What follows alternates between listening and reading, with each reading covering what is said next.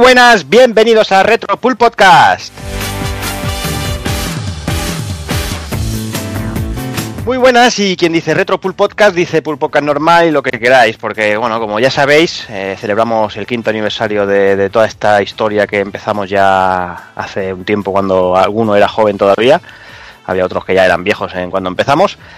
Y bueno, ya, ya sabéis, eh, pedimos eh, eh, bueno, la colaboración de todo el que quisiera de, a través de las redes sociales y todos votasteis vuestro top 25 de, de vuestros juegos favoritos de toda la historia. Sabemos, eh, porque lo hemos sufrido en carnes propias, que elegir 25 juegos únicamente Evil es jodido. Pero, pero bueno, ha habido que dejar mucha cosa fuera y mucha cosa que, que luego cuando ya has hecho el top dices, hostia, cómo se me ha olvidado poner este puto juego. Pues ya ves, tío. Eh, yo el truco que he usado es poner el favorito de mis sagas favoritas en sí y poner el, mi juego favorito de, ese, de, la saga y no repetirme para poder meter más juegos, tío. Y aún así me he olvidado cosas, pero muy bestias. Pero bueno, seguro que saldrán porque, porque bueno, si no lo saco yo, lo sacará otro, o el otro, o el otro, y, y es lo que tiene. Es lo que tiene. Bueno, déjame, déjame antes de empezar, eh, bueno, comentar que, que, al final el listado uh, se ha juntado más de 400 juegos, o sea, imaginaros si, si la cosa estaba complicada. eh, ha votado más de, más de 100 personas, habéis votado a través, ya digo, a través de, de Facebook, del, del, del, blog, a través de mail, que os damos las gracias a todos los que habéis participado. Eh, haremos algún sorteo con, con todos los que, bueno, con, los, con todos los que habéis enviado vuestras votaciones. Y, y, vamos a repasar, al final nos, lo que vamos a hacer es vamos a repasar en los 50 primeros de esa, de esa lista. Vamos a ir, bueno, vamos a ir comentando un poquito y diciendo nuestras tonterías como siempre y todas esas cosas. Y como ya he saludado a Evil, dejadme que empiece, por ejemplo, saludando al señor Kafka. Muy buenas. Muy buenas y casi, casi por los pelos, como dicen eso. Sí, ¿no? Ahí Aquí estamos, Hostia, macho, lo que, que hemos pasado aquí para poner la puta mierda del Skype esto. Que, me, que, menos mal que me dice que el Skype este funciona en todos lados, pero que mi lavadora no tira el Skype, ¿sabes?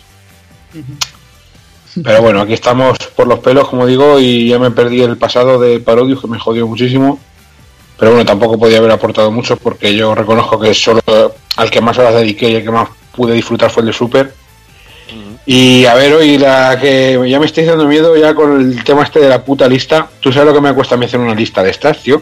Bueno, pero es lo que digo, como a todos. Eh, no, no, no, pero a mí, a mí yo, yo es que he usado otra técnica distinta a la débil. Yo directamente dije, vamos a ver, digo, esto a mí me cuesta un dolor. Y menos mal que no dijisteis que había que darle distinta puntuación a cada uno, simplemente los 25. Yo me senté y dije, los 25 primeros juegos que me sacan por la cabeza, que merezcan la pena, esos 25 meto. Y eso fue lo que hice. Igualmente, Alex, si, si tú eres una persona de fiar, los 15, 20 primeros juegos, todos sabemos los que son. O sea, prácticamente. Sí, te digo. Yo mirando. ¿Quién? Ahora mismo no me acuerdo de la lista, me acuerdo de algunos, no de todos que te hice, pero yo creo que son todos juegos que realmente creo que se merecen. No hay ninguna eh, juego con el sello de Kafka, ¿vale? No hay ninguna, creo que no hay ninguna mierda infecta. Me, me costó, eh, me costó creo que todos los juegos que están son juegazos que merecen la pena y no sé, a ver, deseando ver el número uno que tengo ya, tengo aquí la botella de champán preparada y las rayas de coca para cuando acabemos.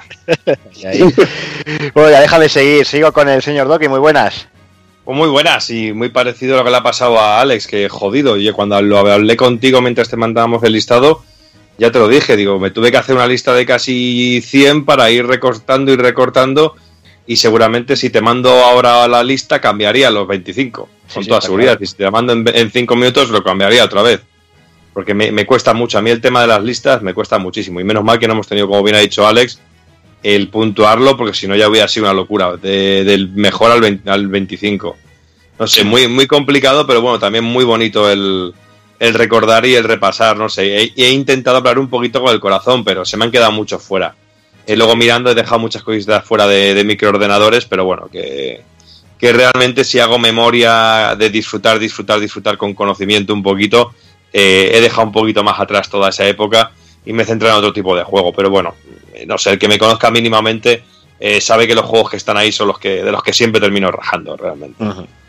Sí, sí. Igualmente luego si, si la cosa no se alarga mucho, que lo dudo, al final haremos un, una ronda de, culpables a ver cosas que, no hayamos votado, que, que, cada uno confiese algún alguno. Que seguramente que, todos tenemos uh. alguno ahí que diremos, hostia. Uh.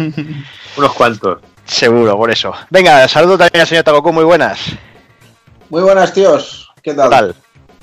Pues muy bien, por aquí andamos preparados. Yo no diré que ha sido difícil, porque bueno, simplemente me he puesto a escupir juegos y los primeros 25 que han salido que realmente suponían un buen recuerdo, ya está, o sea, no necesitaba más. Que se quedan muchos fuera, sí, pero es lo que hay. Y, sin demasiada complicación. Es un tío duro, tío. eres, un macho, tío. Sí, ¿Para qué pones a llorar? Que no puedo poner un jueguito. ¿Cómo ha ido el estreno en, el canal de YouTube con el retro, hombre? No dicen nada. De momento parece que va bien, ¿no? A ver qué tal, si a la gente le gusta eso. Yo creo que Sky Blazer era un buen juego para empezar, es puro Sony. Y nada, a ver con lo que nos sorprendéis ahora vosotros la próxima semana. A mí, lo que me ha sorprendido de, este juego, que haciendo spam que estábamos por las redes y eso, eh, no sé si fue Grizor o, Loco Malito, no lo conocía, o sea que todavía hay gente que no, todavía hay gente que no lo conoce y es un juego que, merece la pena muchísimo, macho. Y poco más, chicos, esperando a ver qué sale en los tops. La verdad es que tengo bastante intriga por, por descubrir los títulos.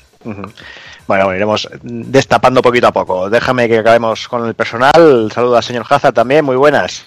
Pues muy buenas, pues la verdad es que para mí el número uno no va a ser ninguna sorpresa, porque ya empiezo a oler por aquí a ranciedad y a, naftalina, o sea que poca, poca cosa más. O sea, van a ser juegos de Super Nintendo, de Mega Drive y, o sea, actual, como salga algo de Naughty Dog o cualquier parida de estas, no sé. A mí no me han dejado, no me han dejado poner ni Senmu 3, o sea que... Es lo que tiene, tío. Tendrá que esperar cuando hagamos 10 años, si es que ha salido ya. Bueno, yo creo que sí. ¿no? Sí, sí, sí, yo. no lo diría muy fuerte, por si acaso. Bueno, si ha llegado a salir el Mighty Number 9, puede salir cualquier cosa. Eso también es verdad. ¿Todo bien, Hazard? Sí, todo bien. Vamos a ver a ver qué tal esta lista, estos 50 primeros, ya sé, y a ver, ya a ver qué tal. Pues venga, déjame también que saluda al señor Sounchama. Muy buenas. Muy buenas, tío. Pues yo, igual que toda esta gente, no, he mirado para atrás, he ido poniendo todo lo que más me ha gustado en lo que llevo jugando y. Y no, me lo he pensado mucho. Tú, los cinco años que llevamos de programa. Sí, sí, abuelo, yo llevo menos años que estoy jugando. Por eso en mi lista solamente hay dos juegos de Super y el resto son del 90 para arriba, es verdad. Pero bueno, es, eh, eh, es lo que hay. Son todos, yo creo que considero juegos buenos y bueno, el primero no creo que sea una sorpresa para nadie, no voy a decir cuál es, pero el que sepa de qué palo voy, ese es. Sí, sí, está como Pero vamos, que mucho te dice y a lo mejor lleva 30 años jugando y pone los seis yakuzas del tirón, ¿sabes? O sea que... claro, tío, porque los míos antiguos están enterrados, tío. Así no se me abolilla el armario.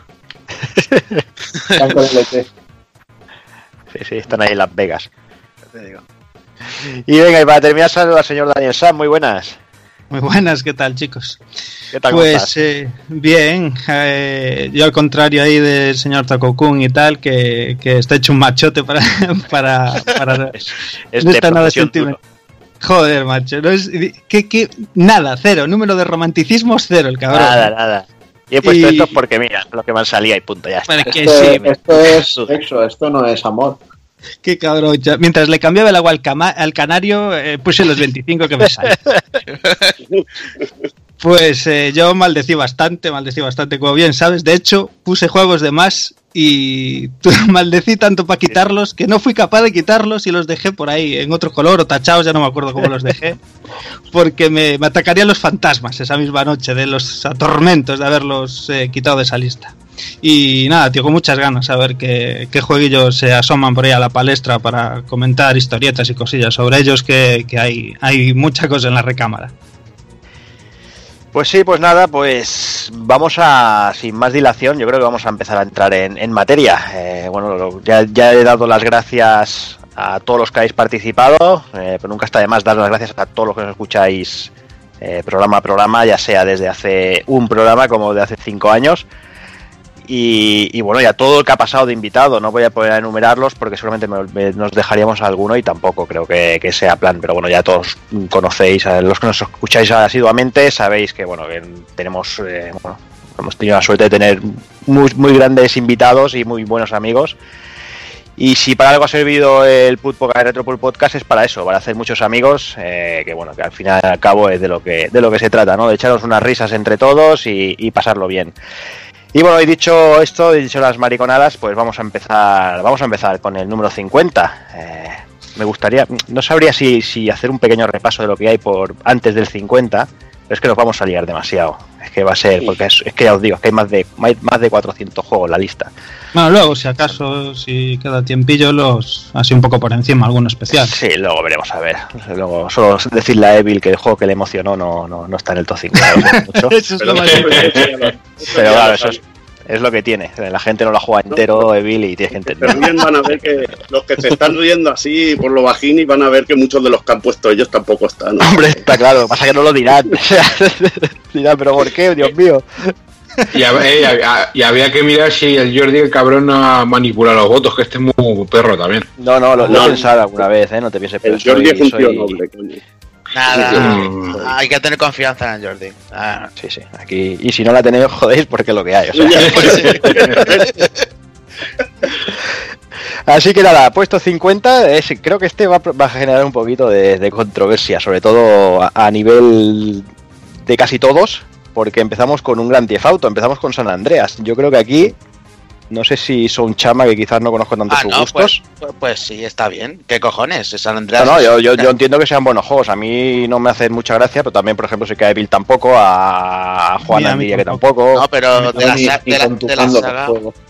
De la saga es casi de los mejores, ¿eh? Sí. Mm. Mm. Junto al 5, me parece el, para mí el segundo mejor. Luego los tres, bueno, a mí me aburrieron.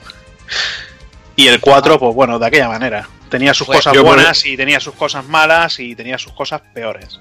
Yo, por ejemplo, uno que, no está numerado, que es el Vice City, a mí es el que más me gustó, por ejemplo. Si es verdad que el San Andreas este puso el apellido a, cuatro patas. Mm. Y es un juego muy vasto y la verdad es un buen juego. La cosa de otra cosa es que no te gusta y tal, pero te digo, para mí yo me gustaba, pero supongo que será por el rollo de la ambientación y la música y tal. Me gustaba mucho más el Vice City, pero bueno. Sí, es sensato que haya un gran tefauto representando, aunque sea en el puesto número 50, joder, tiene muchísimos. Bueno, que haya uno, espérate, que hay 49 por delante. Bueno, y, también Tiene, y, también tiene detractores como yo, gran 10 autos. O sea, el de más sobrevalorado para mí de la historia. Solo falta que, podamos buscar chatarra. Incita a la delincuencia totalmente este juego. O sea, que a mí. yo, soy, yo, soy, un delincuente total. Eso sí. sí yo Hombre, también meto droga, así que no pasa nada. Soy, soy delincuentes en potencia. Escucha, en, en, el 4. En el 4 ya había misiones de robacobre. claro, tío. Sí, bueno, ya son rumanos. O sea pasando de la moralina de mierda a decir directamente que para mí no, no es tanto como lo, como lo pintan, lo que pasa es que también hay que decir que es un juego muy grande. Hmm. Es un juego muy grande y complejo de hacer y también entiendo que, que salga en la lista, pero perfectamente. Hmm. Yo, para mí personalmente, el mejor Gran Theft Auto es el Sleeping Dogs. También. Joder. Pues no es tontería, está muy bien el juego, así que. Sí.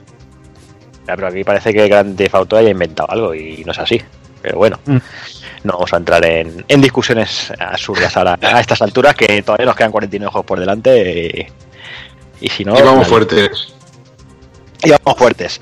Venga, vamos, subimos un puesto. Vamos a por el puesto 49 y vamos con un juego que Taco Kunas lleva como un mes haciendo campaña para que no aparezca en la lista, Evil. Eh, Gustar Heroes.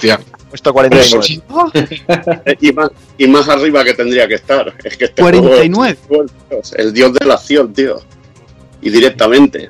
Solo la, solo la fase del tablero, de la partida en el tablero, es de lo mejor que puedas haber visto en la historia del videojuego. Impresionante. Mm. Y el jefe Seven Force, de lo puto mejor. O sea que merecidísimo y que tendría que estar mucho más arriba. Tendría que estar mucho más arriba en el San. De aquí, de aquí creo que hemos votado tres. Arriba, merecidísimo, pero las dos no. Joder. O sea, a mí, pues, vamos, eso tenía que estar bastante más arriba, joder. O sea, madre mía. Si solo el logo de Treasure girando allí en la Mega ya es para que esté por lo menos, por lo menos entre los 20 primeros. Hombre, por eso lo hemos votado, ¿no? Digo yo. No, pero da igual, hay una lista de mucha gente y es que 25 mejores juegos de toda la historia es difícil. pero bueno, a mí me alegra, que salga entre los 50 mejores. hay que decir que, tenemos cojones. Hay otras revistas que no hacen 50, hacen 100 mejores de la historia y no se arriesgan tanto. También. Mm. Bueno, pues nada, Tresur, eh, puesto 49, eh, subimos uno más, ese también nos va a doler un poquito, Evil, pero porque Mega Man X está en el puesto 48. Ah, pues hombre. Yo ya pues- sabes que yo ya sabes cuál hubiera votado. Luego no, sé si, si esto lo, contaremos, ¿no? En lo de las cosas que no nos dejan dormir. Ya sabes cuál hubiera votado por bueno por nostalgia y por lo y por la manera en que, que completa el juego. Pero la verdad, Mega Man X es otro de esos que un clásico que, que también influyó mucho. Lo que pasa es que también depende de la generación en que jugara. Yo, para mí, por ejemplo, el Mega Man X es el primer Mega Man que probé. Yo no mm. probé los tres en sí, o sea que, le tienes ese cariño especial. Claro, a mí me pasa también un poquillo que por mucho que me guste Mega Man X, siempre que pienso en Mega Man me quedo más con la saga clásica de NES y siempre me llaman más la atención. En ese sentido, yo, por ejemplo, en mi lista sí que he metido algún Mega Man, pero no he metido los X por eso mismo. Aunque sobre todo por eso, por lo que tú comentas, porque en el momento que te pilla el juego, también fue mi primer juego de, de NES cuando se vino a NES a casa, el Mega Man 2 en, en, este caso. Pero joder, por lo menos sí que se merece estar entre los 50 primeros, pero al igual que se merece estar un Rockman de la saga clásica. Yo en mi caso, por ejemplo, le cayó voto aquí a Rockman X también, pero por algo curioso, porque yo no tuve NES, no jugaba en casa ajena a los Mega Man y, Rockman X sí que ya lo pude disfrutar en la Super. Y, lo digo siempre, me parece el salto que te acompaña, ¿no? Tú creces con, la evolución y con los años de las consolas, y en este caso, pues eh, Rockman o Mega Man también, ¿no? Y me parecía pues es un Mega Man más adulto, más tal, más con, contigo, ¿no? A la hora de jugar y de, y de evolucionar. Y, bueno, yo lo, llevo muy adentro, la verdad, y bueno, se, merecía estar aquí porque, porque sí, vaya. Yo también, yo estoy como, como Dani, eh, yo realmente, yo sí que jugué a, los de NES, eh, siempre con consola prestada, pues yo realmente no tuve, no tuve una NES, pero bueno, tenía un buen amigo que la tenía y, y la semana sí, semana también la tenía por casa. Y lo que pasa que... Sí, Lo que pasa que, que como comentaba Evil, eh, yo he hecho algo muy parecido a lo que él ha hecho, ¿no? En el ejercicio de hacer ese top 25 y decir, va, cojo una saga, ¿qué, Mega Man pongo? Yo estoy muy con Doki, ¿no? A mí Mega Man 2 es el que me marcó sobre todo esa intro, que quizás era una de las primeras intros así, por, no animada, pero sí que era una de esas primeras intros que, te, flipaban, ¿no? Que te, volvía todo loco. Pero, pero el rollo de decir, va, mm, igualmente la evolución a Mega Man X yo creo que es, que es increíble y, y bueno, y creo que merecía merecía estar en, bueno, merecía ese voto tanto como el 2, ¿eh? prácticamente. Mm. Pero, tú, lo has puesto, tú, lo has puesto porque sale Buba Fett, coño, que, se te nota ahí el plumero de probar, coño. Sale Buba Fett, sale Cero, tira Hadouken, joder, es que... Joder, coño, haces esto en el 48, me cago en Dios. en fin, pasamos, pasamos al siguiente, vamos a por el 47. Eh, un juego que, bueno, que también sé que hay mucho seguidor aquí. No sé quién va a ser el, primero que quiera hablar. Hablamos de Wonder Boy 3 de Dragon's Trap. No sé a quién le apetece empezar hablando un poquito del juego. Deja Doki, hombre, que Doki fue el que, pues- en el programa, en el, en el pues pues mira, hoy justo cuando he estado hoy, mira, pues hoy como curiosidad también justo cuando he estado en la feria en, en Madrid, es que he estado toda la mañana, le he tenido de la mano y no me lo he llevado porque no tenía instrucciones. O sea que, pero es de esos jueguecitos que estoy buscando todavía y bueno, fantástico. Yo en su momento, como ya comenté, jugué a la versión de King Gear y es un juego que me llamó muchísimo la atención desde el primer momento porque era algo completamente diferente a todo lo que había jugado hasta el momento. Y sigo pensando a día de hoy que, es un juego revolucionario, revolucionario en su momento y que le dio una vuelta de tuerca a todos porque tenemos un concepto de juego que no habíamos visto nunca y es que es fantástico en todos los sentidos, tanto gráficamente como a nivel de música, como a nivel de historia, eh, un mapeado completo y abierto en, en el que no puedes ir, el que te tienes que ir moviendo por diferentes zonas para poder seguir avanzando, no sé, eh, simplemente genial, tenía que estar mucho más arriba. Eh, sé que hay muchos Wonder Boys, pero este es de los de todos los Wonder Boys que tengo un huequito muy especial en mi corazón, aunque he de decir que jugué bastante más al anterior en su versión de, de Spectrum. Aunque era una versión muy un poco chafardera, pero bueno, en su momento a mí me valía. yo, hubiera votado, yo hubiera votado al 5. Lo que pasa es que es el japonés y no lo conoce casi ni Cristo, que es el que más me gusta. Pero la verdad que, el Wonder Boy 3 es uno de los que debía estar y seguro que todo el que lo jugó lo, le marcó, pero, pero fijo, porque un señor juegazo, un juego en que te transformas en, en diversos personajes y tiene un desarrollo tan variado, es que es de aquellos que te cautivan. Y sobre todo, aquí metemos, una, cuña publicitaria y el que quiera saber más de la saga, que se compre el segundo volumen de del Podcast Magazine. Que si no arrancáis aquí, cabrones, y no lo soltáis. Bien, bien.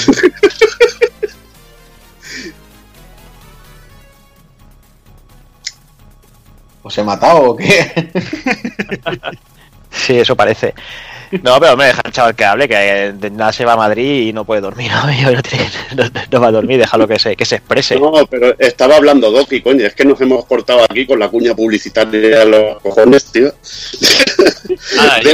yo, simplemente, simplemente estaba diciendo eso, que, que sobre todo destaco de este juego eso, la, la revolución que supuso en, en su momento y el planteamiento de ese mundo abierto y súper divertido, divertidísimo y que a día de hoy tiene algo que, que lo pones y tiene algo que te casi que te lleva de la mano para que lo juegues completo.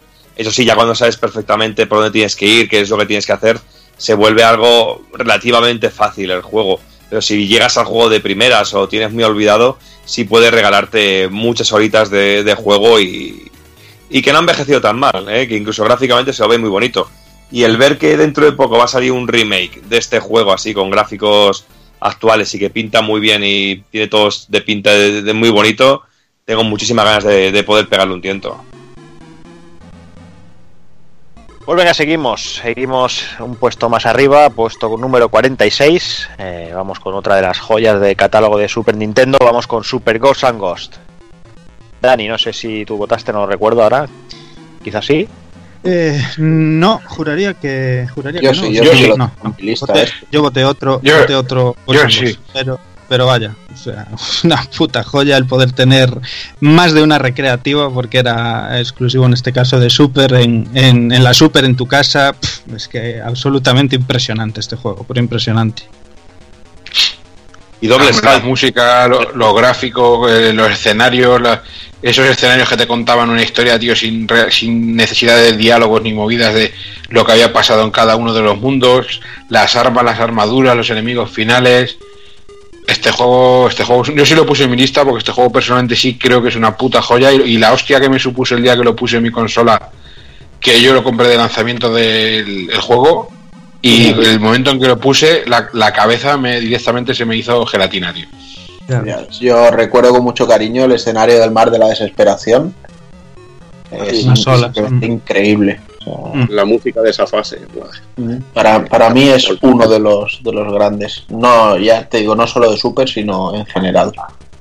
Mira, yo siempre de este juego, siempre que pienso en este juego me acuerdo y que viene mucho a colación también con Sky, Blazer del juego que, que, habéis montado para el, Pulpo Frito TV en la fase que tiene de las torres, que vas escalando las torres. Ahí me, encantó ese efecto que me quedó con el culo torcido el ver cómo ibas escalando por las torres y vas dando ese efecto de que las torres iban girando, que es fantástico.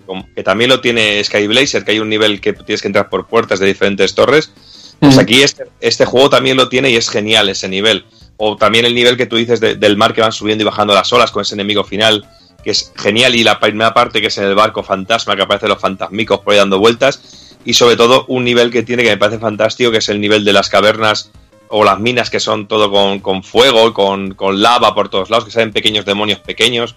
Mm. No sé, este juego es genial y sobre todo tiene algo que me gusta mucho, que por ejemplo a mí se me hace completamente inaccesible el arcade, eh, no puedo, soy incapaz de, de, pasármelo, y este con mucho trabajo y con mucho ahínco sí que he conseguido pasármelo y darlo dos vueltas completas pero porque se me hace mucho más accesible. Quizá temas como el doble salto, el poder modificar los saltos en algunos momentos, o, que haya más tipo de armaduras, no sé, le tengo muchísimo cariño. Y realmente, por mucho que me guste Ghosts and Ghosts y Ghosts and Goblins, de toda la saga, mis, mis favoritos siempre se han sido este de Super Nintendo y un especial cariño al de Master System, que me parece una versión brutal y súper completa. Ay, ay, ay, ay, ahí te quiero ver. Bueno, si nadie va a añadir nada más, vamos otro puesto más, vamos con el 45, vamos con nuestra bruja favorita, vamos con Bayonetta Hazard. Bueno, Bayonetta, está ahí. Sí, ahí en el 45. en el 45. A, no, 44. No, sé, no, sé, ni si lo voté yo, pero bueno. Muy de acuerdo. Yo lo he votado, yo lo he votado. Es que madre mía, ah, tenéis que hablar de este juego como un señor juego, tío. Para mí es el mejor juego que hay en, en la generación de 360 y Play 3. No sé, no sé, tío. Tenía, tenía muchos problemas cuando te encontrabas muchos sitios vacíos. muchos, muchos, sitios en los, muchos sitios en los recorridos que estaban vacíos, ¿vale? Que luego la acción, cuando tenías momentos de acción para luchar, luchabas, pero luego volvías otra vez a tener un largo pasillo vacío hasta que volvías a encontrar cinco enemigos otra vez, te lo volvías a cargar, otra vez un largo pasillo y otra vez lo mismo. No sé. Pero, era, entretenido y era divertido el juego, no digo que no, pero. Para mí es una maravilla, tiene un sistema de combate impresionante, un sistema de armas súper originales, a cuál a cual más, sistema de combos que no he, disfrutado yo en un juego, en un hack and slash, en, no lo había disfrutado muchísimo tiempo, auténticas locuras, homenajes a Sega, a Space Harrier, a, Outrun, a Afterburner. O sea, para mí lo tiene todo. una historia muy loca, que la verdad que no, que tampoco es nada más allá, pero me encanta. Y tiene algunos de los enfrentamientos contra jefes finales que más he alucinado yo en mi puta vida. Un jefe final que tiene unos patrones de ataque que, no verás en. Es que no, verás en, en ningún otro juego. Y por eso, y por este tipo de cosas, eh, Bayonetta es diferente y, notas que Platinum, la compañía que lo ha hecho, también es diferente. Y sobre todo, es un, sobre todo, es el, final un clímax total. El enfrentamiento contra el jefe final, que lo tienes que mandar ahí destruyendo planetas, eso es la polla y punto. Y Bayonetta, y, y, no hay que decir más. Y sí, mucho escenario vacío, pero cuando hay que dar piños, se dan piños. Modo tirano activado, chaval. Pues en eso prefería en, en, eso prefería Asura con enemigos gigantes. Sí, muy bien. Pues Asura Wrath tiene un sistema de combate de mierda al lado del Bayonetta. al lado del que, alguien le, que alguien le dé la pastilla al abuelo. Sí, el abuelo sí, la pastilla, pero madre mía. Ah, venga, el jabón yo decir que, por ejemplo, bueno, estoy subrayo todas las palabras de Levil porque me, o sea, tuve un poco más ya. Joder. si, subraya las palabras de Levil tienes que subir el tono de voz, si no parece que no, no, lo dejo a él que así queda el de tirano enfermo, ¿sabes? me imagino a Levil, me imagino a Levil hablando de bayoneta con la polla en la mano. Vais a comer todo mi polla. sí, sí. Estaba pegando pollazos en la mesa, eso sí que te lo puedo decir. Yo que estaba, me imaginaba. Estaba escuchando golpear un fresón contra una tabla y yo diciendo, ¿pero dónde hostia sale eso? Mientras sonaba el Fly Me to the Moon de fondo. yo decir que yo, por ejemplo, me quedé con el 2, yo voté al 2 porque me parece, a mi parecer, más completo, aunque sin duda, pues es lo que dice Evil. es el primero es el que te vuelve loco, es el que te impacta, es el que dices tú, joder, aquí está lo más original, pero me parece también donde la historia coge un poco más, hay más fumadas, más tal, y el 2 por aquello me parece más completo y mucho mejor resuelto. Además, el, eh, es un juego que te vende una consola, por ejemplo, en este caso Wii U, que si lo quieres jugar, pues te tienes que comprar una Wii U. No, mentira. A, mí me la dejaron. A mí me pasó justo al revés. a mí me la dejaron, me cago en Dios, macho. Eh, a mí me la dejaron y lo, tengo aquí en la estantería, me lo dejaron, ya no tengo Wii U porque me lo dejaron los juegos y que hizo, así de claro. Pues por cuatro putos juegos no voy a comprar eso. Ay. Para mí fue al revés, el, primer Bayonetta realmente fue una pasada y, y, y realmente me hacía todos los desafíos y misiones que podía porque es bueno, sí, es lo que decís, ¿no? Zona vacía, combate, zona vacía, combate, pero es que cómo gozabas esos combates y ese sistema de combate, y sin embargo el, 2 pues me, dejó un poco menos, menos interesado y había momentos que no me apetecía ni seguir jugando. La historia no ayudaba, por supuesto, en el primero era entretenida, en el segundo ya era una cosa que, no había por dónde cogerla a mi gusto y el segundo no, no me emocionó. El primero yo, sí puedo decir que estoy de acuerdo con Juanan en parte, porque, porque pienso que el Bayonetta 1 a mí me gusta más por la variedad, que tiene alguna zona más con, con plataformeo y alguna trampa y alguna historia más que, lo hace un poco más variado. Y los jefes me gustan más en el, en el primer Bayonetta, pero el Bayonetta 2 es un auténtico espectáculo visual. A mí lo que me da bajón del Bayonetta 2 es el final, que no acaba en lo máximo, sino que se te deja bastante a medias. Eso es lo único, pero el Bayonetta 2 en sistema combate y, luego los tipos de enemigos que tienes, que además de ángeles tienes demonios, lo mm. veo completísimo. En sistema combate no me puedo quejar. Yo sí puedo decir de este juego que algo tiene, yo no lo he puesto en la lista, pero algo, el Bayonetta 1 algo tiene cuando yo me lo hice en la versión de PlayStation 3 antes del parche de arreglar el control. Y os puedo decir que eso sí que sudar, sudar con el pene, eso era horrible. Y luego ya cuando pusieron el parche se, notaba muchísimo más fluido, muchísimo mejor, más suave. Pero yo sí me recuerdo el, juego, sobre todo el apartado artístico, las calles de los pueblos, el rollo ese de, Gaudí que tenía, el diseño de los personajes, el, el, demonio, el cabrón que te traía las armas del infierno, todas esas cosas, esos detallejos que de verdad que hacen de juego realmente un juego muy muy bueno que ya digo yo no he puesto en la lista pero pero podría estar perfectamente eso me recuerda que tengo que mirar eh, hacerme un festival del humor de estos de eBay que tengo la guía esta de edición limitada que salió. A sí, ver si me una pasta. en un día de estos. Sí, sí. Venga, pues dejemos, dejemos bayoneta, vamos un puesto más arriba vamos con bueno con uno de los de las recreativas que, revolucionó revolucionó los salones.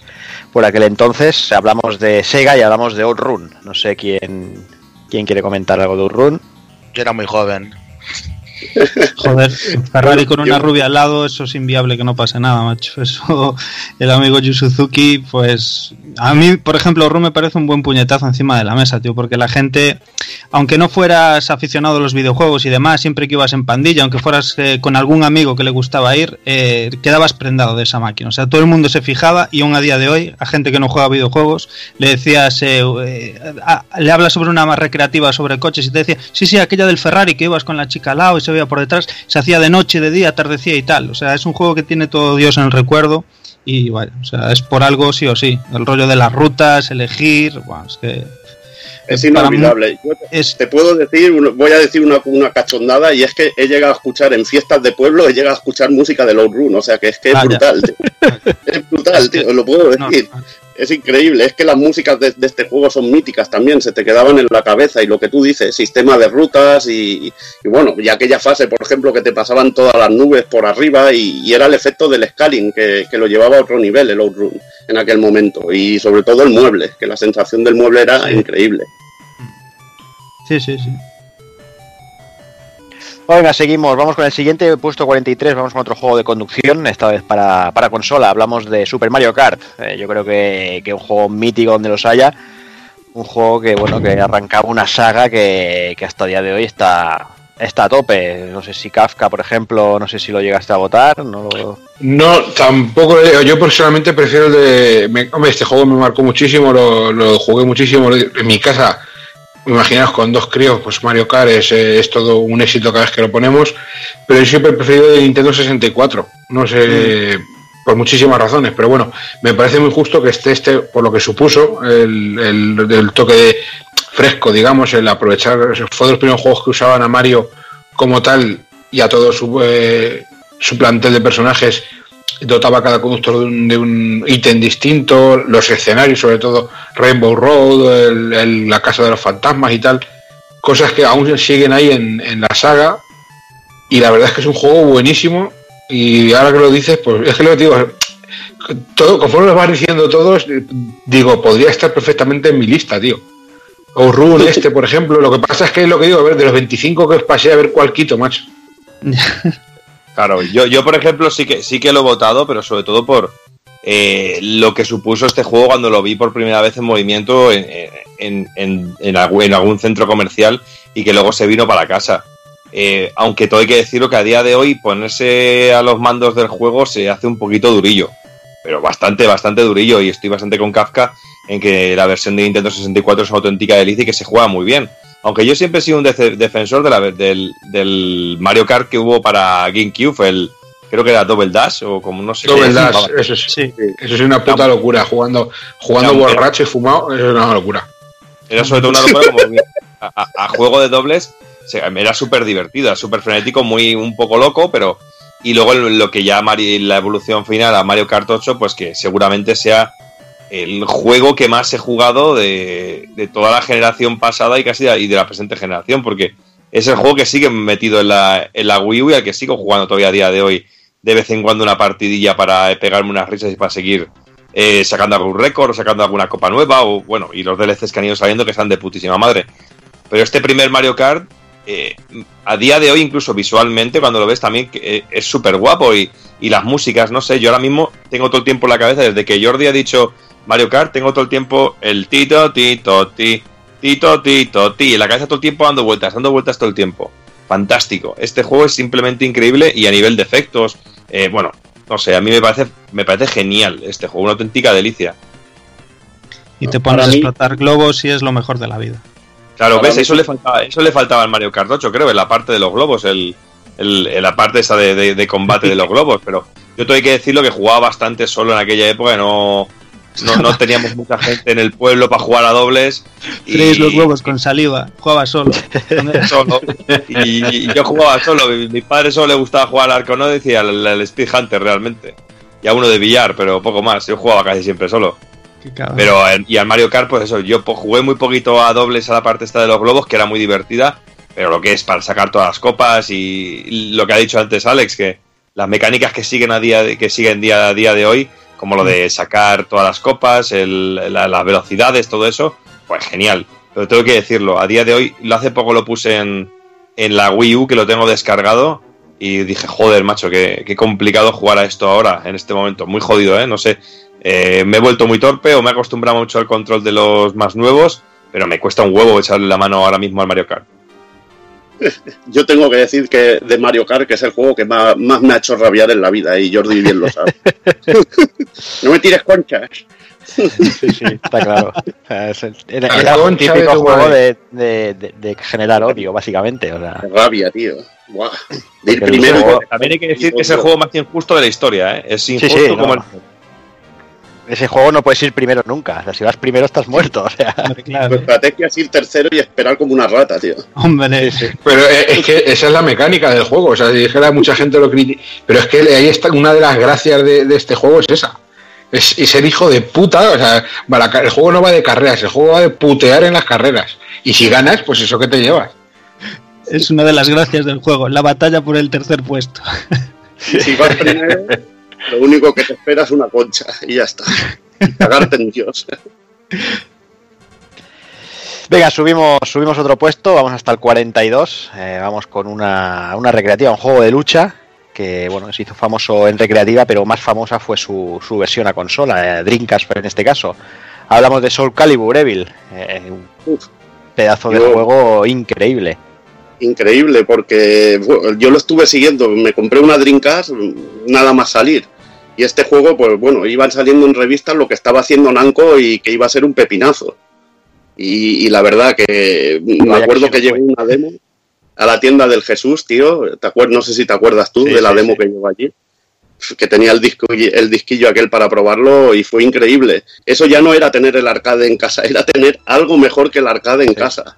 Impresionante. ahí Dreamcast hizo ese punto de inflexión, ¿no? De decir, de tener algo parecido a lo que había en, en los recreativos a tener algo incluso superior ya. Además, yo creo que tiene el modo, el modo de juego, el, modo, el modo esta historia, que era increíble, que desbloqueabas escenarios, personajes, bueno, personajes, eh, lo de las intros, poder editarlas. Tenía un tal cantidad de contenido para, para jugar solo que era increíble. Para mí sentó un estándar. Luego el Street Fighter 03 eh, te presentó el World Tour, tío y, yo creo que el Soul Calibur fue un juego que completísimo en, aquel entonces, sin necesidad de DLCs ni nada, y que era absolutamente maravilloso en ese aspecto. Ya no, ya no para jugar a doble, sino que ya solo, con todo el material que tenías para desbloquear, se hacía un juego eterno. Impresionante, y sobre todo a nivel gráfico, verte a los personajes como la expresividad en la cara, simplemente verlos en aquellas intros haciendo las catas, impresionante. Por eso. Y, el pelo, yo, me acuerdo mucho del pelo, macho, la, modulación del pelo, que parece una tontería, pero yo me acuerdo que me quedaba, era algo flipante. Y luego otra cosilla, macho, lo bien que se jugaba con el mando de Dreamcast, tío. A mí, a mí me impresionaba la música, la, de la fase de Maxi, de los luchacos, tío. Impresionante esa música y las arenas y los gráficos, que fue un salto. Ese fue un salto total, tío. Pues venga, vamos, vamos otro más. Vamos bueno, por uno de, los que yo he votado, uno de mis favoritos, eh, puesto 41 contra 3, o conocido por aquí como Super Protector. Es que poco, poco podemos decir que, nos, que no hayamos dicho ya mil veces. Hemos contado mil veces la anécdota, Evil y yo, que, que, nos pasamos el juego en hard, nos lo grabamos en vídeo y, la verdad es que es que Contra es, es eso, es la, evolución de, de, bueno, de las versiones de NES a, Super Nintendo, de esos primeros títulos, que, veías un salto tan abismal de una a otra, el colorido, las fases, eh, la música es impresionante no sé, eh, acción pura y dura y espectáculo puro, vamos. ¿Quién no ha hecho la pose de ponerse con las dos metralletas cuando venía el avión aquel y tiraba las bombas? Es que te ponías en la pose así esperando a que tirara las bombas y, bueno, y los momentazos, tío. Momentazos de la tercera fase cuando cambiaba la música, momentazos de la fase final cuando te enfrentabas al alien aquel que te iba aplastando en la pared, cómo cambiaba la música ahí de ritmo, increíble, y sobre todo ver el final en Jares que es apoteósico, es tan, tan bestia, tío es tan bestia que eh, es un juegazo. Cuando, cuando, aparece el T800 por el fondo de la pantalla gigante, ya se la puta cabeza. Es que es corto pero intenso el puto juego, tío. Lo repetirías mil veces, no te cansarías, tío. Es brutal. Venga, vamos con otro. Vamos con el puesto 40, Hazard. Aparece por aquí Shenmue 2. Hombre, la verdad que para mí fue una gran evolución sobre el, el primero. Lo, bueno, el primero está claro que, que es el primero, no va a ser el, segundo. y nada. Joder. Eh, las, bueno, cuentas bien. Sí. claro, tío. Bueno, estoy, estoy viendo a ver si no me vuelvo a sentir como alguno por aquí, pero veo que no. Y, y la verdad que, joder, eh, teníamos un escenario mucho más grande. Teníamos en vez de una zona, bueno, una zona como en el primero que eran. Bueno, no sé si habrá salido el primero, así que no paso de hablar. Teníamos varias zonas divididas, eh, varias ciudades, muchas más cosas que hacer, eh, personajes más, más carismáticos como, como Ren. Eh, la verdad que, que, a ver si sale ya de una puta cueva de río, macho, que se ha quedado ahí, macho, lleva ahí...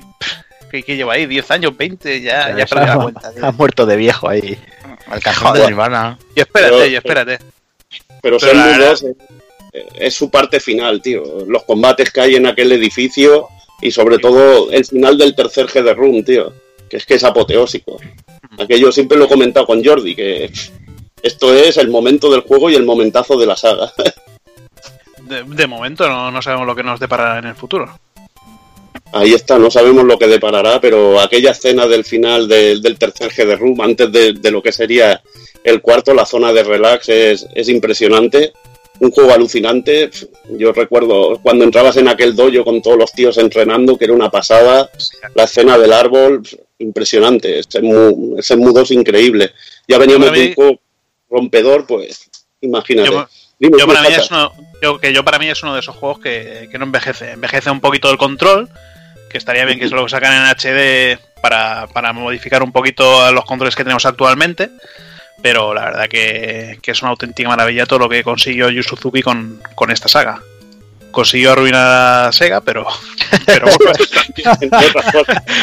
pero bueno, consiguió, hacer muchas cosas que yo creo que hoy en día hay muchos juegos que le falta le falta llegar a, todo el nivel de detalle que tenía Senmu. Para que veas que yo no era seguero, tío, y me compré la Dreamcast solo para, para Shenmue y, y la Dreamcast se me consiguió en, mi consola favorita por, por, este juego. Es que es increíble Shenmue 2, la verdad. No sé si alguien quiere comentar algo de Shenmue. Ah, sí, yo una cosa, yo una cosilla. ¿Cómo coño se pronuncia? Como quieras, aquí como quieras, ya sabes, ya uno pronuncia como se los huevos. Es que he oído, Semu, se mueve, se, se mueve, se mueve, he oído por de cada movida, ya no sé cómo decirlo, tío. En principio, según el katakana que te sale en la carátula, Shemu. Y ya está. Hostias. no sé, eh, eh, claramente, de forma clara, pronuncia como te salga los cojones. Ahí, está, se mueve, se mueve. Ya Tanto pone en el Shenmue y luego te dice PlayStation. Sí, sí, sí, sí. No, no, PlayStation no, ese es el Evil. Es consola. Sí. Hazard es el de la consola. Yo digo Play para confundirme ya, para que no. Ya me notaréis que no hago lo de Station. No, yo digo una PC una cosa y otra otra, así ya está. Claro que sí. Pues yo como soy de la mancha digo se mueve. Ahí está. Vamos, vamos con el siguiente, vamos con el puesto 39, aparece el primer Zelda en la lista. Eh, en este caso, The Legend of Zelda de Wind Waker, para mí el segundo mejor Zelda hasta el momento, hasta el día de hoy. Eh, ¿Qué, qué, qué resoplas? ¿Quién ha No sé quién ha resoplado? pero, pero una hostia ante la cabeza le daba algo. Ya te digo. ¿Quién resopló? No, sé. No tiene Juana, Juana que se durmió. Juana se durmió. no te- Juanan estaba con el mute, o sea, que Juanan no ha podido resoplar. Yo no, he resoplado, yo, no, yo no he resoplado porque no me he enterado de que Zelda era, pero si es el Wind Waker, pff, ni, ni con un palo. Es una, puta, es una puta maravilla. Una puta maravilla. No tienes corazón, hombre. Wind Waker, el original, sí que es verdad que la parte final era un poco, un poco pesada, pero como juego, como técnicamente era increíble, eh, visualmente es súper espectacular. Si hablamos del, del remake HD que hicieron para Wii U, ya es, es, es la polla, es, es increíble. todo, Sobre todo el remake de, de la Wii U, sobre todo que se corrigieron algunas cosas, como algunas partes de la navegación, que se podían hacer muy pesadas, un poquito más pesaditas. Y de la parte final, como bien dices, que también se corrigen de una manera que lo solucionan bastante bien. Pero es un juego que, que también hay que decirlo, que en su día se llevó palos por todos los lados, que a nadie le gustaba y ahora le gusta, o muy poca, aparte del que ha resoplado por ahí de fondo, que a poca gente parece que no le ahora parece que le gusta a todo el mundo. Pero que es guapísimo. Es, y yo Hombre, creo que también se llevó muchas hostias, ¿eh? Yo recuerdo que, que todo el mundo Sí, sí. le pasó como, co- como, le puede pasar a Mario Sunshine, que todo el mundo ha renegado de Wind Waker a lo loco hasta hace dos días. No, no, sí, yo sigo igual, yo, yo sigo igual, ¿eh? Tú sí, No, pero escucha, la, hay- la prensa, veces- la prensa especializada, ¿eh? Yo recuerdo al hobby consolas que no le dio mala nota, le dio buena nota y tal, pero se estuvo cachondeando de Link Super Nena, pues, no sé, muy- muy- por a lo mejor dos o tres meses. Eh, ya- no sé si esto llegará, este tipo gráfico, este tipo de estilo, tal, no sé qué, no sé si llegaremos bien, tal. Mira, ahí lo tienes, el que mejor envejecido de todos. Porque quizás para mucha gente fue un gran bajón de que se presentara una demo técnica con un Zelda más adulto y luego se presentara eh, la cosa esta, por no decir la mierda esta. Joder, Madre macho. mía. Pues Madre mal mía. mierda esto, tío. Cago en 10, tío. No, es Madre que teniendo a Link to the Past o yo que sé, Ocarina of Time, elegir este, pero bueno, ya está. Pero Sí, bueno, pero yo a lo mejor salen en otro puesto de la lista. Ah, no, por eso.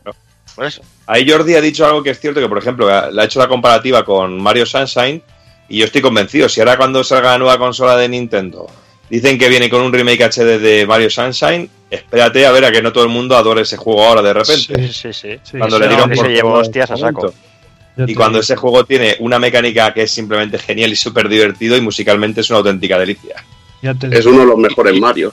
Sí, sí, los, eso dise- los diseños, los diseños de niveles que tiene son flipantes. alucinante. Y la parte final es increíble. Pero bueno, Es que ahora veces, muchas veces se pide a la industria dar una vuelta de tuerca a los juegos, como lo que decía antes Dani con el, el, el tema del Outrun, lo de dar un puñazo a la mesa, hacer un juego diferente, hacer un juego original, o, o- lo- es lo mismo que pasó con Zelda, con lo que pasó con Mario, intentar dar un golpe a la mesa para hacer algo diferente, con mecánicas que puedan recordar a lo de antes, pero dado la vuelta completamente, pues muchas veces es difícil de hacer y difícil de tragar, y muchas veces te traga esta mierda.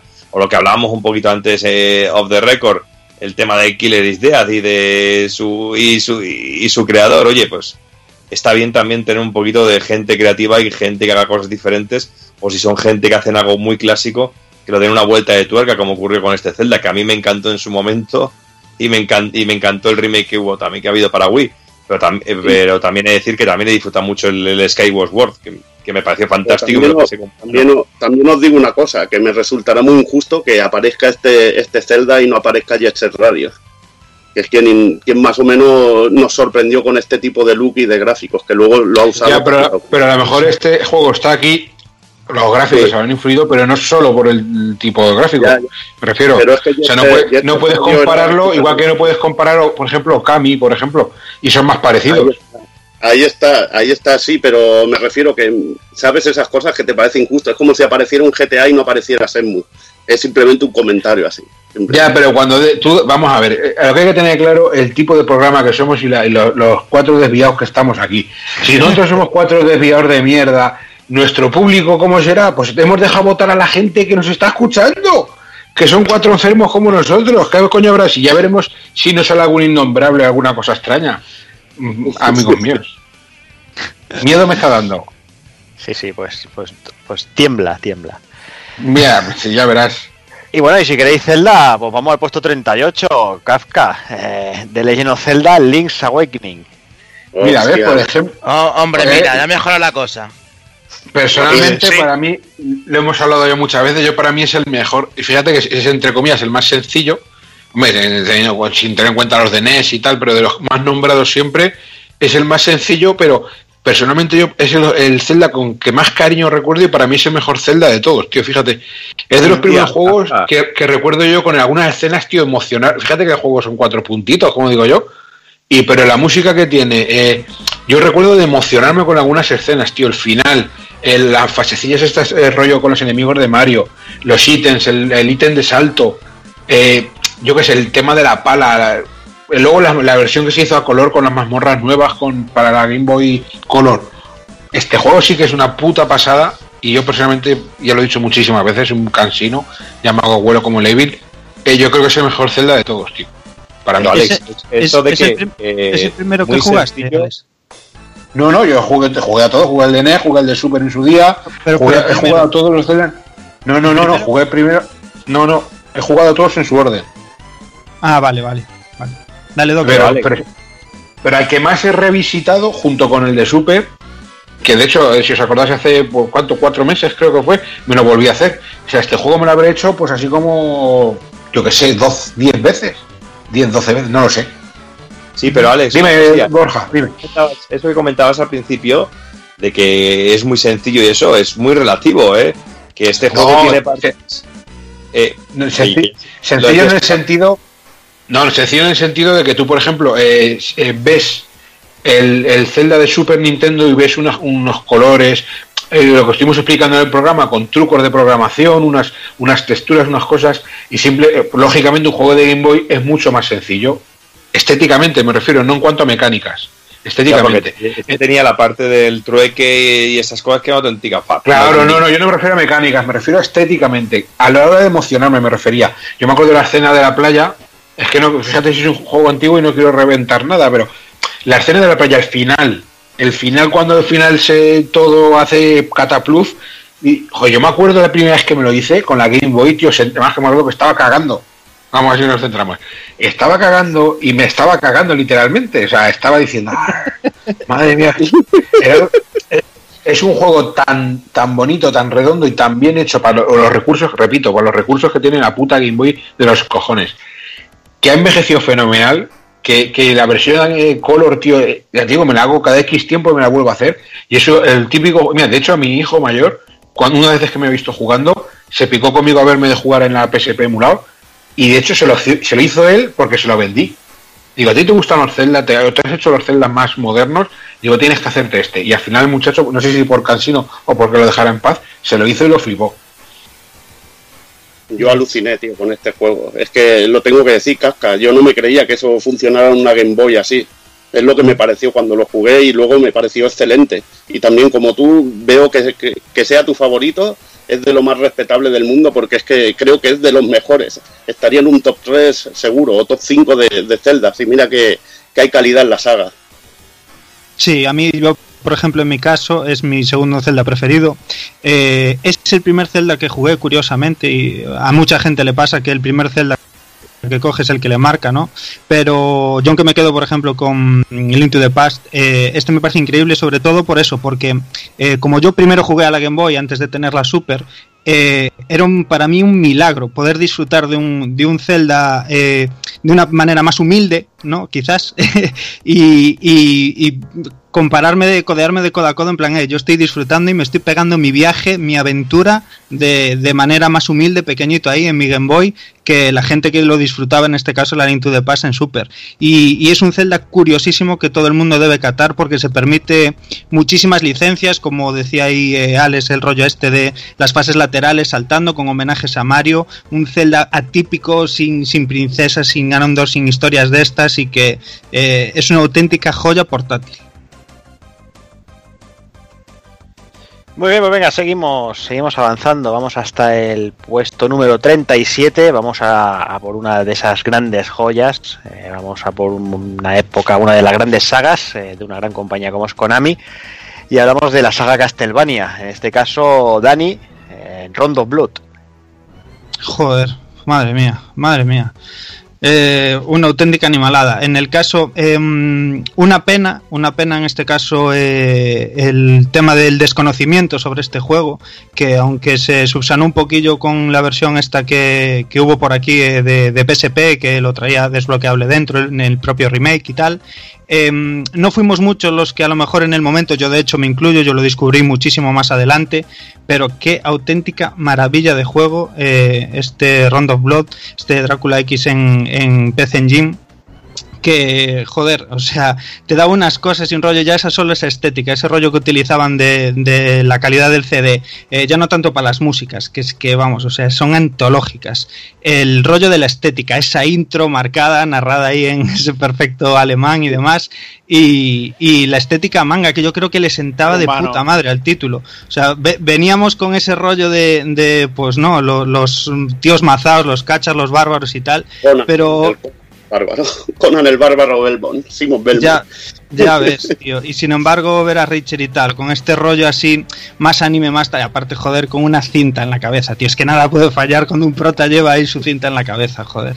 Y, y bueno, el rollo de los caminos, ¿no? De ir por uno, por otro, le aportaba la hostia rejugabilidad, el tema de ir rescatando a, a las chicas y demás, los jefes finales, y es que técnicamente, es que es una locura, tío, ver este juego corriendo en PC En Crash, que eran las magias para mí Richter es el seguramente el Belmont más potente, solo por lo del Item Crash. poder hacer magia de la cruz ahí hacia, hacia el cielo. Para mí alucinante. Si tengo una PC Engine es gracias a ese juego. Lo trajo un colega una noche a casa de Carlitos, donde hacíamos nuestra, nuestras reuniones muchas veces, Jordi. Trajo la, la PC Engine CD y en una noche nos lo cargamos el Roberto y yo. Y, y de allí me enamoré. Digo, tengo que tener esta máquina y tengo que tener este juego, tío. es que era la, polla. No, no lo he puesto porque he puesto otro que significa mucho más para mí, pero sé que la, que la saga Castlevania va a salir, yo creo que va a salir más de una vez en esta lista. Vaya. Y yo, por ejemplo, lo, descubrí con la versión de Super Nintendo, que todo el mundo siempre me dice lo mismo, me mete la chapa. Mm. Pero yo, como no probé en su día la versión la Rondo Blue, pues yo mi versión de Super Nintendo me lo pasé teta, con sus defectos y bla bla, todo lo que me vais a decir, que me dice todo el mundo siempre, ya lo sabéis. Pero yo, te, apoyo, ¿eh? Yo te apoyo. ¿eh? Claro, con sus limitaciones y sus historias y sus movidas, yo me lo pasé hostias con ese juego. Un gran juego. A ver, obviamente catas, si catas el de PC Engine y catas el de Super, estando super, como era un, sistema superior. que tuve yo fue esa, que fue al revés. Claro, claro, claro. Es que te esperas más. O sea, si lo, si, si sigues el orden normal, pues te esperas más. Dices, joder, ver este juego en Super va a ser la rehostia. Y más, ah, hubo media patinada. Pero tú coges el juego suelto como un Castlevania, es un Castlevania muy, muy decente y muy disfrutable. Pues venga, seguimos, seguimos con Konami, seguimos puesto número 36, Evil. Eh, yo pensaba, no, pensaba que este juego iba a salir, pensaba que saldría otro de la saga, pero está bastante arriba, Gradius 5. Sí que es un, pedazo de juego, es una bestialidad, pero yo, yo, yo creía que la gente tiraría más por el clásico. Sí, por otro, pero bueno, es que es un matamarcianos que, que marcó mucho a la gente. Además, lo pudo pillar en un sistema como es como en la Play 2, que era muy, muy común y era un juego además que salió baratillo de precio, venía en CD. Y bueno, mm. es que decir, es, que es una conjunción. Eh, Konami contrata a Resur para que haga el juego y la música la hace Sakimoto. O sea que tienes la polla, además. ¿Eso o que, o que ha votado mucho, mucho Inverbe como es un chama? No, hombre, no, pero el Gradius 5 le ha molado mucho a mucha gente, es que es un matamarciano de, de la puta hostia, hombre. Está, está increíble, rompe, rompe algunas tradiciones de la saga Gradius que a los puristas no, no les gusta mucho, que no haya Moais y alguna cosita así, pero como mata marcianos es que es súper competente.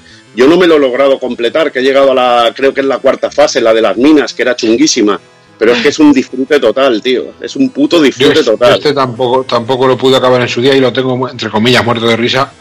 Y recuerdo disfrutarlo mucho, pero igual no pasar de la tercera ya no me acuerdo, de tercera, cuarta fase, igual. Yo pienso que es bastante jodido el cabrón este. No, es jodido. Lo que pasa es, que yo también, lo, yo, yo a veces dejo juegos porque yo, yo estoy loco, compro de todo, ¿sabes? Me van llegando cosas, cosas, ya le he pegado un buen tiento y digo, hostia, me tengo que jugar a otra cosa. Y lo dejas compra de todo, compra hasta pollas de plástico. Más o menos, más o menos. y la verdad es que, es que es un juego alucinante y como Matamarcianos no me extraña que salga en la lista porque ya te digo, ha llegado a mucho público y es un juegazo de calidad, de muchísima calidad, de los más grandes del género. Pues venga, seguimos. Seguimos con otros matamarcianos. Eh, puesto número 35, UN Squadron o Área 88, otro de los grandes lanzamientos de Super Famicom, Super Nintendo. Y un juego Kafka que, bueno, que yo creo que nos volvió muy locos a mucha gente. Yo voy a, de hecho, sabéis el cariño que tengo a este juego, que de hecho hasta incluso en Twitter, mi perfil de Twitter tiene la tiene el unicornio obviamente como, como imagen. Un grandísimo juego que la versión, yo me pasa lo mismo que con Parodius, la versión que más pude disfrutar fue la de la de Super Nintendo. Desgraciadamente la, la del arcade yo por donde yo vivía lo recuerdo muy vagamente, pero no pude dedicarle el tiempo que me hubiese gustado si bueno, si echaría una partida o dos porque lo vi en un bar de estos cuando era así más jovencillo y tal y no, no das mucho con él. Pero la versión de Super Nintendo, cuando por fin mi padre cómo se presentó un día me la trajo, esa la tosté de una manera y lo único pues el modo jugadores y tal, pero bueno, algo tenía que tener. Pero realmente es un juego igual, la diferencia de tener tres naves tan distintas, esos enemigos, esos escenarios, esa música, los personajes y luego ya con el paso del tiempo, claro, yo vivía en un, pueblo perdido de estos de la Mancha, que por sí que la Mancha está perdida, pues imaginar los pueblecillos. Entonces yo no sabía qué coño era Área 88. Yo no sabía lo que era el Escuadrón de las Naciones Unidas, tío. Y luego con el paso de los años, cuando ya alguien me dijo, esto es un manga, un anime, tal, míralo, eh, ya obviamente fue cuando disfruté muchísimo más con su, su trasfondo, su, su, su historia, su, ves cosillas en el juego que identificas con el anime y es un juego realmente de, pues eso, de la Cascon de antes, de la Cascon que, que, hacía las cosas con conocimiento, tío. Es que es mejor que el arcade. Tuviste eh, la suerte. Es que es mejor más, que el más fases, se llama así, exactamente. Más naves, más naves que es la última nave es un homenaje a, la peli Firefox de, de Clint Eastwood. ¿Qué eh, más quiere? Del Tito Eastwood. Yo digo, lo único, lo único que le echaba de menos es el modo de jugadores para jugar con mi hermano. Sí, eso sí, eso Quitando eso, ya te digo que, las horas que le eché a este juego y es una, es una delicia. Y la música. Música. La música de Super. Es que es para echarlo de comer aparte. Aparte, desde, da igual, desde la primera canción a la última. Es, es es soberbia pura la, puta banda sonora. además que viola, viola, completamente a la de CPSV. Es que es eso, es eso. Y, además, si luego tienes la suerte de ir a, de ir a un Carrefour, a un Prica, y encontrarte tres ovas en cinta VHS con toda la historia del juego, es que ya alucinas, que es lo que nos pasó a nosotros. Que compramos aquellas cintas de, de Chiqui Video y vimos los tres ovas así de, de, Área 88 y alucinamos con la historia. Y si ya te metes esa historia y el juego es que es alucinante. Una historia de traición en el que en el prota lo alistan ahí para librarse de él en, en una legión extranjera y le quitan la novia es que alucinante, tío. Alucinante. Qué guapo. Pues venga, seguimos, seguimos eh, con Super Nintendo, eh, un juego que vino a, revolucionar el mercado ya a finalizar la vida de, prácticamente de la consola. Hablamos de puesto número 34, Donkey Kong Country. No sé quién, quién le apetece tirar de él. Bueno, pues que, de contar de este juego que sobre todo en, en, ese momento que también ya estaban dando los primeros coletazos o las primeras informaciones también de Nintendo 64, lo que era Project Reality y todo esto, eh, yo, yo cuando veía las imágenes del juego yo decía que esto no iba a ser para Super Nintendo, yo estaba convencido de que iba a ser directamente para la nueva consola de Nintendo. Y cuando vi por primera vez el juego en movimiento, me pareció una auténtica, pero auténtica pasada y sobre todo me hacía mucha gracia, sobre todo viéndolo con ojos de ahora, la publicidad agresiva contra Sega y el Mega CD, con el, con el tema ese de que sin necesidad de periféricos y que te tengas que gastar más dinero en un solo cartucho. No sé, muy, muy guapo. y aunque Yo recuerdo, en, en cuanto a anuncios, el que salía en Hobby Consolas, de que decía, mientras otros se ganan la vida haciendo el simio, adivina qué mono llegará a ministro. Y, te ponía el se ganan ahí remarcado, era brutal. Sí, muy guapo, sí. Y de estos juegos, aunque el segundo eh, eh, er, evolucionó mucho a nivel gráfico, sobre todo los fondos, los escenarios, y el tercero gráficamente es un pepinazo. El primero sigue teniendo cositas, no sé, que le tengo un cariño muy, muy especial y sigue siendo mi preferido de, todos, aunque tú hay que decirlo. Pones el tercero a día de hoy y gráficamente es un, lujazo en, en todos los sentidos. Pero este juego tiene algo que aun estando ahora en una época con PlayStation 4, PlayStation Pro, todo, Xbox One, los PCs a toda hostia, yo sigo poniendo Donkey Kong Country una, una fase del agua y me sigue sorprendiendo y me sigo quedando atontado con la fase del agua, con la música y con el y con y con, y con, el efecto del agua. Y un, detalle curioso, tío, es lo mal que han envejecido los putos renders de lo que queráis. Coger un cualquier render de aquella época, lo veis ahora, y lo mal que han envejecido. Y sin embargo, tienes este puto juego que lo sigues poniendo a día de hoy y se, y se ve de la hostia. Lo ves y dices, es que es precioso. Las palmeras, los muñecajos, cómo se mueven, eh, las manos, que, que, me acuerdo de muchísimos juegos con render, las manos da puta pena verlas. O sea, es un juego que, con el paso de los años, yo creo que incluso va, como el buen vino, ¿no, tío? Va, cogiendo una calidad y la música, voy a decir, la música, la música de este juego simplemente es una, una, esto sí que es una sacada de polla de Rare a la hora de decir, eh, en Europa también sabemos hacer juegos buenos, tío, de plataformas en condiciones, tanto Sonic, tanto Mario, tanta polla. Aquí tengo yo un mono que tiene una polla que parece una bombona de butano.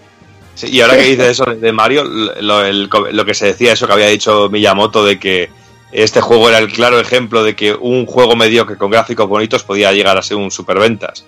¿Sabes? Que, queda muy heavy que el propio Miyamoto diga eso de un juego de la propia Nintendo en la, en como, como, como, exclusivo. Yo, solo digo que nos lo, que, que pillé el cartucho en el Mercata San Antonio un, domingo y esa misma noche me lo fundí con dos colegas. Nos íbamos pasando el mando y en 3-4 horas nos fundimos el juego con la fase de las ah, de, la Si dices que noche te lo fundiste con dos colegas, especifica lo del juego que sonado muy raro. sí, sí, sí, sí. Bueno, lo jugamos, nos lo pasamos y disfrutamos. cuando un juego te lo pasas así y te creas ese nivel de adición, es que algo tiene. Y ese juego lo, tiene. tiene pirata, no pasaste pirata. Que digan. A callar, que ni entienden, ni habían nacido. Y sobre todo la evolución. y sobre todo la evolución de cómo, de cómo evoluciona el personaje hasta llegar a lo que tenemos ahora en, Wii U con el Tropical Freeze, que es un plataformas increíble y una auténtica pasada y que si tiene, si te gusta el mundo de las plataformas y no conoces este juego, ya estás tardando en jugarlo porque es, es, increíble. Si Donkey Kong Country Returns es bueno, el Tropical Freeze es, es, es increíble, tiene unas mecánicas de juego que a mí me siguen dejando súper loco. Pero lo único malo que tiene este juego para mí, el Donkey Kong Country, es que siempre que pienso en él se me viene a la cabeza Laura Pausini. No puedo evitarlo, tío. Porque yo vivo, yo vivo en un, yo vivía en aquel momento en un pueblo y para comprar juegos me tenían que llevar a la ciudad y recuerdo todo el puto viaje de camino para ir a comprarlo con mi padre con la cinta de Laura Pausini. Y yo solo quería llegar a, llegar a la tienda y yo no todo el tiempo escuchando la música. Y, lo tengo clavado que siempre que pienso en este juego se me viene Laura Pausini en la cabeza. Pantera Rosa, Laura Pausini, lo mirar también. ¿eh? Y escucha, yo quiero romper una lanza a favor de lo que estamos diciendo de la saga Donkey, eh, la entrega de Nintendo 64, que es hija de su época del el exploitation, este cubo de las plataformas en 3D. Y pese a que ese gráficamente sí que ha envejecido como el culo, como todo ese tipo de juegos de Nintendo 64, en lo jugable también es un juego enorme, súper vasto, súper grande, con un montón de detalles, un montón de locuras, eh, recreativas escondidas, monedas coleccionables, musicote también, y es un juego que también deberías probar. Oye, ¿qué coño, ¿qué coño? Las pantallas de niebla. Vaya troleo barato, cabrón. Puto. ¿Qué, coño me contáis del, del Donkey Kong Country, tío? No hay nada más mítico que chocarse la mano con tu compañero, tío. O sea, eso, eso me parecía brutal, tío. Jugar con alguien y pasarle la bola, tío, y chocar las manos, tío, con los con Diddy, con, con Donkey.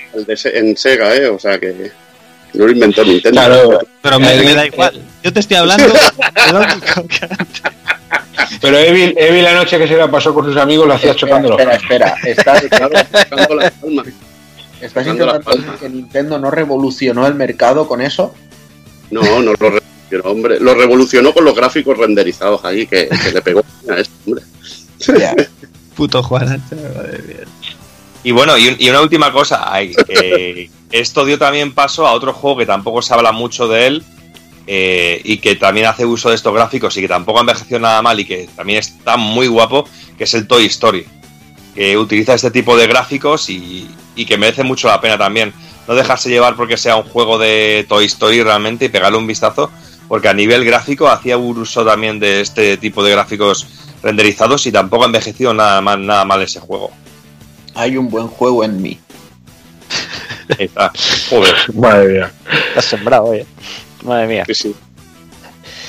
Pues venga, yo creo que vamos a dejar Donkey Kong Country. Eh, yo a mí me gustaría, además de destacar el juego en sí, y lo que comentaba Kafka, la banda sonora me parece increíble. la calidad, la calidad sonora y las melodías es, es, brutal. O sea, ese, no sé cómo decirlo, esa especie de reverberación y todo eso le da un empaque le da un empaque brutal al, título. Los efectos especiales tienen una, cantidad de efectos de FX sonoros y trucos, tío, para, para exprimir la consola. No sé, es que este juego realmente cuando hizo Rare, yo no sé. Eh, no sé, realmente es una sacada Nada más salir el logo de Rare ya con la música y eso es brutal. Ya es increíble. Pero venga, vamos, vamos a por el siguiente. Vamos a posición 33. Vamos con una recreativa, con otra recreativa mítica sobre las míticas de Sega. Eh, hablamos de Golden Axe, una de las primeras recreativas que fui capaz de pasarme con una partida, que no, es que sean muchas, pero esta sí, sí lo acabé logrando. Ya sé que, tampoco sea muy complicado, Evil, pero bueno, tiene, su miga, vamos. Joder, esta, es que esta recreativa, está, por mi parte, está exprimida al 100%. Me la habré pasado, siempre lo habré dicho, más de 100 veces. Porque era la recreativa que sabía que si echaba 5 duros me la, me la iba a acabar porque me conocía todos los trucajes y, y bueno, y cosas increíbles. Es mítica por, pues, por la ambientación, aquella, aquello, aquel juego ahí a lo Conan, eh, fácil de jugar, cañero, no era muy largo y, y, que eso, que era muy asequible y además tenía unos trucazos increíbles y, podías pasártelo, retarte a ti mismo, por ejemplo, voy a pasarme el juego haciendo picadas, y es que era brutal ese tipo de piques. Que dominaras tanto un juego hasta, hasta llegar a ese nivel era lo que te hacía que, te viciara tanto. Y había, había trucos increíbles como quitarte la energía en la fase de bonus, quitarte toda la energía y que aparecieras en la siguiente y aparecieras después de la fase de bonus con toda la energía rellena. Eso sí, si tirabas a. Y que al otro fuera de la mano. Lo matabas. O sea que tenías que no se, te, no se te tenía que ir la mano mucho. Y nada, una, una recreativa mítica, la música de la primera fase se nos quedó grabada a fuego a todo, lo de las monturas, sobre todo, con los dragones esos tirando fuego. y Las digitalizaciones. Ahí las digitalizaciones de, de las pelis de, de, Conan y de Rambo, que son míticas. En esa época había se podía hacer de todo, que no había derechos de autor y, y la verdad que bueno, a, ver, habían, pero se lo pasaban por el foro los huevos, básicamente. además, eh, yo siempre lo digo, que el final de la recreativa de Golden Axe es uno de los mejores que he visto en mi puta vida. iba, a decir, yo digo, yo me, yo me acuerdo de dos momentos. El primero es cuando, eh, cuando ves la cabeza del águila y la cabeza de la tortuga, mm. que eso es flipante. Y el, segundo es el, y el segundo el final. El final es, vamos, de, de mi arte. Después de todo lo que estás pasando. de Azader, que es uno de los finales más bestias, que le cae el hacha y le atraviesa el pecho, pero a lo animal, tío. Y cómo se forma de Azader con las culebras, tío. Increíble.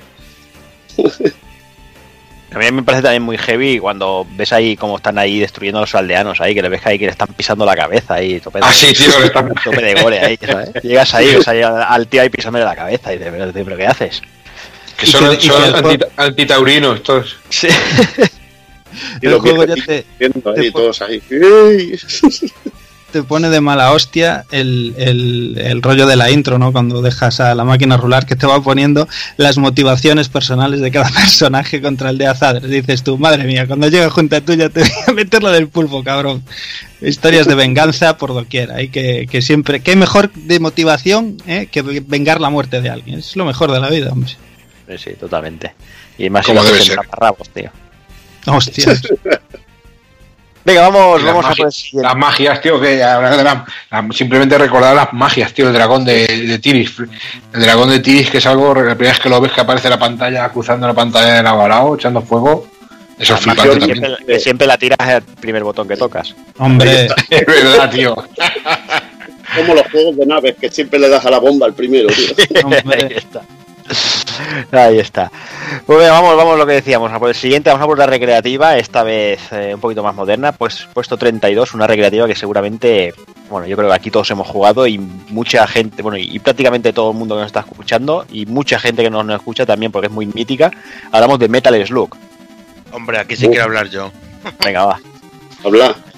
Yo creo que debe ser de los primeros juegos que yo le di a saco en, en una recreativa, de pasármelo entero con solo crédito.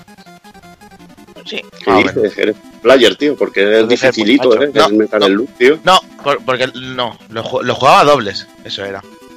Vamos, pero es de los que mejores recuerdos tengo, me encantó el Metal Slug.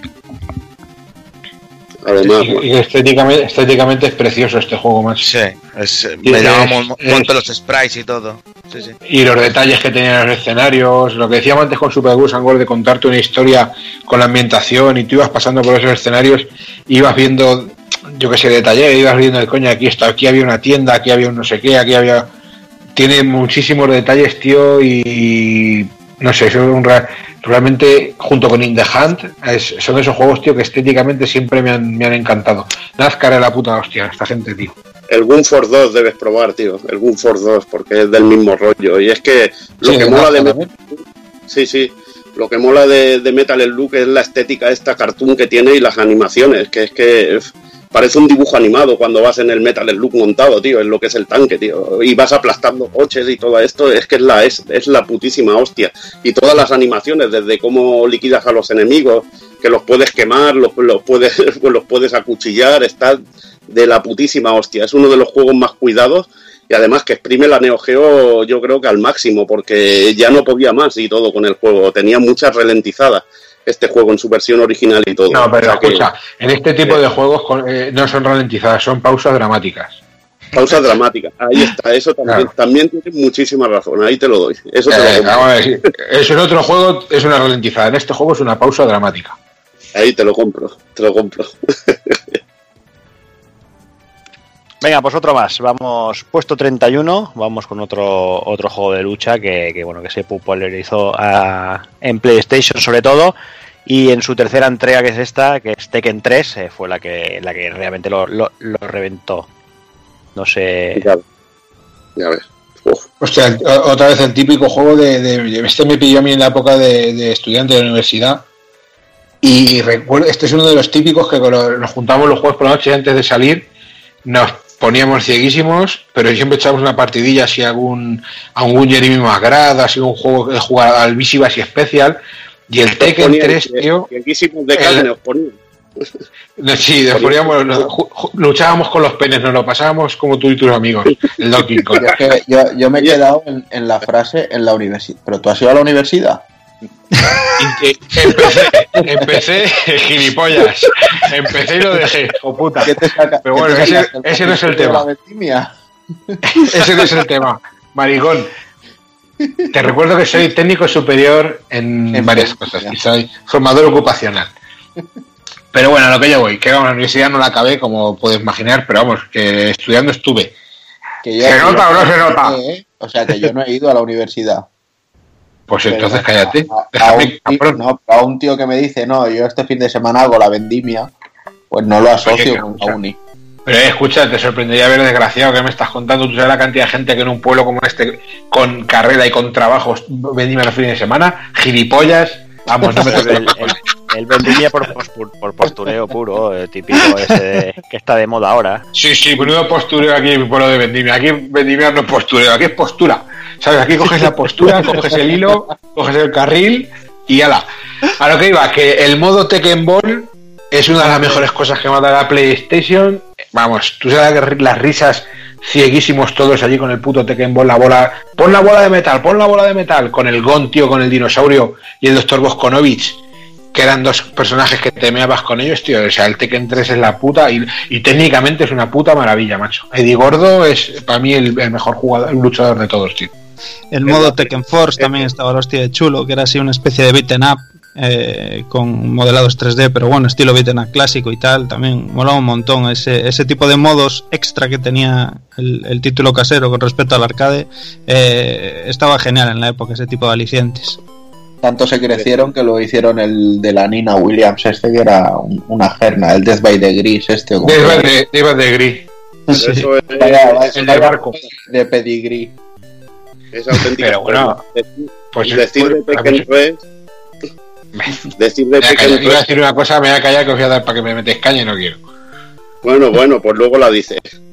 Desde que vamos a hablar un poquito de Tekken 3, del, del juego en sí. Decir que a mí, a mí lo que me alucinó es que cómo llevó hasta el límite al hardware de la Play, tío. Que, mm. que, lo explotó de una manera increíble. Pero eso ya lo he dicho yo, maricón. Nah, tú no como, tú has hablado del Tekken Ball y que ibas a jugar con tus colegas, tío. No has hablado del juego de lucha. Técnicamente era una pasada, he dicho también, desgraciado, que ponía la consola al límite. las animaciones. Cambias la puta pila de sorotones ya viejo de los cojones. Es el mejor. Es el mejor juego de lucha, seguramente en 3D que hay en la Play a nivel técnico. Y demuestra cómo era Namco, que era una de las grandes junto a Sega era la más grande en hacer este tipo de juegos. Y punto, ya está. Y no has dicho nada. Tú estás iba a jugar al Tekken Ball con el Dr. Boskonovich y el puto dinosaurio del Gono. O sea, y nada más. Venga, hombre. he dicho que ponía la consola al límite. Mírate la, mírate la tensión que cuando se te sube, te, puede dar la triquinosis. sube la tensión. Vete a la universidad otra vez, anda. Eh, hablando, de, hablando de Tekken 3, Kafka, ¿cuándo nos envías una botellita de vino? ¿De qué? De vino. Si luego no bebís, si os he dicho un montón de que mandaba vino, me habéis dicho que no queréis que no bebéis vino, hijos de puta. Ya me lo has dicho, zorra. Después de que le mandes tú un pelo de huevo en tu, en tu libro, ya verás cómo pisa. Viendo me da la botella de vino. La o sea que. Te echas para luego apoyazos. que puede venir un crema. Apoyazos, tío, la suba. Vais a, vais a beber bucaque, vais a beber. Joder, bucaque recién ordeñado. Va, seguimos, que, se estáis ya yéndose la cabeza demasiado. Y todavía vamos por el puesto número 30. Y ahora, es el puto viejo este que está loco. Y ahora podemos tener entretenido a Tago con un rato que está ya demasiado aburrido. Y vamos de Xenogears. Hombre, por favor, por fin. Un, RPG de los de verdad. Esto es maravilla pura y dura y me alegro de que salga en la lista. Eh, es uno de los que yo he votado, por supuesto, y de hecho mm. teníamos también un comentario por ahí por el blog o por mail, no recuerdo por dónde nos llegó, de Artemis Saotome que nos decía, votaba a Xenogears, no sé si lo votó ordenado o no, pero lo puso en el, en el puesto 15 de su lista, y el comentario era, este lo descubrí gracias al Retropool Podcast, o sea, esto es calidad. Pero sí, sí, o sea, gracias a que encima lo vote como uno de los 25 mejores juegos de su vida, ya es. Hay, que estar esos, ¿eh? Yo también lo tengo puesto en la lista este. la verdad es que todo, o sea, para mí, por supuesto, Chrono Trigger y Chrono Cross están encima de todo. Pero Xenogears les sigue, Xenogears y Valkyria Profile les siguen muy, muy, muy, muy de cerca y este en concreto con todo el rollo de, bueno de, de, Deus y toda la filosofía que le meten, sobre todo ya más en, los capítulos de Xenosaga, aunque no sea estrictamente la continuación, pero es un juego muy muy profundo y, y, una lástima que no les dejaron terminar el desarrollo con, con, el tiempo que ellos querían y tuvieron que terminarlo un poco más abrupto de lo que, de lo que esperaban pero vamos, cualquiera, cualquier aficionado al, mundo del RPG tiene que haber jugado a este título. Joyaza. Ya está, nadie más dice nada. Joder. ¿Qué más, hay que añadir? Tiene una de las mejores historias y el, mejor RPG. Es para mí el mejor de Play. o sea que ya está. ¿Cómo, sabía que Evil tenía que decir algo? Hombre, pues si os estáis callados, ¿qué coño quieres que haga? Venga. Venga, vas, a ver, seguimos. Eh, puesto número 29, Doki, Monkey Island. Bueno, pues qué puedo decir yo que no haya dicho ya por activa y por pasiva de, Monkey Island. Eh, yo creo que es eh, tiene la gran cualidad junto a The Die of Tentacle de, de, conseguir que a cualquier persona, incluso que aunque no te gusten los, las aventuras gráficas, que te enganche de alguna manera. Pero centrando el tema en este Monkey Island, yo creo que es una auténtica revolución en, en lo que a aventuras gráficas se refiere. Con un, y sobre todo decir una cosa clara, que puedes lanzar en cualquier sitio una frase de Monkey Island y seguramente cualquiera te lance una respuesta o, te, o, conozca realmente lo que estás hablando. Eh, inspirada, en eh, como hemos dicho mil veces, en, una atracción de feria y llevado al límite del, de del, del, del, humor absurdo y teniendo su, máximo apogeo en un, pollo, en un pollo con polea dentro. Pollo con polea, tenía que salir el pollo con polea, tío. Pollo con polea. Es buenísimo. Tú eres cola y yo pegamento. Hombre, de... fíjate que a mí, no, a mí no me gusta el género y este juego me encanta. Así que... Es una puta obra maestra, macho. Ah, yo me lo compré eh, varias veces y me parece muy duro 5 minutos. Pues, macho. Y madre mía. Joder. Qué bueno, qué bajada de, de, de líbido. Bueno, para que veáis, me duró más el Ocarina of Time. Ah, bueno. No mucho más, pero. Qué puto coitus interruptus, chaval, madre mía. Pero, hablando, hablando en serio, eh, el, el, juego es una auténtica gozada. que yo lo decía en serio. pero, no te tomo en serio.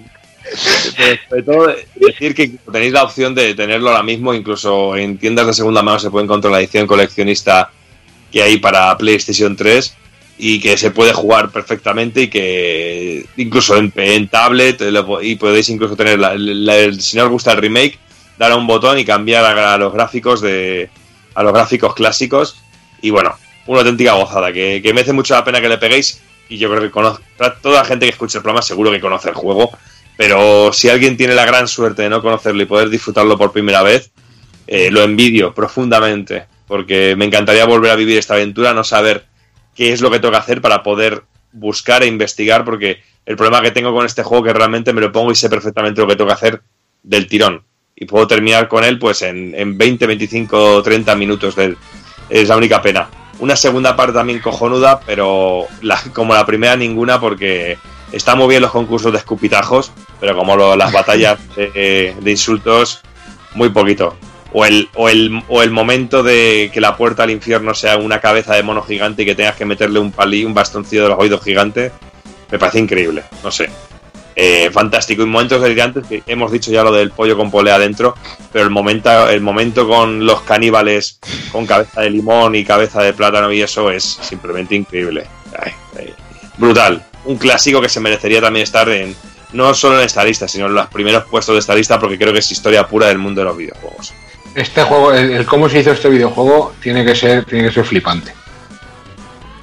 Mira, todos borrachos. Este sí que tiene que estar todos colgadísimos por ahí poniendo ideas. ¿Ahora qué coño hacemos? Mete una polea en un pollo, tío, a ver qué pasa. Yo qué sé, tiene que ser flipante.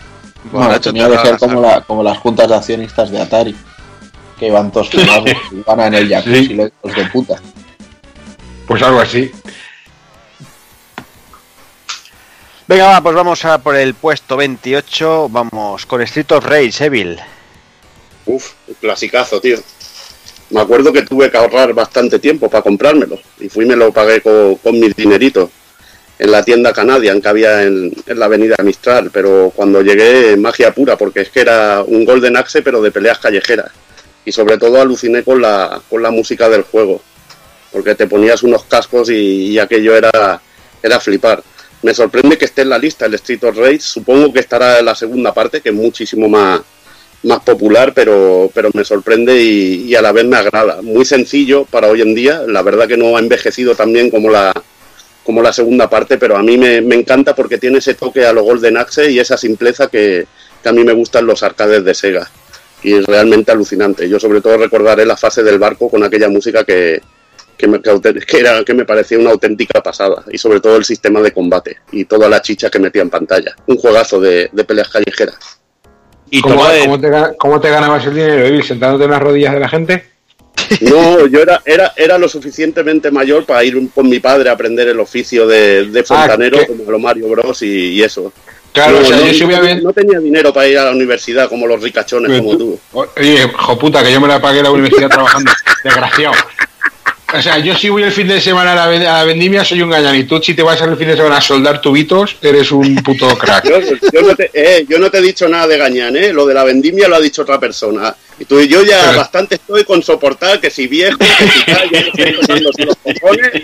Y ahora para que me vengas a atacar una cosa que no te ha atacado yo. Yo no te he llamado gañán, gañán te ha llamado el Joder. ¡Dañan!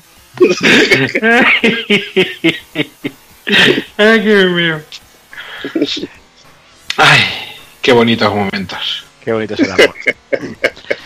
Venga, seguimos. Eh, vamos al puesto 27, un juego que vuelve a estar de moda porque ya mucho tiempo variando la perdiz con la nueva entrega y hablamos de Red Dead Redemption. A mí este juego personalmente me gustó muchísimo, eh, creo que es de lo mejorcito de, su generación, todo y que a mí los GTA me importan más bien poco. Mm. Los sandbox tampoco es que me, me, emocionen demasiado, pero sí que hay dos, tres sandbox que, que, que, me han gustado mucho.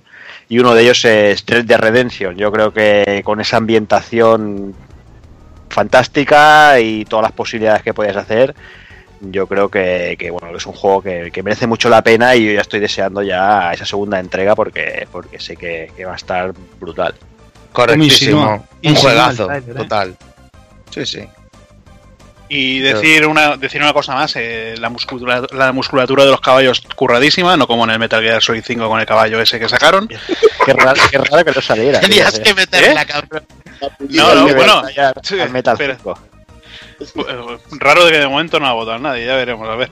Y nada, el, el impacto, bueno, se, se, sacaron las físicas de, de los impactos en, en, el cuerpo tal como daban. Eh, bueno, la historia una, una maravilla con un final bastante interesante. Y el DLC de los zombies, que bueno, yo creo que, que se empezó a popularizar aquí. Los DLCs de, basados en zombies que, que no lo probé, o sea que... No, empezó, en, empezó en el COD, pero sí. Bueno, en el COD ¿En el COF? En el COD, COD. COD ah, vale. Que sí, que sí. Que el juego bastante guapo. Sí, sí. Además, yo recuerdo ese momento que estás a punto de terminar el juego, que pasas el río con la puesta de sol, que bueno, pues es, es una escena esas míticas, míticas que te quedan, que te quedan grabadas. Bueno, eh, pasarte el juego, ¿no? Era, me parece, la mitad del juego. ¿Qué pasa? O la mitad, quizás, sí, como abrías una, una zona nueva. Hmm. Venga, vamos al 26. Haza, ya que estoy contigo. Aquí sí que la verdad es que tengo que confesar, ya os lo he dicho antes, eh, off the record, que he hecho aquí un poquito de trampa porque he juntado las votaciones de Resident Evil original con el Resident Evil Remake. Pero bueno, aquí tenemos Resident Evil, la, la primera entrega, ¿no? El que empezó todo, Hazard. Es que es difícil, porque claro, el primero empezó todo, lógicamente.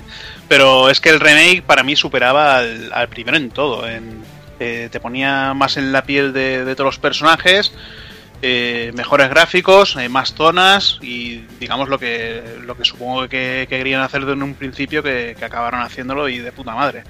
Y una ambientación genial tanto en el 1 como en el 2, eh, ibas acojonado por la mansión todo el rato y es que esa sensación de quedarte sin balas eh, o ir a abrir una puerta y que se quede la, la, nota de la puerta está cerrada y verte un hunter que está saltando ahí en pausa y decir, hostia, ¿qué hago? Eh, ¿Le doy a la X para, para, que me corte la cabeza o, apago directamente la, la, la, play?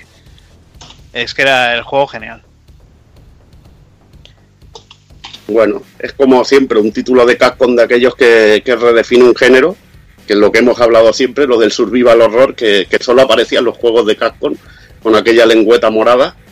Y nada, las mecánicas sobre todo es lo que, que nos llamó mucho la atención. Bueno, esa mezcla de terror, de, de intentar sobrevivir, aunque bueno, para mí no, no era un juego que, que, diera mucho miedo esta primera parte, salvo, salvo, los dos los dos típicos sustillos que hay, que hay por ahí. Pero bueno, típico Pero... juego de que redefine un género. Pero es que no era, era, no era, no era, medio, era, no era miedo, era más tensión. Ir en tensión de, sí. de qué encontrarte en la, en la, siguiente esquina, de ir poco a poco y no ir todo el rato corriendo, porque no sabías que te iba a aparecer. Y además una historia que se iba desarrollando de una manera muy chula, con traiciones y, y giros argumentales que, que, la verdad no estábamos muy acostumbrados a, a, que en los videojuegos hubieran historias así de, de elaboradas en, en aquel momento. Y como bien tú dices, ya el remake pues fue fue la puta hostia, porque fue meter lo que, lo que has dicho, pues cosas que seguramente habían tenido idea de meter en, en, la, en la primera versión de Play y no pudieron hacerlo por, la, por las dificultades técnicas y, bueno, y, y, tuvimos ese, esa auténtica maravilla que expandía, expandía la experiencia de una manera, de una manera bestial. Sí, lo que pasa que, que Resident, Resident Evil, eh, bueno, con, con, ella PlayStation empezaba a demostrar que, que, los videojuegos también podían ser juegos para adultos.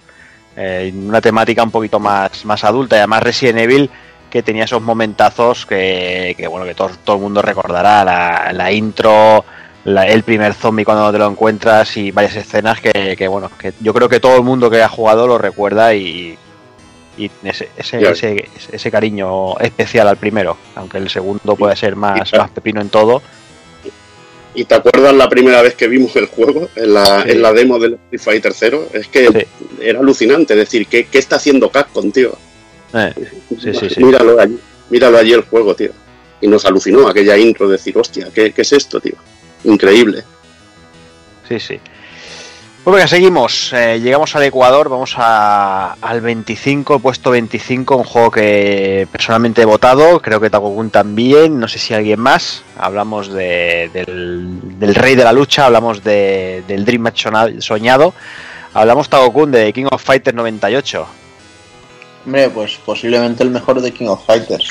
Para mí el corazón siempre lo tenido dividido entre dos, el 97 por la historia y el 98 por, por las partidas y bueno, eh, me pareció el más completo de todos los que hay, el que aún a día de hoy siempre me, apetece seguir jugando unas partiditas y además fue una época en la que en el salón recreativo estaba al lado del Street Fighter 3 y recuerdo que Quizá no tan merecido, bueno, aunque realmente hasta el Zero Strike no considero que Street Fighter 3 fuera muy llamativo, pero estaba siempre vacío Street Fighter y King of Fighters con colas y colas y, gente echando ahí la partida. Y, bueno, SNK en estado puro y esperamos que esa SNK sea la que esté volviendo con, con KOF 14 y lo que haya de venir después. Mm. Yo creo que este es el, el típico juego que le hemos dado le hemos dado caña a muchos y, muchas además. O sea, yo creo que, bueno, como Taokun dice, eh, yo creo que hemos pasado por la gran mayoría eh, de, entregas, pero yo creo que, siempre acabamos volviendo al, al, 98, ¿no? Porque jugablemente, bueno, ese elenco de personajes y, y jugablemente en sí, yo creo que es el que está más, bueno, que está más, más conseguido y, bueno, y siempre, siempre apetece echarse unos piques al COF 98. Yo sin ir más fue mi primer COF, así de claro. Mi mm. primer COF y el que me introdujo de verdad en los juegos de peleas y el que, bueno, luego jugué los anteriores, pero sin duda es el que más me gusta. Y sus razones hay. Me molaría agradecer a, estos benditos locos que ha dicho Dark Cascas, ver en el puesto 25 un Kino Fighter 98, a mí me, me mola, me mola. Y quiere decir mucho de, de la audiencia que tenemos. O sea que por mí impresionante que esté este juego y que no siempre salga salga bueno pues otro tipo de títulos que no contemplan nunca contemplan por ejemplo un Kino Fighter 98 en las mejores listas de juego y yo creo que del género es de lo mejorcito o sea que me, me parece genial de hecho, eh, yo me incluyo, por ejemplo, en el tipo de gente. Siempre se bifurca un poco en el sistema de juego, en las maneras, ¿no? En el buen hacer a la hora de enfrentarte a un juego de lucha. Yo, por ejemplo, soy más del lado de Capcom, de los Street Fighter, de esa jugabilidad y tal. Siempre lo fui. Pero miraba de reojo los, los KOF, los King of Fighter y tal. Y a este 98 se me dio por acercarme, ¿no? Pues por la propuesta, ¿no? Todos los luchadores que, que tenía y demás. Y es que te das cuenta que eres, al principio eres un poco torpe jugando, ¿no? Porque estás acostumbrado a jugar al, de la otra manera, la otra jugabilidad que proponía Capcom. Pero es que te das cuenta que hay un mimo increíble aquí en SNK y cuando un juego es bueno, es bueno de verdad y, ya solo por respeto lo tienes que amar, ¿no? Por decir, joder, qué curro hay en este juego, joder, qué cosa tan bien hecha, por Dios. Venga, pues seguimos uh, por el siguiente. Vamos a ese puesto 24 con otro otra entrega de Super Mario, en este caso Super Mario 64, un juego que bueno que tiene su ya le, le hicimos eh, su especial, su Retropool podcast, un juego que marcó un antes y un después. No sé, quizá Doki le apetezca un poquito de Super Mario 64. Sí, sobre todo lo que es el sin ser mi Mario favorito, pero sí he de reconocer que que yo creo que antes hemos hablado un poquito de. Hablaba Kafka cuando hablaba de Donkey Kong 64, de la saturación de juegos en 3D eh, en la Nintendo 64, y creo que la, base de todos estos juegos vino con este Mario 64. Una auténtica revolución, y yo creo que. Perdón, sí. No, no digo que tanto los de la propia Nintendo como el resto. Yo creo que las, las plataformas 3D la gran mayoría de juegos bebieron muchísimo de Super Mario 64, en todas las bases de, del género en 3D, vaya. Y sobre todo yo creo que el, gran hito de, este Mario 64 y de Nintendo en este caso eh, es, ser capaz de llevar una franquicia como Mario con una estética tan clásica, habiendo marcado una base en el mundo de las plataformas, llevarlo al mundo de los 3D eh, sin tener nada que ver con el plataforma, sin tener eh, la sensación de estar jugando a un Mario y de que había dado un salto lógico y un salto perfecto en el tiempo. y es que incluso a día de hoy te pones a jugar a Mario 64 y es totalmente jugable, totalmente divertido y, una, y, simplemente genial y brillante en todos los sentidos. E incluso la versión que hay para Nintendo DS es, es fantástica y es cojonuda. ¿eh? Y es un juego que tampoco bajan de precio en, ningún lado. Eh, pero una auténtica pasada y, que, tiene un montón de cosas muy curiosas como eh, la primera vez que yo me enfrenté a un juego de este tipo y sobre todo la facilidad a la hora de moverme por, por, el, por un espacio tridimensional con un personaje que me dejó pasmado. Es que yo me tiré un montón de tiempo en esa primera pantalla a la puerta del castillo, saltando por el río, saltando por el césped, subiéndome a los árboles, haciendo volteretas y me quedé pasmado. Y bueno, de esos juegos que bueno, que ahora puedes encontrar en cualquier sitio súper barato porque todo el mundo que tenía una Nintendo 64 tenía este juego y los había patadas. Pero bueno, un un hito de las, de las plataformas. Yo aluciné con este juego porque también eh, tenemos a nuestro coleguilla Carlos que se compraba todas las consolas japonesas en cuanto salían y pilló, este, pilló la consola con el, con el Mario 64 y yo la verdad es que aluciné. Y creo que una de las cosas más, más importantes era el mando de la 64 que claramente estaba diseñado para jugar a este juego. Y, y, es que te hacías uno con ese mando jugando, jugando a Super Mario 64 lo mejor es cómo se llegó a trasladar eh, esa, esa jugabilidad 2D, como bien has dicho, Doki, a, los 3D sin perder, sin perder prácticamente nada, usando bien las cámaras, que, bueno, era un momento primigenio en, en lo que son los juegos de, plataformas de, de 3D y lo bien que lo resolvió, resolvió Nintendo con todas las limitaciones de las máquinas de, de aquella época. La verdad que un salto increíble y, y todos alucinamos con lo, con lo que consiguió Nintendo con este juego y, lo que supuso para el género de las plataformas en 3D. Mm. Y vuelvo, yo vuelvo a lo mismo de antes que comentaba, por ejemplo, con Donkey Kong. Eh, sonoramente, el juego es increíble también. O sea, la banda sonora es. Tienes un trabajo brutal, pero además eh, esa profundidad le, da esa profundidad a, eso. Cuando, bueno, las fases de, bueno, de, cuevas y todo eso, que, que, tiene también esa reverberación. todo Cuando arrancabas el juego el, la música, todo eso, las digitalizaciones me parecen magníficas, era, era, una pasada. Y, quizás, mm, igual la, memoria ahora mismo me, me, toma, me da una mala pasada, pero yo juraría que es de los pocos juegos 3D de la época que a día de hoy lo ves y no te, no te duele, no, no es como algunos 3D que ves que, que bueno, que te pues arranca los ojos. Yo creo, así hablo muy de memoria porque hace ya bastante que no lo he, no lo he jugado que, bueno, que, yo creo que, está bien, bien trabajado, quitando nieblas historias, yo creo que, se, que a día de hoy se puede ver, bueno, se, ve bastante bien. porque, porque, tiene un diseño muy simple, tiene un diseño muy simple y, no necesita nada más, y, es así. Y se ve todo bien. El tema de la niebla no está tan presente. El tema de la niebla no está tan presente en el juego, ¿eh? que este juego tampoco tiene tanta niebla. No, aquí tiene poquita, no es como. Muy, muy poquita, muy poquita. Y yo creo que este juego, sobre todo, destacaría también el concepto rejugabilidad porque el, liarse a sacar todas las estrellas es una auténtica locura. El hecho de tener que repetir un nivel tres, cuatro veces para sacar todas las estrellas y que cada vez hagas el nivel desde un punto de vista diferente o desde un punto diferente y que tengas que explorar una parte diferente hace que el juego sea súper profundo, aún siendo muy simple en el diseño, pero es como bien ha dicho Evil, es que el juego no necesitaba más.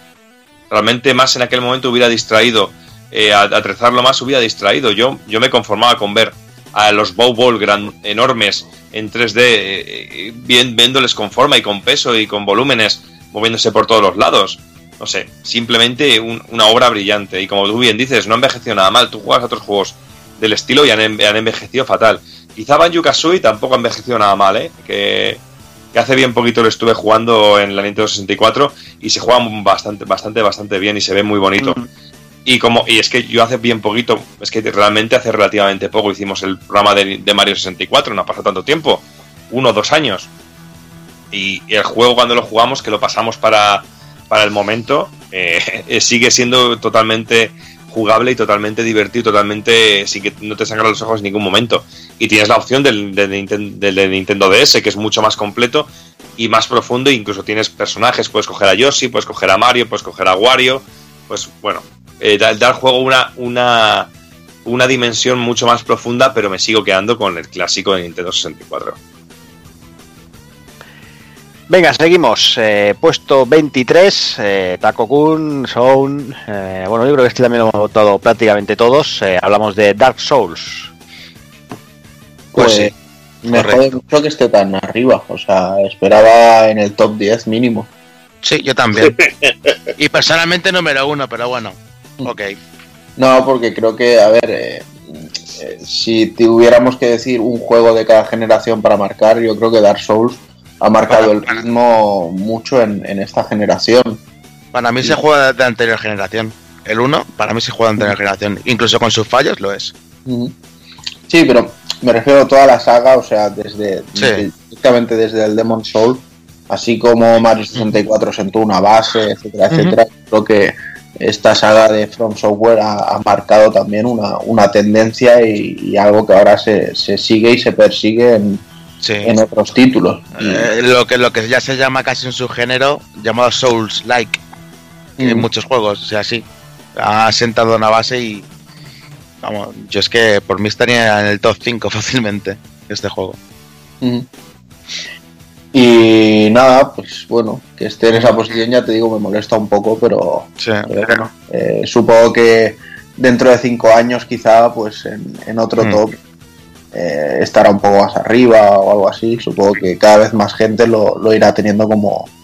Lo que le vendría de, le vendría de puta madre a este primer juego es un, un remaster, algo así que soluciona ese problemillas de frame rate que tiene, porque pega unos bajones a veces que son tremendos, pero luego ves todo lo que es el mapa, los jefes, el combate y es simplemente una delicia de juego. Yo, de hecho, ahora que el, que el que el Miyazaki ha dicho que no necesariamente va a seguir trabajando con los Souls porque tiene más proyectos y tal, creo que es el, momento adecuado para que Sony diga, bueno, pues mm, Bloodborne 2 quizá, pero un, un, remake, remaster del, del Demon Souls, hacerlo, externalizarlo con otra gente, o sea, sería algo maravilloso. Sería crema, eso, la verdad es que sí. sí, sí. Quizás aquí en las votaciones eh, a Dark Souls le, pesa, eh, además del tiempo, como tú dices, la, un poquito la diversificación, ¿no? Piensa que hmm. tenemos Bloodborne, tenemos Demon Souls, como has comentado, tenemos Dark Souls 2, tenemos Dark Souls 3, hmm. y todos han tenido votos. Hostia, pues votar, al Dark Souls 2 por encima del resto lo respeto, pero... Yo no lo comparto, no lo comparto tampoco. Pero bueno, puede ser un momento especial, cualquier cosa. A fin de cuentas es lo que decimos, son el top, los 25 juegos que más te han marcado a ti. Exacto. ¿quién, somos para decir cuál puede y cuál no? Igualmente... pero, igual, el que lo ha seleccionado ha votado a todos de la saga, eso tampoco lo sabes. También puede ser. Igualmente hay un nexo común o bastante en la comunidad que es que el que más ha marcado es el Dark Souls 1, más que nada porque como no fue exclusivo, lo pudo jugar mucho más gente. Mm. Pues venga, seguimos, seguimos adelante. Puesto 22, eh, a otro de los míticos que también se le ha dedicado un programa. Hablamos Evil Super Metroid. Hmm. Ya ves, Super Metroid. Aluciné con este juego. También fue el primer Metroid que caté de, que caté de la saga y me pareció en un principio mm, eh, lo que es el prólogo del juego me pareció alucinante. Era algo que no había visto en ningún juego anteriormente. Ese, ese prólogo y que te saliera ese enemigo en aquel, en aquel momento que no, que no conocía la saga ni, ni, lo que significaba en sí, pero, pero me, resultó alucinante. Y luego el ir al planeta, que te quitaran todos los poderes y, el desarrollo del juego, eh, es un antes y un después. Es un, es un antecesor, bueno, de lo que dijimos, del, del Castlevania Symphony of the Night y de, y de otro tipo de juegos. Incluso yo creo que Dark Souls bebe mucho también de, lo que es Super Metroid en, en, cuanto al diseño. Y la verdad que, que, un juego alucinante, que a mí me marcó muchísimo, que, que a pesar de ser un juego de, de, bueno, un juego en 2D, a mí me, me, producía en, cierto, en cierta manera, tenía muchos momentos de tensión, Recuerdo la, la parte de North Fair interior, que, tenía una música que te ponía pero los pelos de punta y, jefes finales pero realmente alucinantes, alucinantes. Y creo que tiene uno de los mejores jefes finales que he podido disfrutar en, en toda mi vida. Además que tiene un momento que, se copia también en Symphony of the Night, en, en, ese, en ese enfrentamiento con el jefe final. Un momento en que, que nos hacemos más fuertes y esto y que, y que me parece alucinante un auténtico clásico, larguísimo además, que no estaba acostumbrado a que un juego fuera tan largo y en el que me pasaba horas y horas investigando escenarios para descubrir todos los ítems y, conseguir el 100% de todo. Un juegazo auténticamente de sello Nintendo, de, calidad máxima. No se puede decir más. y sobre todo ese carácter oscuro que tiene el juego todo el tiempo. Y, yo siempre recordaré, como punto negativo de este juego, la parte de, de las arenas movedizas que es como un laberinto casi en los últimos compases del juego, que me frustró muchísimo y que me quedé ahí atascado un montón de tiempo en, esa parte, en la primera vuelta que le di. Y sobre todo también... Está, hecho acaso hecho para joderte, tío, y eso a mí me mola también. Sí, pero, esa, cuando me refiero a frustración, esa frustración positiva de, joder, de que lo dejas porque no puedes con ello y vuelves otro día y no puedes con ello y cuando lo logras te sientes de puta madre de haberlo conseguido. Y sobre todo también esa satisfacción. Este juego siempre me lleva a hablar también después de, la versión de el Metroid 2 de Game Boy, que también me parece un juego cojonudo, eh, que también se desarrolló al mismo tiempo que, este Super Metroid, y que pasa lo mismo que con el Zelda que hemos hablado antes. Un juego que para estar dentro de una Game Boy es simplemente brutal, en todos los sentidos, y que es increíble que esté. Pero este Super Metroid, como habéis dicho, bueno, y como ya dijimos en el podcast, y como ya eh, está en el artículo en el libro, gráficos, música, ambientación, sobre todo dar un poquito más de profundidad al personaje de Samus, de, después de lo visto en, el Metroid. No sé, sí, una auténtica gozada y que luego también dio paso a juegos que bebieron un poquito más de esta estética de este Super Metroid, como fueron los de Game Boy Advance, que son una auténtica gozada también. A mí, por ejemplo, me parece súper meritorio, súper meritorio que con los medios ¿no? que, te daba una consola de 16 bits, en este caso la Super, eh, se fuera eh, capaz de crear una ambientación como, como lo hacía Super Metroid. O sea, te ponías a los mandos del juego lo que es la aventura en sí, y es que al rato estaba, era súper inmersivo, y es eso, o sea, súper oscuro, eh, una ambientación, la música, los escenarios, el diseño de de los personajes, de las situaciones en sí a las que te, sometía el juego y demás.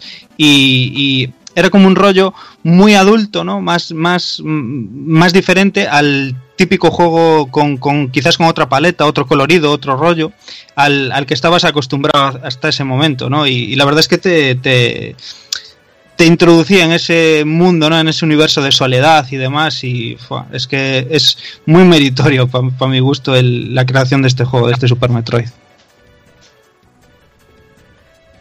Venga, puesto 21. Eh, bueno, uno de los, juegos que seguramente muchos mucha gente recordará y tendrá muy bonitos recuerdos. Eh, Shadow of the Colossus. No sé a quién le apetece hablar de, esta obra. Bueno, pues bueno, viendo que nadie quiere hablar, yo la verdad es que no es un título que me marcase especialmente, o sea, me gustó, me lo pasé muy bien y, y incluso, no sé, es como que tuve unas sensaciones que a lo mejor no, he tenido con otros, pero fuera de eso no, me pareció personalmente una experiencia tan, tan, tan remarcable como para tenerla en, los juegos clave de mi, de mi vida. Hombre, hay que decir que tenía... Bueno, di. No, habla, te, vas a, te vas a enrollar con una persona, pero bueno. sí, sigue tú, sigue tú, ya hablaré yo. Eh, a ver, eh, lo que está claro es que los mundos así tan abiertos se hacían un poquito coñazo, eh, pero luego las luchas contra los colosos eran, eran épicas. Y más que nada por la banda sonora que sonaba durante, durante los combates. A mí eso, a mí eso es el mismo, perdón, hablen, hablen, que yo hablo mucho. No, simplemente decir que es lo mismo que ocurría en Bayonetta, es un pasillo hasta un enfrentamiento, es un pasillo hasta un enfrentamiento, pues aquí es lo mismo. Y es que es un juego que realmente que sí, que es... Pero aquí, ojo, el problema no es, es, mío. Siempre que me enfrento a este juego, o sea, no, no conecto con él. No sé si es por el control, por, por el el recorrido, supongo que me ocurre lo mismo que con el Red de Redemption. El rollo este con el caballo hasta tomar por culo y. Sí, que luego los enfrentamientos con los colosos, y los colosos en sí son flipantes, pero yo no, es de los juegos que incluso en cierto modo me jode no conectar con él, pero no me, no, tío, no, no puedo con este juego, macho. A ver, eh, ahora voy a, hablar un poquito. Eh, después de, lo que ha dicho Hazard. Eh, aquí la clave del juego es el enfrentamiento contra, contra los colosos. Tienes un trozo en el que vas con el caballo ahí explorando y tienes que buscar la manera de, cómo enfrentarte a una bestia que es increíblemente de un tamaño abismal comparado contigo. Y a mí esa es la sensación que, me gusta de este juego y lo que me transmite. Cómo voy trepando por el coloso, cómo estaba hecho el juego, que técnicamente era alucinante. Veías el pelaje del coloso, el del primer coloso, por ejemplo, y es que alucinabas. Y me molaba, sobre todo porque tenías, cada, cada coloso tenía un punto débil y tenías que descubrir la mecánica de cómo matar a ese coloso. Y, era, y eso me parecía alucinante. Es más, este juego yo creo que ha influido luego a la hora de, crear este tipo de enfrentamientos en otros juegos, que lo hemos visto hasta la saciedad, enfrentarnos en God War y en muchísimos juegos de esta manera a, los colosos. Y a mí me molaba sobre todo la sensación de sentirme tan vulnerable enfrentándome a un rival tan titánico. Y yo creo que esa es la sensación que te, que te transmite Shadow of the Colossus. Es, es, lo que a mí me gusta de este juego y, por eso entiendo que, alguien lo tenga en su lista de, los 25 favoritos. Por ese tipo de cosas. Que a mí me, me parecía increíble. Y lo bien plasmado que estaba el enfrentamiento y que tuvieras que buscar la que tuvieras que buscar el punto débil del enemigo. Eso era donde brillaba el juego. Yo, por ejemplo, este título eh, no voy a marcar el posterior de que lo jugué en su momento porque no lo jugué. Lo jugué ya bastante después de que saliera la, versión esta HD Collection para, para, para Play 3. Y, y, la verdad es que me mantuve bastante virgen, tío, sobre el juego. No, no, no había escuchado mucho, no había catado nada. Y la verdad es que puedo jugarlo así, en plan, como si fuera de nuevas y decir que es completamente lo que dice Evil. O sea, no se me hace tan vacío a lo mejor como a Kafka el, lo que es el viaje, el paseo hasta el coloso, ¿no? Desde lo que es eh, la capillita esta. Pero el control del caballo y todo es así un poquillo tosco, pero gusta. O sea, es como de esas veces, ¿no? Que te viene un olor que es chungo y dices, tú es chungo, pero es mío, me gusta, ¿sabes? Pues el control del caballo es un poco así, es un poco terco y tal. Y el viaje en sí, eh, los paisajes, la música, cuando estás llegando ya al, al rollo del coloso y tal y sobre todo pues eso las mecánicas del coloso porque es que es, es increíble el rollo de ir descubriéndolas y, ver eh, eso mismo no el que cada uno es un rollo diferente y a mí me parece muy muy muy original mismo para la época en la que es el juego vamos bueno, ya que no, nos lo dijeron en los comentarios de una vez de iVox, que el control del caballo es así porque se controla lo que sería Wanda, no se controla el caballo. O sea, tú es como si tú le das hacia atrás y controlas lo que, lo que mm. es estirar de las riendas. Y claro, un caballo pues no te da una, no te da una vuelta de 360 grados de, golpe. Mm. Te tarda pues lo, lo que te tarda en, el control. Por eso igual más sencillo es cuando, cuando vas más, más a campo abierto, darle para, abajo que ya te giran más rápido por eso, por ese motivo. Está muy bien, que los caballos tienen alma también en los juegos estos de... Mm. Y eso que son animalitos. Muy correcto. Venga, vamos con el puesto 20. Vamos con otro otra entrega de la saga Zelda. Esta ocasión toca Ocarina of Time. No sé quién ha dicho antes, no sé si ha sido Sound, que hablaba de. Sí, hablé antes de, Ocarina of Time, que es junto con A Link to the Past, mis juegos top de la saga. E incluso Twilight Princess, que mucha gente no le gustó, es otro de los que más me gustaron.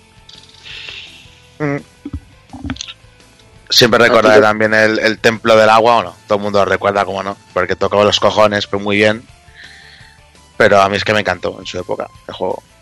Yo, yo siempre destacaré de, este Ocarina of Time el, sentirme metido de lleno en, una película totalmente. Creo que es la primera vez que de verdad me sentí metido profundamente en una historia y que todavía a día de hoy cuando lo juego me sigue apasionando en todos los sentidos. Creo que dramáticamente el juego tiene un ritmo brutal, empezando por eh, un Link completamente niño, eh, inexperto, indefenso, cómo va creciendo, cómo se termina convirtiendo en ese héroe del tiempo. Eh, todo lo que es ese, esa campiña abierta, muy entre comillas, y lo que tienes que hacer con un montón de tareas secundarias, con un montón... Eh, siempre recordaré la, la, misión secundaria de hacer el arma especial, la espada más potente, que era lo de llevar el colirio al Goron gigante, que me pareció fantástico, que tienes que recorrerte toda la campiña de punta a punta con el caballo a toda leche. Un montón de, homenajes a, Mario, a Luigi, a cositas de Nintendo. una auténtica gozada y que luego también es súper cachondo el conocerse también, también, también este Ocarina of Time y ponerse manos a la obra con el Master Quest y que sea un juego el tres veces más difícil porque te conoces tan bien el juego original. El recorrido, efectivamente. Recorrido que te cuesta salir, llegar hasta el árbol de Q. Mm. ¿Sabes? Que. Fantástico. Eh, siempre se habla lo que es el del, del, del, templo del agua, de lo complicado que era el templo del agua. Mm. Pero el, el, la, la, mazmorra que está dentro de la barriga del pescado es simplemente brutal. Tienes que ir con la, con la niña es la mamorra, esa, vale, es la mamorra esa pesada que siempre me hace dejar el juego, que siempre vas con la niña pez a, a cuestas. Sí. Sí. Hostia, tío, qué coñazo. Para mí que es, la, para mí que es lo, eh, lo, peor que he visto en un puto videojuego. No, lo que pasa que es, eh, es, es, muy, es muy, muy compleja y hay que pillarle el punto. Pero es que esa, esa mazmorra, por ejemplo, que comentábamos del, del, del Master Quest, las mazmorras están dadas también la vuelta o te puedes encontrar eh, ítems que te puedes encontrar casi al final del juego, te los encuentras al principio, o en esa mazmorra te puedes, la del pez, Yabu Yabu creo que se llamaba, te puedes encontrar a vacas repartidas, por el, por el escenario. No sé, brutal. Y encima la parte final tiene, lo hablabais antes del Bayonetta 1, que tiene un momento epiquísimo en su combate final. Aquí el combate final con, eh, es, es increíble. Cuando le clavas la espada en la cabeza, cuando y sobre todo ese final de Link niño caminando, eh, viendo todo lo que ha hecho, eh, eh, es que es sin palabras, de esos juegos que se merecen un programa completo. Bueno, es que yo creo que casi todos los juegos de los que hemos hablado aquí se merecen un programa completo, pero este Ocarina of Time, todo lo que todo, lo que significó y sobre todo la versión que hay para 3DS que es genial y sobre todo porque tienes la opción de, de, de para 3DS, perdón, de poder jugar también al Master Quest que siempre insisto en el Master Quest porque es una experiencia muy buena, sobre todo para todos aquellos que conocen muy bien el juego original. Y que está en español, ¿no? Sí, claro, eso es lo mejor. Y es que personalmente, además, fue. De, una de las putreces más grandes que hizo Nintendo en la época. Mm. Que fue lo del libro, el libro con toda la traducción del eh, juego. Eh, eh, eso quería comentar. Yo es que personalmente en esa época no era bastante canijo, pero era un juego que estaba junto con el grupo de amigos esperando muchísimo. O sea, era de las primeras veces que esperaba tantísimo un juego. Y, aunque nos encantó y lo jugamos, cuando vimos lo del librito nos pegó un bajón terrible. Vamos, no, no, no encontrarlo traducido y demás, de joder, pero bueno. Pero lo peor de esa lo disfrutamos igual. Lo peor de la traducción del libro es que los diálogos vienen traducidos en orden alfabético. Mm. Y es decir, que no puedes, en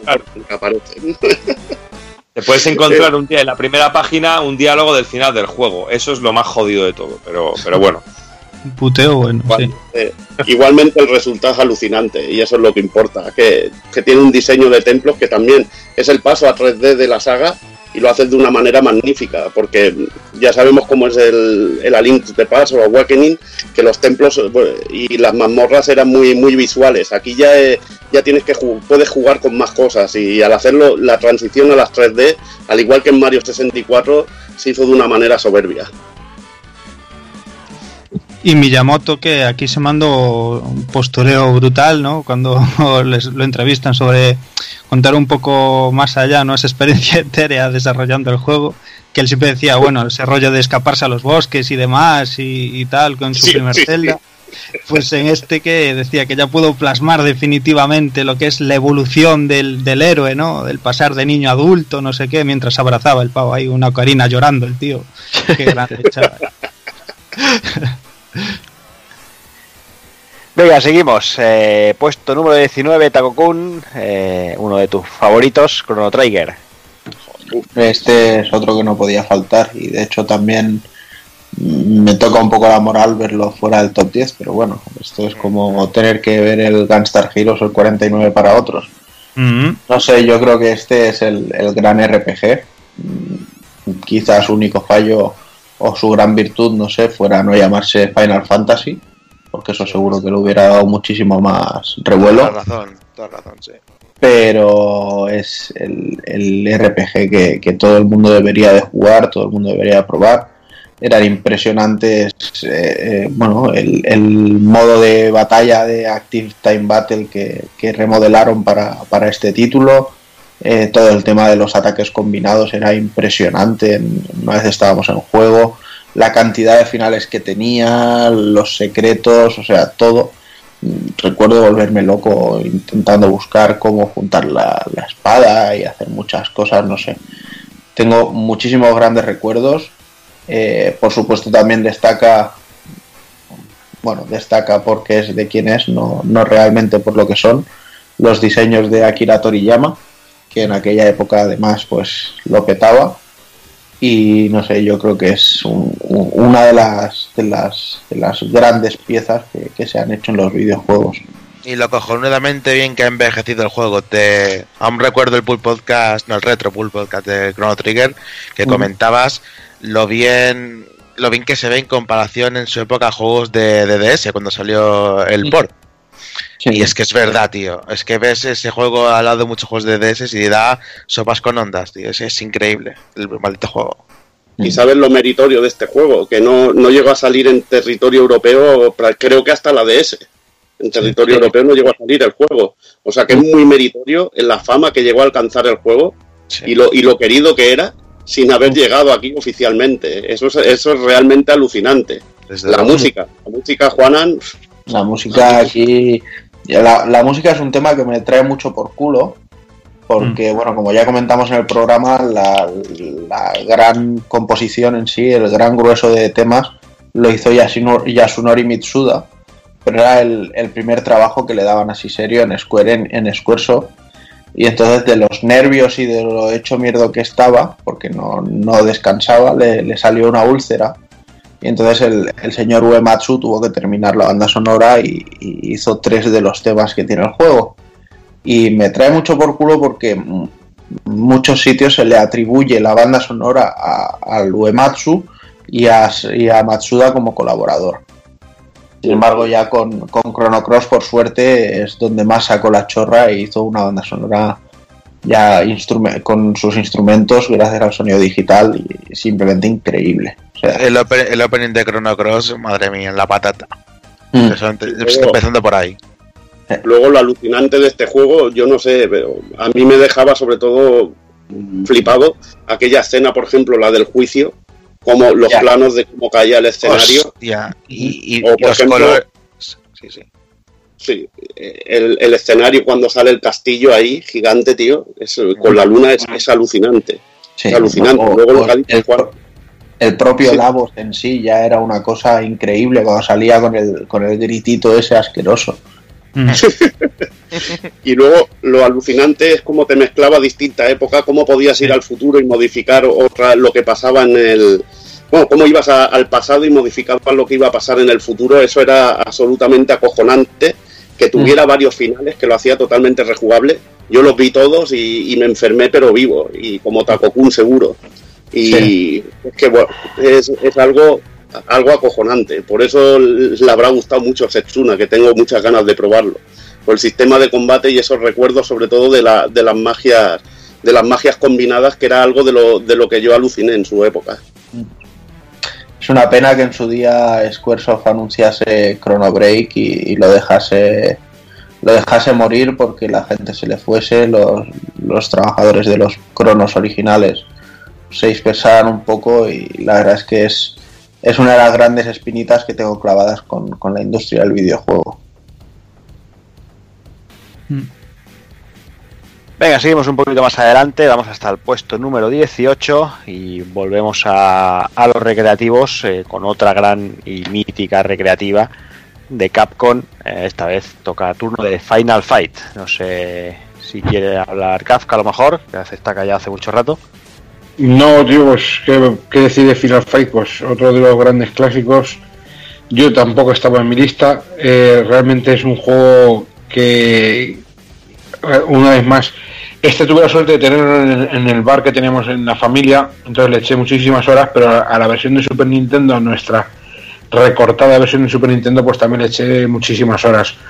Me ocurrió lo mismo que con, el UN Squadron, pues precisamente el, modo dos jugadores es lo que más me jodía no tener, pero creo que es una versión decente, quitando que le falta un personaje, un nivel, un modo pero bueno, eh, un grandísimo juego, un yo contra el barrio, como diría Bill Ryu, muy, muy rico. Esto no lo diría yo ni muerto.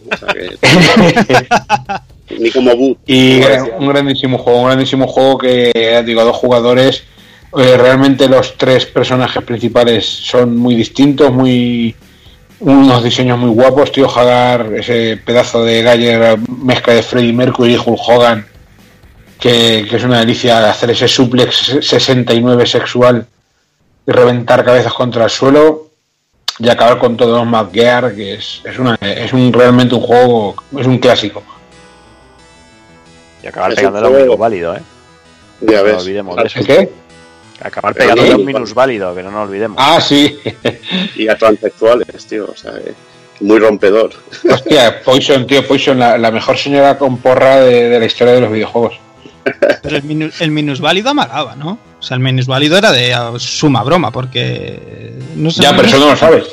Ah, bueno, ya, correcto. Y encima es, un señor, es un señor mayor.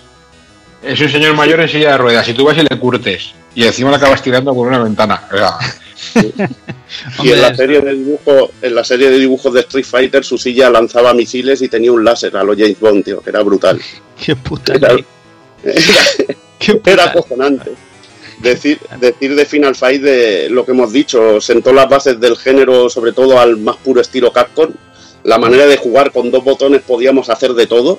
Eso era mm. increíble. Acercándonos a los enemigos los agarrábamos y los podíamos, los podíamos golpear y castigarlos y luego hacerles una llave. Eh, luego el desarrollo del juego, lo bien medido que estaba, lo bien diseñado que estaba con esa entrada en el metro que era que era alucinante, esas batallas así, que te metían en un ring contra el Sodom, todo el público animado, todos esos detalles era increíble, en la caja que te metían con los, tres andores tope de, bestias, eh, increíble, la fase de, es la fase de la bahía, que empiezas de noche y acabas de día, esa frase tenía que decirla otra vez. La vas a explotar demasiado, ¿eh? Tienes que empezar a dejar... explotando ya mucho, ya, ya sobre explotación. Y nada, el, tamaño, el tamaño de los sprays, yo me acuerdo también sobre todo el tamaño de los sprays, las animaciones, tío, eran flipantes. Una cosa que siempre hablo mucho con Jordi, el carisma de los personajes, que eso era muy importante. Sí. Que es que no, no es que fueran los personajes, hasta los enemigos tenía carisma y todo, y todo el que ha jugado Final Fight recordará el nombre de algunos, sobre todo de los Hollywood, cuando hacían ese vuelo trinchándote con las navajas que, te cagabas en, en, sus familiares más cercanos. O sea que. El gado, el gado, tío. el gado y el slash, que no veas, que te daba unos mamporros que te, que te volaba la, la barra. Y también recordaréis todos que lo útil que era recoger un pollo que estaba debajo de un cubo de basura o un chicle que tiraba un poli. O sea que alucinante. Qué de puntacos cerdos. Y, sobre todo no dejéis, ya que habéis hablado también de, Super Nintendo, de la versión de NES, ¿eh? el port que hubo para NES, un jueguecito muy curioso, diferente, pero no deja de ser Final Fight también. ¿eh? Los ports. Y los ports, El, de, el de CD con aquella musicón de, de la putísima hostia, y que podía jugar a doble. Y el de Game Boy Advance, que me parece increíble. Sí, salvo las intros, que tenía unos retratos más feos que pegarle a un padre con un calcetín sudado. Sí, sí, sí, sí. Eran, castigaban la vista a base de bien.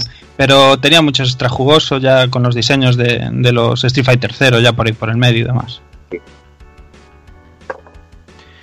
Venga, puesto 17, vamos con otro mítico entre los míticos. Esta vez le toca a Sonic 2. O sea, poco, poco, poco hablar, Evil, de Sonic 2, vamos. Pues le, dedicamos, le dedicamos un programa, un juego que tuvo un desarrollo, un desarrollo realmente muy, muy difícil, fue dificultoso, pero que, quedó una auténtica maravilla. Yo aún recuerdo el vídeo donde, donde conocí el juego que se me caía, se me caía la baba solo de ver a cuando, cuando Sonic desaparecía de la pantalla toda hostia. Me pareció absolutamente brutal. Y bueno, y ya el momento que nos transformamos en Super Sonic, pues ya era el alucine. En aquel momento viciados con Dragon Ball, vemos eso, nos quedábamos pues llorando. Y este lo puse también. Este, es, sin duda es mi Sonic favorito también por eso. Por la época en la que te coge, eh, yo, yo aquí ya aún ya estaba en, el lado de Super Nintendo y, lo miraba de, reojo desde la otra acera porque me, encantaba, tío. Esos vídeos, como dice Evil, es, ese momento increíble de Sonic eh, convirtiéndose en, en Super Guerrero, eh, las, las fases de bonus el diseño en general, ¿no? La inclusión de, de Tails como personaje secundario, una auténtica pasada. El salto fue brutal. Eh, si bien el 1 es muy querido y está muy bien diseñado y toda la historia, a mí el 2 me parece soberbio. La parte final es increíble. Mm. La parte que va montado en el, en el tornado, en el avión, alucinante. Momento que salen aquellas gallinas en las torretas, yo alucinaba con esa fase. Eh, luego de niveles está el, nivel del pinball, que llamo yo Casino Night Zone, que es absolutamente brillante y bestial, algo que se haría que sería, bueno, que sería muy normal en, el universo de Sonic que apareciera una fase en rollo así pinball con, con bumpers y donde rebotáramos por, con todo, por todos los sitios. Y bueno, también otra fase que me alucinó, Metropolis, Metropolis Zone, con, con el, aquel rollo industrial y esa música. Sí, sí, y, lo que es eh, la fase final, todo lo que es la parte final me parecía alucinante. Y sobre todo mm. la dificultad que tenía pasarse el juego, porque el trozo final íbamos sin anillos y teníamos que cargarnos a dos jefes. Un Sonic, un Sonic Robot que era bastante, bueno, no era muy chungo, pero después el Robotnik que te podía costar muchísimas vidas, muy hijo putas. Mm. Y bueno, y, la, y no olvidarnos de obviamente de la parte de la música. O sea, es que, es que musicalmente, si ya el uno sienta cátedra y, todo el mundo tiene que juega, todo el mundo que juega, ese juego tiene droga en la música porque las se te quedan grabadas a muerte todos los temas, pero es que este segundo tenía como tenía como más peso, ¿no? La música se veía mucho más trabajada, mucho más currada, muy bien identificada para cada pantalla, ¿no? O sea, encajaban perfectos los temas con, el diseño de los niveles. Yo discrepo aquí, yo discrepo porque para mí la música del primero es la mejor de toda la puta saga. Sí, sí, pero... ¿Y qué acabo de decir, cabrón? que estás hablando de la segunda que te gusta más y yo te digo que la primera me gusta más. No, no, no, no te, estoy no te estoy hablando de que la segunda me gusta ah, más. Estoy diciendo que la música del, del, segundo, que es mítica, o sea, que es santo, que la del primero. y tanto que es, mítica, y tanto que es mítica. Joder, pues, pues por eso. bueno, a ver cuándo se acaba esta pesadilla de animalitos. Siguiente. Vale, ya hablas, hombre, ya hablarás. ¿Cómo se cierran los micros aquí, tío? Joder, pues le das al botón de silenciar y te silencias. No, para silenciarte a ti, cabrón. vale, vale. Yo tengo un botón que es enviar sicario, que va muy bien. pues venga, seguimos. Eh, ya que Hazard aquí ha hecho aquí de, señor censor, vamos a seguir con el 16. Y vamos con, con, otro, una de las grandes joyas que sé que hay gente que aquí que no le acaba de, de emocionar, pero los que lo hemos puesto, Takokun, flipamos y muchísimo con este juego y hablamos de The Last of Us. Vaya que sí. Aquí sí que tenemos un, prólogo de esos de, de, sacarse la chorra y no parar. Y un, juego, bueno, además, ya con la generación en la que salió, ya es digno de jugarlo con un buen 5.1 y estas cosas. Y no sé, para mí fue pues lo que muchos dicen de a lo mejor de Shadow of the Colossus o de Ico, ¿no? Una, una experiencia. O sea, ya no solo el, el trasfondo, el matar infectados, historias, sino todo lo que es el, viaje y, la historia que te cuenta. Y más que la historia, que también la tenemos bastante conocida, el, cómo te la cuenta, eh, no sé, yo creo que, que es muy difícil que Naughty Dog eh, consiga hacer un juego que supere a este para mí fue lo, de lo mejorcito que ha habido esta generación y, seguramente el, propio remaster sea de lo mejorcito que me quede de, esta que estamos. Sí, yo fue lo primero que jugué de Naughty Dog en la pasada generación, porque no, he tocado los Uncharted para la desgracia, pero mm, desde luego fue de lo mejorcito que he podido jugar en, en Play 3 junto con Dark Souls. No, nunca lo he ocultado y es que me encantó la, la IA enemiga, cómo se desarrolla la historia, el escenario, me encantó todo, la verdad. Y cómo se veía, sobre todo, que, que exprimía la, Play 3 hasta el máximo. El juego, la, bueno, el juego, la verdad, es bestial, tanto el viaje como comenta como comenta Taco Kun, pero bueno, luego teníamos el fallo de la IA de los compañeros, que pero bueno, es que pasa, pasabas olímpicamente de ellos porque pasaban corriendo delante de los enemigos y mm. ni, los detectaban, pero bueno, es algo que, que, da igual porque el viaje, la historia, la relación de los dos personajes, eh, es algo que, bueno, hay que jugarlo de principio a fin para, para ver que es una auténtica maravilla. De hecho, yo me lo, me lo hice en Play 3, me lo hice luego en Play 4 con el remaster. Y ahora, en cuanto le pongan el parche para la Pro con el HDR y los 4K, también me lo pienso volver a hacer. Eh, ¿Te, lo pues, en modo realista o no? Sí. Joder, hay que tener huevos. Bueno, yo casi estoy en el final con el modo realista, ¿eh? tampoco, tampoco te creas tú que, es tan complicado. Una vez que las mecánicas y todo esto. Claro, todo tiene su truquillo, pero macho, te pillan más fácil. Yo este lo puse también porque, porque vaya, o sea, estoy al 100% con todo lo que dijo Taco Kun. Y, y, es más, o sea, yo este es el, ese mítico juego del cual no esperas nada, no, no, no, no tienes las expectativas en plan tal, lo pillas con, con las defensas bajas, en plan, bueno, a ver qué me ofrece, venga, una aventurilla así, ¿no? Un rollo Uncharted y tal. Y, y buah, es que desde el, a los 30 minutos de juego estaba completamente absorbido ya por, por, el juego en sí y, ya imposible despegarte de él, o sea, una auténtica locura y, y, te marca, pues que te marca, es así, o sea, las mecánicas no le hacen daño, yo sé que Evil es detractor del juego, que no le llama mucho, pero, pero es que por la historia que te cuenta merece la pena, de verdad no, eh, no me califiques de detractor, eh, que no, yo sé lo que, te hablo de las mecánicas. Hablo de las mecánicas. la jugabilidad a mí no me, no me convence, pero que sé que es un buen juego, eso sí, eso también lo sé. O sea, que una cosa es que, que no me atraiga a mí, pero que no me voy a meter con él y os respeto totalmente. No pulpo frito style esta vez genuinamente. y que y que me parece muy bien que lo hayáis votado porque yo ya lo digo, la intro de este juego me pareció un alucine, lo que vi, lo que vi en pantalla. pero otra cosa es que me llame, pero otra cosa es que me llame a la hora de jugarlo, que se me, se me hace duro de jugar a mí, personalmente. Ya, ya.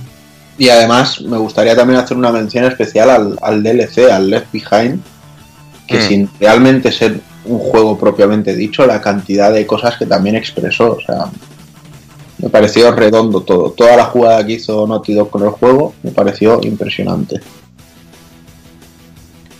Yo también he sido de los que, como cuenta, que de los que lo ha votado, pero bueno, por todo lo que ha dicho ya todos vosotros, sobre todo Takokun, ¿no? Es que la, manera de contarte la historia, eh, yo creo que ya, ya solo con eso ya te tienen ganado. Yo creo que el juego es de los pocos que puede decir que roza la perfección.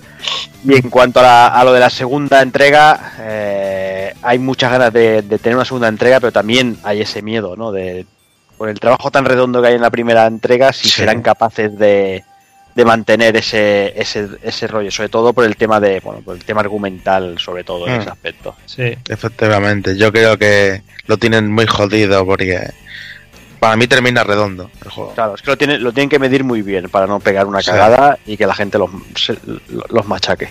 Mm. Bueno, pero siempre puedes elegir eh, con otros personajes en otros puntos del mundo o del país y, ya está, y hacer una segunda parte con, con eso. No años después, alguna cosa claro, No tocar, no tocar lo que total como acabó con este. bueno, se podría partir a partir de, ahí, pero con otros personajes en, en otro punto. Mm, se podrían hacer muchas cosas. o 30 años después, haber pasado con la Tierra y todas esas cosas. Sí, sí. Totalmente de acuerdo. Veremos a ver a ver si algún día empezáramos a, tener noticias.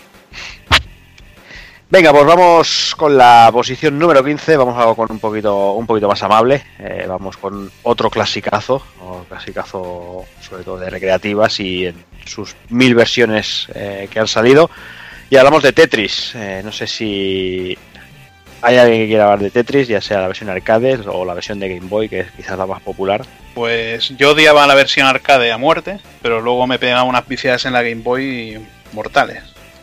Mm. A mí se me quemó el cartucho dentro de la Game Boy. Joder. Con eso lo digo todo. Se la dejé ahí y de tanto jugar se quemó el cartucho, se fundió con la consola. Bueno, pero igual la dejaste encendida ahí, enchufada a la corriente. Aquí el sol de Mallorca y tal. Sí. Pero estaba enganchadísimo también. Eh. Una idea súper simple, pero adictiva más no poder. A mí me gustaba mucho la recreativa. me encantaba, sobre todo por la música y, las animaciones que iban saliendo del personajillo pequeño arriba en pantalla. Y bueno, creo que en cualquier versión es súper disfrutable. A mí la que más me gusta es el, Tetris Battle Gaiden 2 de, que está en, en Super Famicom, que es un Tetris diferente, que, que, es más competitivo, que juegas contra la máquina y es un poquito más rollo puyo puyo, que puedes hacer ataques mágicos, salir rellenando una barra y me, y me gustaba más esa variante. Pero bueno, simplemente con el Tetris normal y su simpleza te lo puedes pasar teta. Y tiene una de las melodías no más reconocibles dentro del panorama de los videojuegos que, que incluso la gente que no juega videojuegos pues eh, es capaz de tararearte perfectamente la melodía de Tetris vamos. No, no, no conozco a nadie que no la conozca sinceramente. Es que eso dice muy mucho sobre el juego. Sí. Más es de los pocos juegos que puedes decir que es perfecto tal cual como es mm. Y un juego que debe haber jugado el 90% de la población mundial. Seguramente. Sí, seguramente. se pusieron de, de, moda las maquinitas estas, el rollo LCD, con sí, todo el Tetris. El blog. Fue, fue, una locura. Fue una locura las versiones aquellas piratonas. Ya ves. Venga, seguimos adelante, vamos con otra gran joya. Eh, quizás pues a, a, alguno también sorprenderá como Tagoku le ha sorprendido un par de cosas que, esto, que esté tan abajo. Bueno, tan abajo, estamos en el puesto 14 y hablamos de Super Castlevania 4. Mm. Uf, vaya juegazo, mm. tío. Yo lo he votado, yo lo he votado, eh, es uno, es el Castlevania que he votado. Y fíjate mm. que me gusta muchísimo Rondo Blood y me gusta muchísimo Symphony of the Night. Pero es que también eh, es lo que hemos hablado antes. Fue mi primer Castlevania, mi, primer, mi primera toma de contacto con la serie. Y además hay una cosa que me encanta, que es la agilidad que tiene el personaje con el látigo y el poderlo mover en cualquier dirección que lo podías usar para protegerte. Y luego la, la jugabilidad que tenía tan barroca y tan plataformero. Es que es un Castlevania super plataformero, el, el, el, Super Castlevania 4. Y luego larguísimo. Y me encanta cómo se desarrolla las fases y la música me parece alucinante. A quien no, a quien no le ponga en este juego, a quien no le ponga en este juego cuando caen las rejas y empieza a sonar el tema Simon, es que no, es, no jugó ni en nada, tío. No jugó ni en nada. Este juego es alucinante y punto. Y punto. Es que ese, no, momento, ese momento, es otro de los momentos míticos. O sea, es entras el puente levadizo, te lo cierran, entras para adentro ahí sin música, solo efectos. Sí. Y lo que tú dices, cae en la reja, empieza a sonar el, las primeras notas del Temo Simón y ya estás ahí con la chorra en la mano. Hombre, ya ves.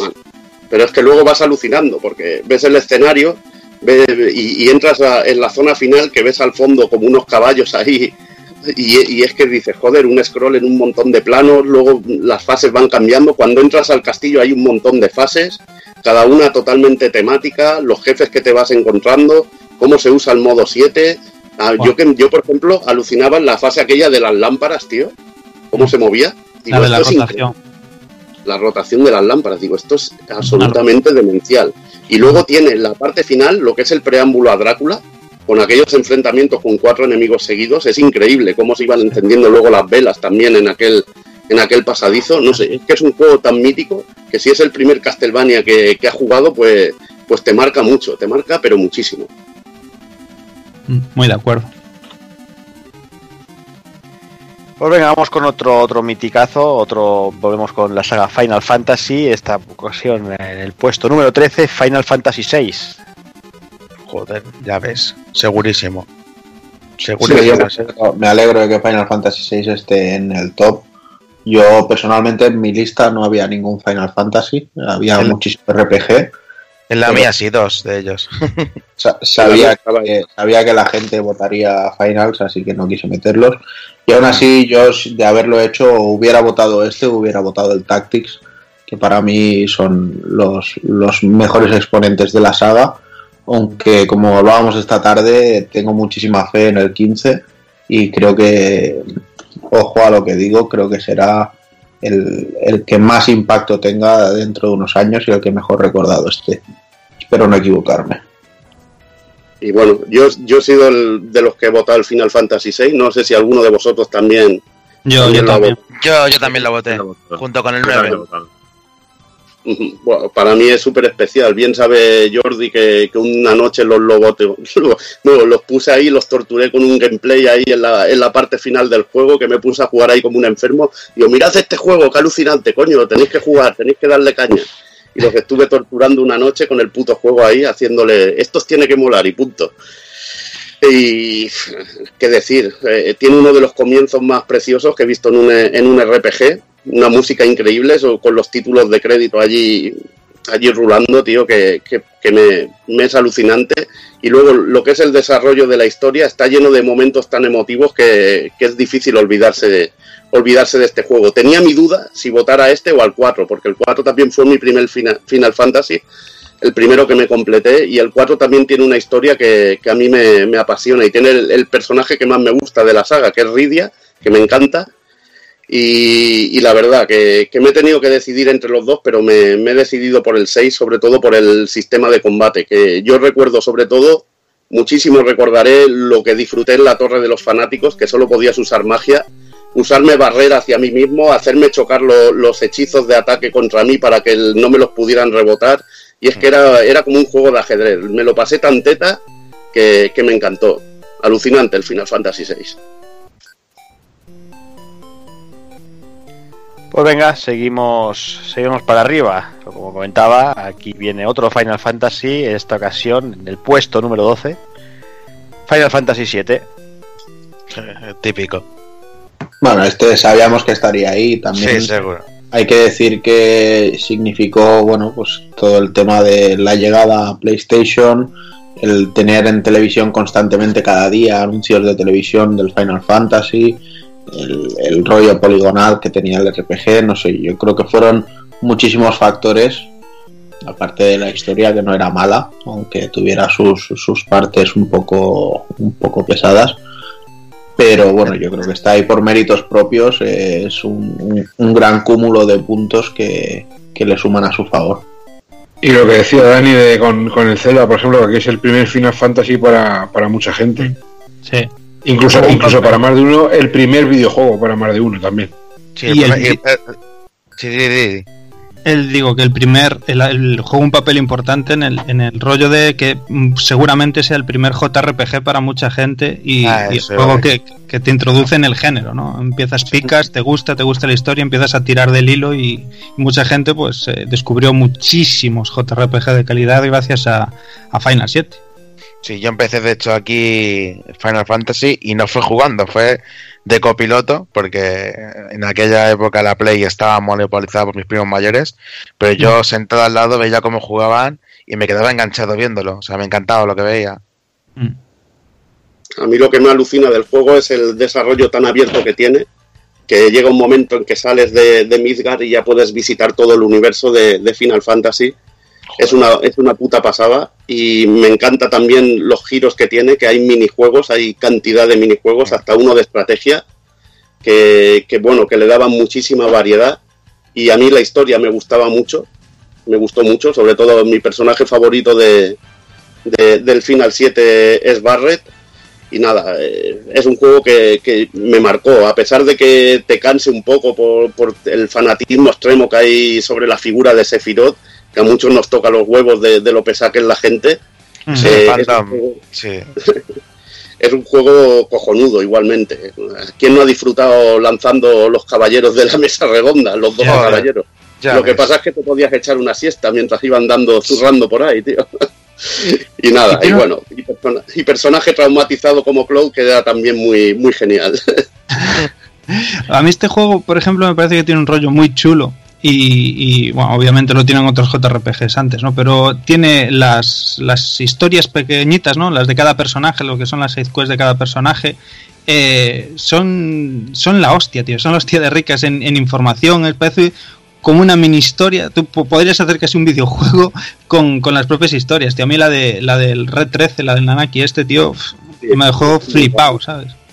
Y luego la música de este juego, que también era increíble. Se pasó al formato CD, pero tenía aquel rollete MIDI que era muy, muy genial, tío. Sí. estaba muy bien la música del Final 7. Es que todo el conjunto se, se parió una cosa muy, muy buena y muy grande, porque a nivel de enemigos y posibilidades era un juego vastísimo. Y sobre todo que, que te podías completar el juego y había retos como los armas, tío, que eran que eran, eran increíbles y, por eso yo creo que la gente tiene tan buen recuerdo. Y luego que llegara al mercado y traducido, aunque vaya traducción. Sí, sí. Nos sumamos a la fiesta.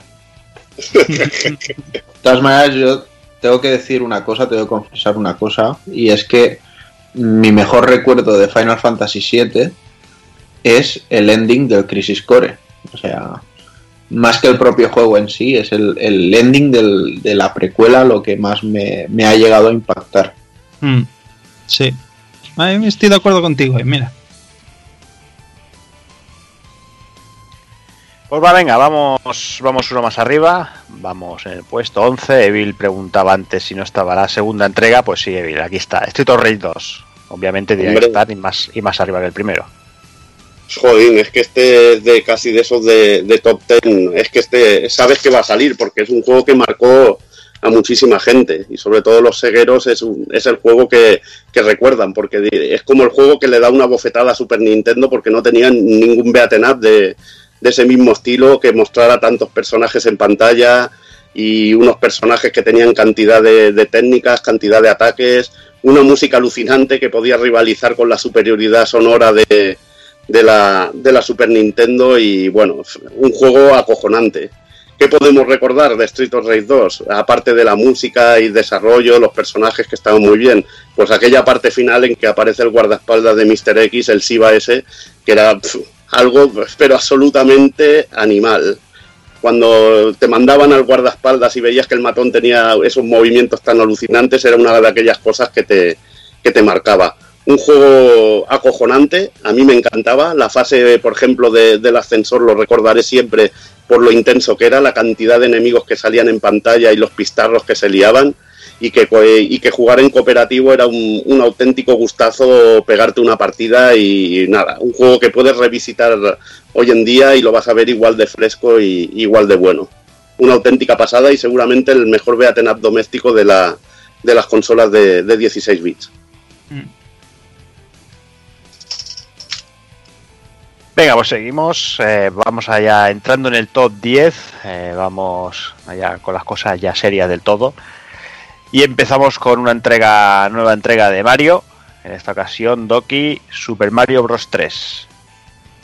Bueno, pues hay que contar que no contáramos ya en el programa de Super Mario Bros. 3 un juego que, como ocurre con los grandes clásicos, lo pones a día de hoy y es uno de esos juegos que te, no te, te obliga a no separarte del mando en toda la tarde para poder avanzar todo lo que puedas. Eh, revolución con un mando, eh, con, el, con, el, con un mapa en el, totalmente interactivo y lleno de vida, con unos escenarios llenos de vida, con un montón de secretos. Ya, ya oísteis al amigo Fran Friki todos los secretos y todas las mierdas que tiene el juego por ahí escondidas que lo hacen prácticamente infinito a la hora de descubrir cositas y que luego si te pones con el Mario Maker, eh, solo de sacar elementos de Super Mario Bros. 3 puedes crear lo que te salga de las narices y sobre todo algo totalmente infinito a nivel de diseño de niveles. Eh, Mario Tanuki, eh, bueno, increíble. Las fases de barcos voladores, no sé, es que es tan vasto este juego que me, es imposible el decir cuál me gusta más este o Super Mario World, porque me pasa lo mismo que con hacer una lista de, de 50 o de 25, que unos días me gusta más Super Mario World, otros días me gusta Super Mario Bros. 3 aunque me parece súper, mucho más meritorio Super Mario Bros. 3 en una NES que Super Mario World en todos los sentidos. Porque el juego es simplemente brillante en, eh, en todos y cada uno de, sus facetas. Y que lo que he dicho, que para mí un juego es un clásico cuando ah, han pasado 20, 30 años y lo pones en la consola y te tiene atrapado como el primer día. Y Super Mario Bros. 3 lo consigue. Y la versión que se hizo después para Super Mario, el Super Mario All Stars tres cuartos de lo mismo. Genial. Aunque me sigue gustando más la clásica, me sigue gustando más la de la, de la NES original. Juego alucinante. Alucinante, no hay nada más que decir. Yo estoy ahí también muy, muy entre medias de, corazón partido entre Mario Bros 3 y Mario World. La verdad es que, que, me cuesta mucho decidirme por uno de los dos hoy diría uno, mañana diría el siguiente y al, otro día al revés, eh, porque es que es así, eh, son, son tan, tan bestias ambos juegos que, bueno, que, cualquiera, cualquiera merece estar, estar en lo más alto porque bueno, es, es pura jugabilidad, es una enfermedad total, todos. A mí me pasó una cosa muy curiosa en este juego y es la fase esa del fuerte bueno, al final, aquella de los, de los barcos, no me, lo, no me lo pasé por esta mierda, tío. En la fase aquella final de que hay como, bueno, una flota de, barcos así, así que, que te tienes que pasar, que te la puedes pasar con un ítem directamente y yo me la intentaba pasar a pelo, tío, y es que era imposible, tío. El, nivel de, de, cabronet de las balas y de todo, tío, era brutal, tío. Y, la verdad que te duele luego ver que con un ítem solo me lo hubiera pasado sin nada. Te sientes tonto y todo. Dices, coño, ¿por qué no habré hecho esto, tío? Pues venga, dejamos Super Mario Bros. 3, vamos con el puesto número 9. Eh, y bueno, vemos el que, bueno, lo que estaba esperando Hazard, Shenmue. Hombre, era normal que si uno estaba por allá abajo, el otro estuviera por aquí arriba. pero bueno. tampoco tenía por qué, pero bueno. Joder, cómo no. Es igual que si yo digo ahora que Mario World va a estar en el puesto 1 porque todo el mundo ha votado los Marios y, y todo el mundo se lo creería. Pues igual te equivocas. bueno, ya veremos a ver si me equivoco. Ya lo veremos. También lo puedo cambiar ahora así corriendo, pues en que se entere, para dejarte mal. y nada, pues nada, ya lo que he comentado en Senmu 2, es que todo lo que ha conseguido Yu Suzuki, y bueno, Yu Suzuki y su equipo de estudio de M2, la banda sonora, eh, gráficamente, bueno, la historia era una historia muy típica, pero lo veíamos desde el punto de vista de, de un chaval aprendiz de, de artes marciales que pasaba de la novia que estaba buena para, dedicarse a buscar al asesino de su padre. Todo el día con el puto gatico ahí. Sí, tío, y dándole de comer al, gatito y joder, un poquito más, más de acción. Y nada, que es un juego una, una maravilla y lo mismo que he dicho en el otro. No es un. No es a ver, Senmu, pues eh, Senmu 1 y 2 es. Yo lo considero un solo juego. Aunque mejor en la segunda entrega. Mejor en la segunda entrega gráficamente y, y, cosas así, pero bueno, hay que cogerlo como, como un todo. Sí, claro, ahí el problema, el problema de Semu, las aportaciones, volvemos a lo que comentaba antes, con Resident, por ejemplo, que realmente eh, se podía considerar el juego. Yo, Hombre, no, no, es lo mismo, porque es la segunda, es la segunda parte, vale que sí que es una combinación, pero joder, igual se podría considerar a los Yakuza. Los Yakuza, aunque sean diferentes partes, eh, sigue sigue teniendo una correlación con los con los sí, Sí, no, no, eso está claro. Yo personalmente he votado Shenmue en vez de votar Shenmue 2 aunque lo que, lo que tú dices, Semu 2 es, es mejor juego. Pero para mí Semu, pues es, lo que ha dicho, creo que ha sido Evil, ¿no? fue el que sentó las bases, fue el que, bueno, el que hizo el pepinazo, el, el pelotazo. Y, realmente, personalmente pensé que, merecía votar a, a, la primera entrega, aunque la segunda es mucho más espectacular en prácticamente todo pero yo creo que bueno que hay que ser justos con Shenmue con la primera parte y aunque sí que es verdad que, puede ser un poquito más lenta por decirlo de alguna manera sigue siendo una obra maestra. Es que tiene momentos tío. Yo habré visto la intro como 20 veces tío. Es que es, es alucinante esa intro tío. Cómo está lo, bien que está que está planificada tío. A mí me encanta y aparte de la intro, bueno, aparte de la intro, decir que el, el Semu porque es el CD que te venía, el disco que te venía con, ese modelado de personajes que parecían, bueno, parecían reales para la época. Y, ahí se veía la potencia que podía tener la, la Dreamcast. Bueno, claro que era en un entorno cerrado y solo un, un busto, pero, pero joder, tenía una calidad impresionante y el juego, bueno, que sobre todo la ambición que pusieron de que todos los personajes tenían una rutina. Cualquier personaje que te encontraras en el mundo de Senmu tenía una rutina y, eso era lo hacía un juego único y alucinante. El nivel de detalle enfermizo que hablaste, Hazard, eh, que había en el 2, eh, que lo veías aquí con los cables de teléfono y de la luz que se veían en, en las ciudades, en el pueblo, y ese tipo de detalle no lo habías podido apreciar en ningún otro juego, ese gusto por el detalle, que también eso llevó a la ruina a, Sega, por cierto, el, querer hacer una cosa tan, tan putamente bestia. Y luego el, los momentos que te daba este juego, el, sentirte, bueno, eso, el, meterte en la vida de Río, que se hace súper interesante, acabando con los macarrillas, metiéndote en líos. Eh, cuando llegas a la pelea aquella contra los 100 tíos, que es alucinante. El momento de la moto con Nozomi, que es, es otro momento realmente increíble. Es que lo es todo. Es un juego cojonudo y redondo. El arcade con los Quick Time Events, eh, las, recreativas, me parece que en este era de Hang On y Space Harrier. Sí, coger las bolillas, los coleccionables, tener una Mega Drive luego y jugar a esos juegos. No, una Saturn. Tenías una Saturn, aunque sí, era una Saturn, pero no correspondía mucho con el año, pero bueno. Sí. no se correspondía mucho con el año y con eso. Razón tiene usted, razón tiene usted.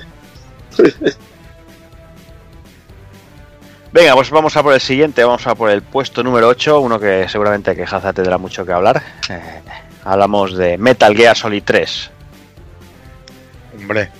Bueno, hombre, ese juego que era una maravilla de historia de principio a fin, con unos jefazos que eran un puto coñazo y lo más raro que ha metido Kojima en sus juegos. ¿Seguro lo más raro? ¿Seguro? Pero, pero, ¿qué, dices de los jefes? Los jefes son lo peor que, se ha inventado Kojima. Es que, es que voy a tardar con darte una puta paliza, tío. ¿Qué, estás contando? bueno, no sé si llegarías porque con las drogas igual te ahogas. Dios mío. En fin, qué mal te sienta la edad, me cago en la puta. Que sí, que el juego es muy guapo, pero los jefes, tío, sobraban. Como los del primer Metal Gear, no hay nada de jefes. Pero el juego, pues estaba bien pues tiene el mejor puto jefe y la mejor escena, seguramente, que tiene un Metal Gear, tío. Hombre, tiene, el mejor, el, mejor final. De boss vale, de boss vale, pero tío, el, Spider-Man, el Arañitas, el, el, el, quemado ese que va volando, el fantasma, que luego, luego se quejan de, de los zombies de no vayas, a, no vayas a eso porque hay cosas realmente alucinantes. El enfrentamiento con el Contien, que, pueda, que puedas cargártelo de, de todas las maneras que puedes hacerlo, es simplemente alucinante. Que lo, que lo puedes cargar el francata en un momento. imagínate que es alucinante que, que tiro el tiempo para adelante para que muera.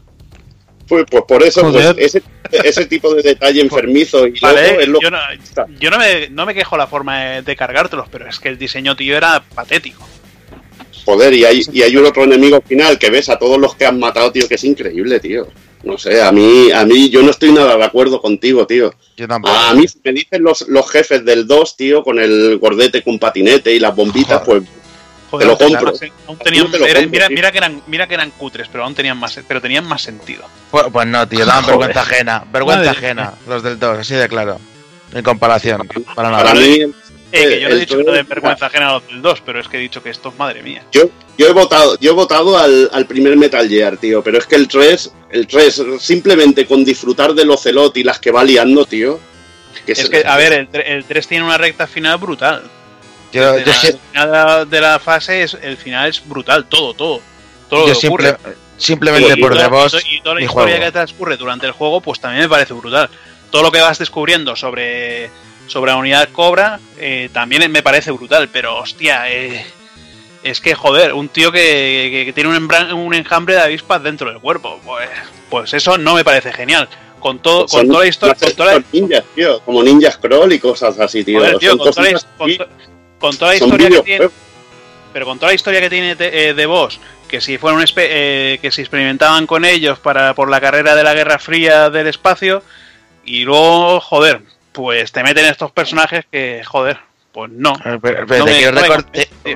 vamos a ver, te quiero recordar que en el Metal Gear 1 Psicomantis es un psíquico, o sea, ya partiendo de ahí, nunca ha sido realista del todo Metal Gear. Para nada.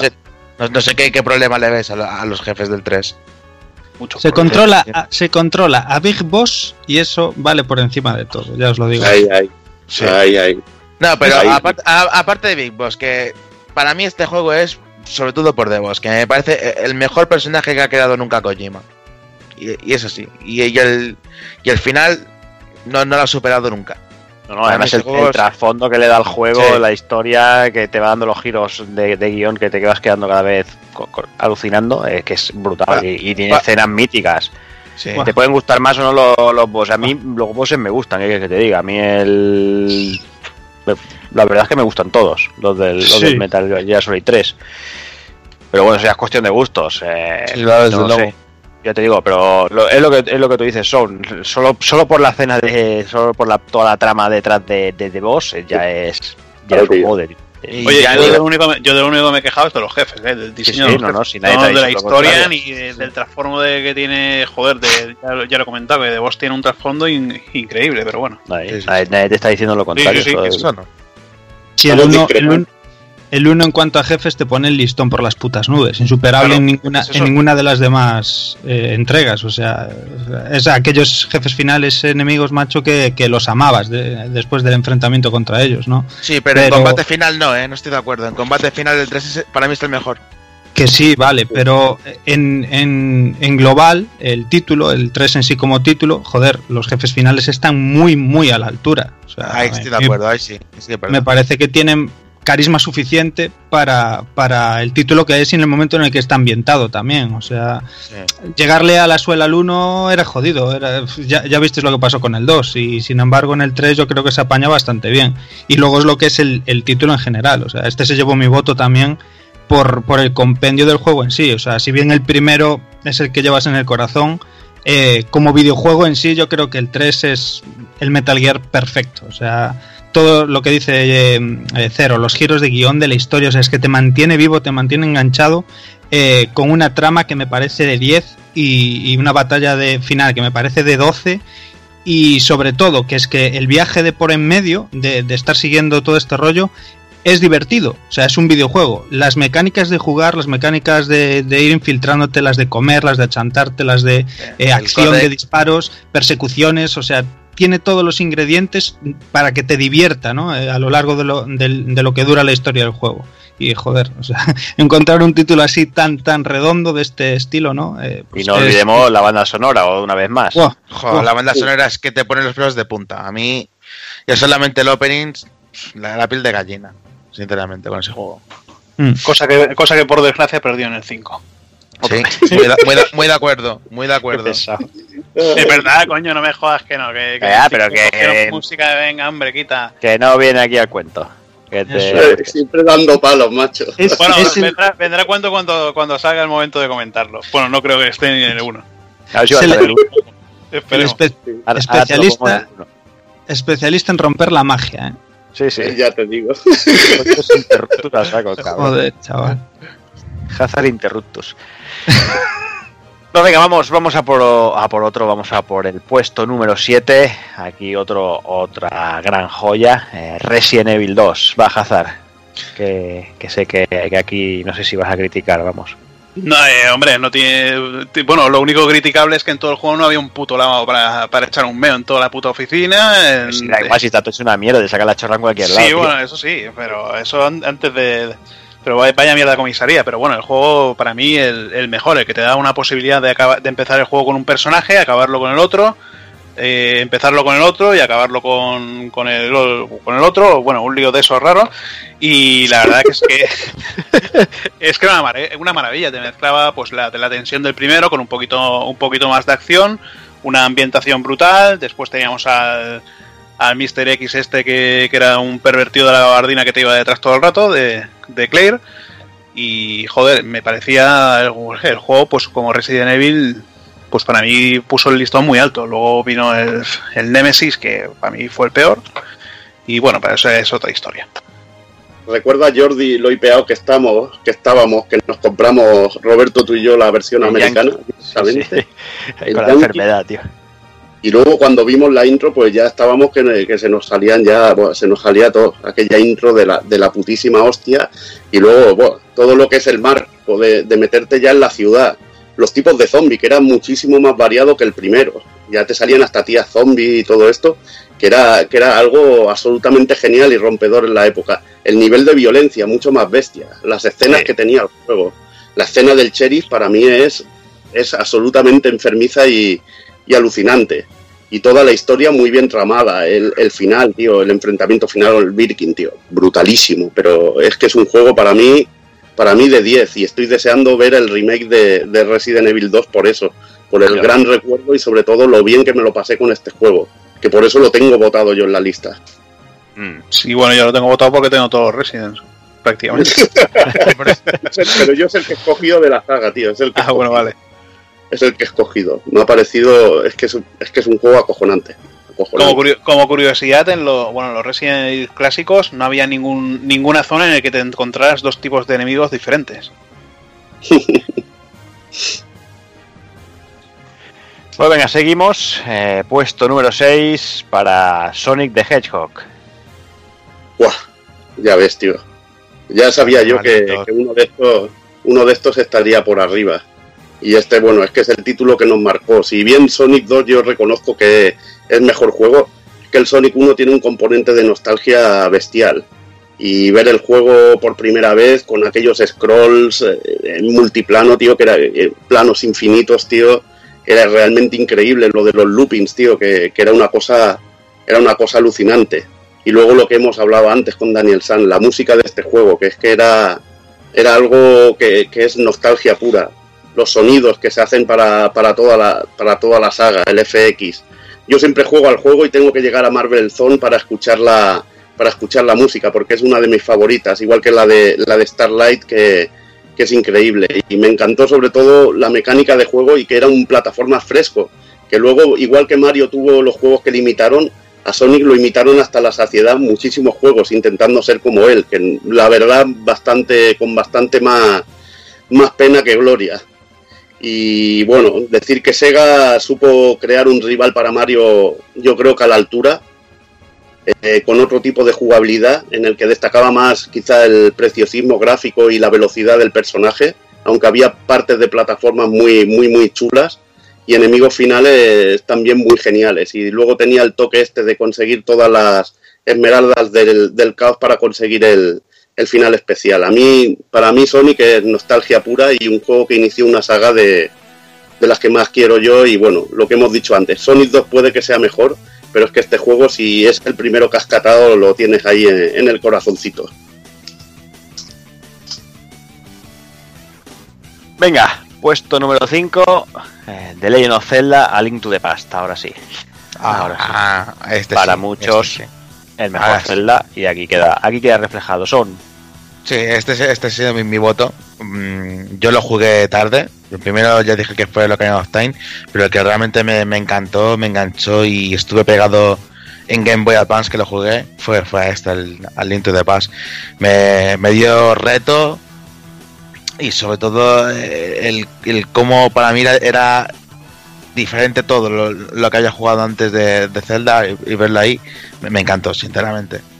Sobre todo eh, los, los caballeros, que me parecían una putada muy gorda, no tenía tanta habilidad y me jodían vivísimos, los muy cabrones. Me encantó, sobre todo eso, por el, por el reto y las mazmorras, que... Hay que decir que... Mejor en, este Zelda hay algo que le pasó a mucha gente. Yo pensaba que quizá fue algo aislado en mí, pero veo que no. Y bueno, leo, leo un comentario de, Optimus Prime. Eh, no, del Autobot, sino de. Chatarra tu abuela, De nuestros seguidores. Exacto, chatarra tu abuela. En fin, y nos dice, el Zelda, el Zelda, A Link to the Past, lo vi por primera vez en la hobby y me descojonaba con un amigo con esos gráficos de mierda, en vista cenital, y no entendíamos cómo le podían poner un 90 y pico en puntuación. Joder. Y nos dice, sí, ya con 14 años era una putilla gráfica. Dice, un día lo alquilé y quedé tan profundamente maravillado que me hizo descubrir ese género de aventureo y RPG que me pareció magnífico. Así que ahí está mi number one. Y luego continúa, que el punto y aparte es digno de mención y dice, por otra parte el 25, Three Sisters, que fue el juego que me hizo descubrir el porno hentai. Eh, así que tanto uno como otro me dieron gustico, la verdad. Cago en la puta, ¿cómo se acaba de aquí? Ya que estamos en esto, ha, habido más ¿eh? de esto, porque tenemos a, a nuestro querido TH, Alejandro Blanco, que nos dice, el segundo es Cobra Mission, simplemente porque era un Pokémon sin la recolección con tetas. Y que todos usábamos casi más el alt más tabulador que el papel para limpiarnos las cochinadas del cuerpo. muy, muy bien elegidos esos juegos. Sí, sí. Les doy el 7. Yo me, yo me quedaba con el, con el Knights of Center. También. Pues sí. O Dragon Knight. Mm. Yo solo tengo que decir una cosa, que me puse el mundo oscuro por la noche, a las 10 de la noche, me acabé, levanté las persianas, era de día y digo... Con unos colegas. enfermo, no, no, esta vez, esta vez estaba solo en casa, abrí la persiana y debía haber, debía haber caído fulminado ahí y convertido en cenizas a ver el día. Debería haber transformado en un vampiro de silicio, tío, porque no veas, tío. Vaya puta enfermedad el, el Zelda. Es, la es droga Nintendo, tío, en estado puro. Una vez empieza no puedes parar de jugar. yo fundí bien las pilas jugando en la Game Boy y, también mi, mi, cordura porque moría como un cabrón en ese juego, pero bueno, me encantó también. Yo odié al gusano de la torre porque siempre me tiraba el cabrón, tío, yo estaba hasta las pelotas. Sí, sobre todo ahí no dejas el, apretado el botón para ir con la de eso, le das el clic, clic, clic, clic y va abajo, como un gilipollas. y decía, joder, otra vez. ya te digo. Y venga, seguimos avanzando un poquito más, ya casi estamos al final, de, dejamos darnos ya el coñazo, eh, que llevamos ya algo más de tres horas de programa, no, tres horas justo ahora mismo. Y bueno, me viene muy bien lo que, lo que ha dicho Evil, hablando de Dráculas. Eh, hablando de Dráculas, puesto número 4 para Castlevania Symphony of the Night. Hombre, bien. el, el, Symphony, el Symphony tiene que estar en, en estos puestos. Este sí que es innegociable porque llegó, a, llegó a muchísima más gente, se expandió muchísimo más y, realmente es, un titulazo de, los pies a la cabeza. Yo me quedo sobre todo con su banda sonora que me, pareció espectacular. Incluso el, tema final, el de I'm, I'm the Wind, me, me parecía soberbio y bueno, todo, todo el rollo del juego, el castillo invertido, etcétera, etcétera, todos los recovecos que podía sacar. Yo recuerdo que tenía un colega que, lo jugaba en Saturn y, era enfermizo el intentar pasar al 213,2% del, del, del castillo completado. O sea, el juego ya ha terminado de hacía meses, pero él lo único que quería era que en el save game saliera un 0,2% más en el, en el en el porcentaje de juego terminado y dices, basta, déjalo, descansa. decía, no, pero es que aquí tienes que ir con el lobo y hacer el salto en el momento exacto y no sé qué, y entonces atraviesas el muro. ¿Cuántas veces lo has intentado? Llevo toda la semana intentándolo. Déjalo. O vuelve a jugarte el juego y pásatelo de nuevo y disfrútalo. Pero esto ya no te va a reportar nada. Pero sí, sí, era auténtica locura y, devoción. Sí, yo, yo en mi caso fue mi primer Castlevania, luego empecé con este, como con vosotros empecé tarde, pero es que por algo tendrá es que la música, los enemigos, el desarrollo, y me quedo en especial con dos jefes, no sé si el de muchos, pero Galamoth y Gran Falun. Sobre, todo Gran Falun, que no, me parece tan difícil como Galamoth, pero lo asqueroso y diferente que era en comparación con el resto. una masa de, un jefe que son masas de cadáveres. Es asqueroso y brutal. Simplemente. Y que luego tenía sorpresa, era como un Kinder sorpresa de Chávez, tío. Yo mi voto, por ejemplo, se fue aquí también para pa, en toda la saga Castlevania, pues mi elegido fue aquí en este caso también Symphony of the Night, Quizás un poco también por lo que decía en su día eh, cuando hicimos el programa, el planteamiento del juego eh, me parece perfecto, redondo, de 10. Eh, bueno, el rollo de darle la vuelta al castillo que te viola la mente, la jugabilidad, o sea, el planteamiento, la narrativa el prólogo, el prólogo que es una auténtica locura, el rollo este de empezar con el final de, del rondo y, cómo se rompe la imagen, cómo se va en un cuadro así hacia el fondo y empiezan los títulos del, de, de, empezar el juego y sale Alucard, o sea, es que es una auténtica puta animalada todo el juego en sí, pero lo más sorprendente es el, el tema de si nunca te habías acercado a, a esta saga, ¿no? Es un juego muy permisivo a la hora de acercarse, sobre todo por el componente de exploración y demás, y, agradecido con el que lo descubre por primera vez, que es que flipa sin colores con todo lo que el juego te,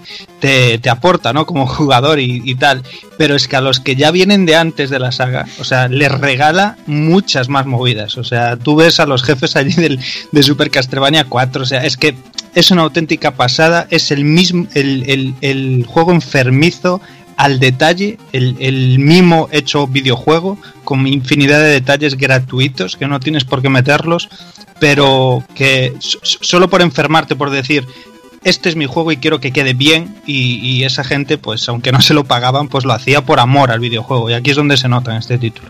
Yo por la rejugabilidad y decir la de enfermarte y sacarte el 100% o, o variar la jugabilidad, por ejemplo, el tener la posibilidad de que la muerte al principio no te quite los objetos, pegando un salto contra un lobo en la última, en última fase y salir despedido y tener la equipación tocha y seguir adelante. cositas así que hace que, te puedas rejugar más y que te enganche aún más el juego. Sí. Pues venga, entramos ya en el podium, vamos a por, a por el bronce, vamos a por la tercera posición eh, y aquí tenemos otro, otro gran pedazo de juego, Super Mario World. No sé, Doki, si estás por ahí todavía no te has dormido.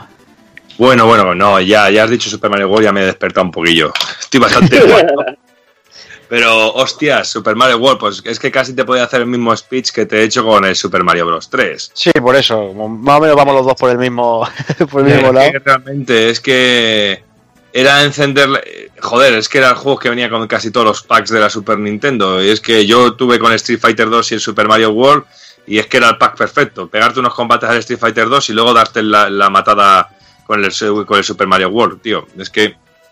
Y es que este juego ya traía tantas cosas nuevas, es que había tanto color en pantalla y sobre todo eh, la llegada de un personaje tan carismático y tan querido como, como Yoshi, eh, con mucha menos personalidad en este, en este juego que, con lo que, lo que veríamos más adelante. Pero bueno, eh, sensaciones brutales con este juego en todos los sentidos. Súper divertido, súper profundo, súper largo. hace bien poquito me lo volví a terminar otra vez, en, pero en su versión para la Game Boy Advance y que aunque musicalmente es algo más chunguillo, pero joder, es que no envejece para nada. Es que no envejece para nada este juego. Súper, súper, súper divertido, frenético y sobre todo ese reto que te implantan con el mundo estrella y el tenerse que pasar ese, esa parte de special, que el cambio del, del mapeado que cambiaba, que las tortugas se volvían, eh, se les quitaban los caparazones y se les ponían como caretas de, de, de Mario.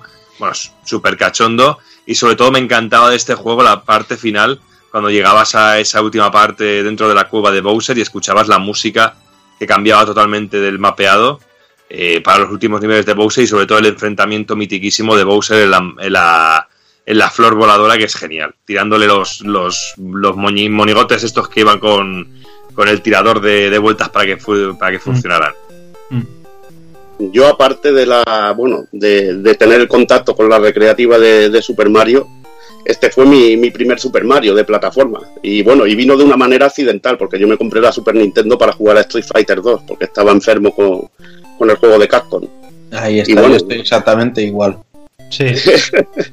y me vino, me vino con la consola este juego y ¿sabes de eso? De lo que ha contado el comentario de antes, el no dar cuatro duros por el juego porque decir, hostia, los gráficos son más feos que los del Sonic no, no sé, pero ya luego escuchabas la melodía, de la melodía solo de, lo que es la pantalla de título, y es que era alucinante, se te quedaba grabado en el cerebro, te ponías a jugar y descubrías otro tipo de plataformas, porque yo no había jugado anteriormente a ningún Mario.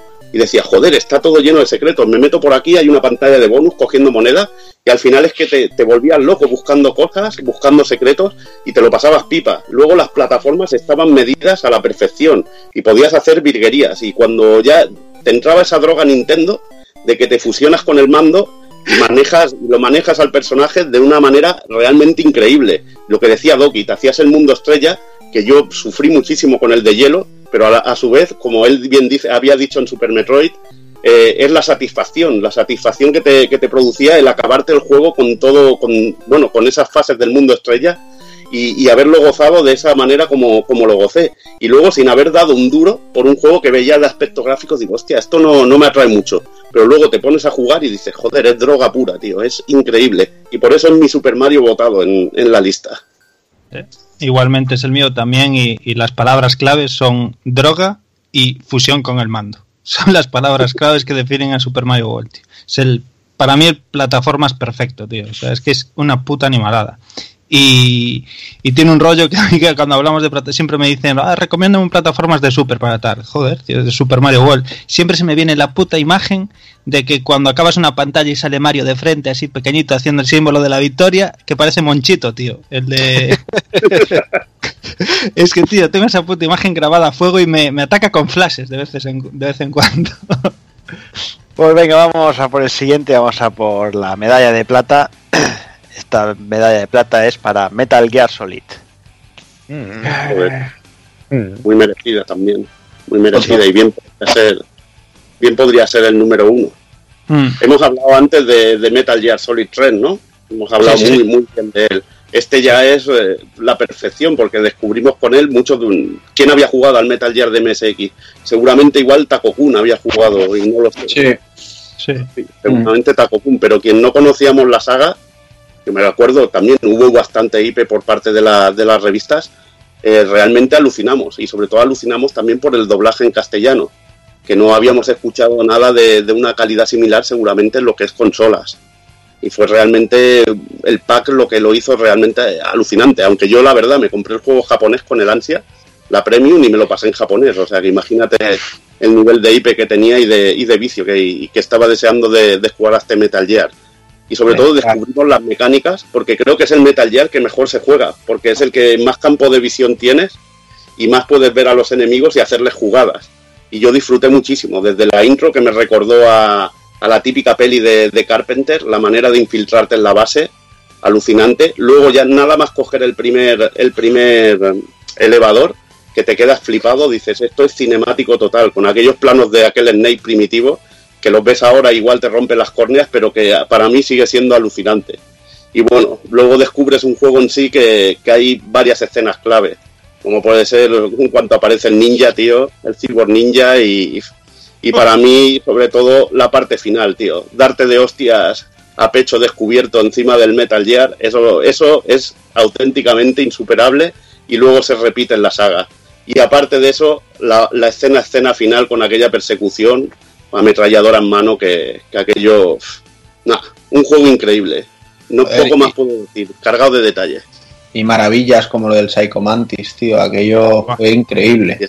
Lo, del Psychomantis te, te, reventaba la cabeza, eso es la, hostia, macho.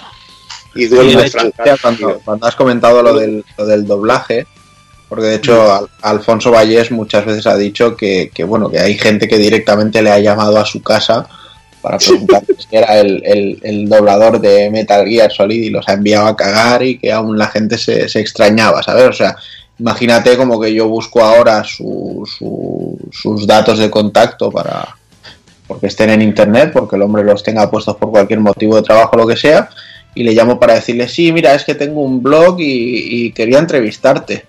Niño, estaba cagando. Bueno, pero ¿y, puedes interpretar a Solid Snake mientras cagas?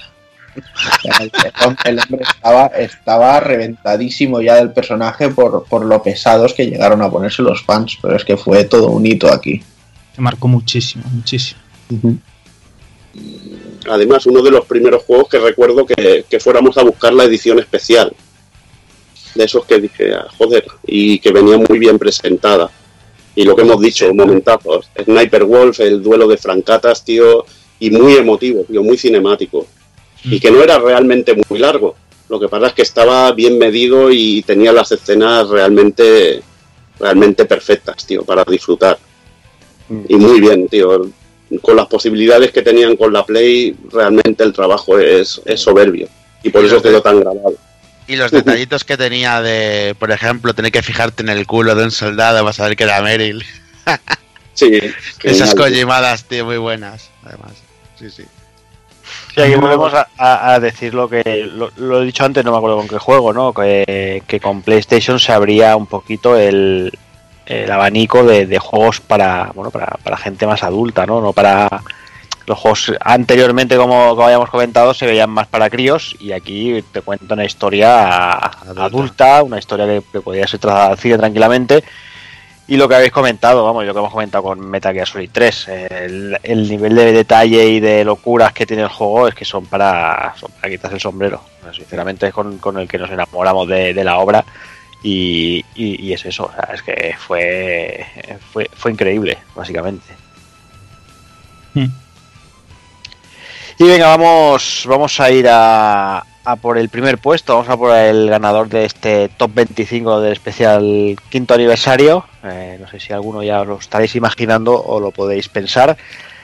La verdad es que, me sorprende que, la diferencia con el segundo es bastante amplia y, y marca quizás eh, pues prácticamente el 75% de gente ha votado este juego, de la gente que ha votado. O sea, prácticamente 3 de cada 4 han votado a Street Fighter 2 como el mejor juego de, la historia del videojuego. Hombre, no me jodas, ya está bien. Estaba con el culo que no me cayó una paja, macho.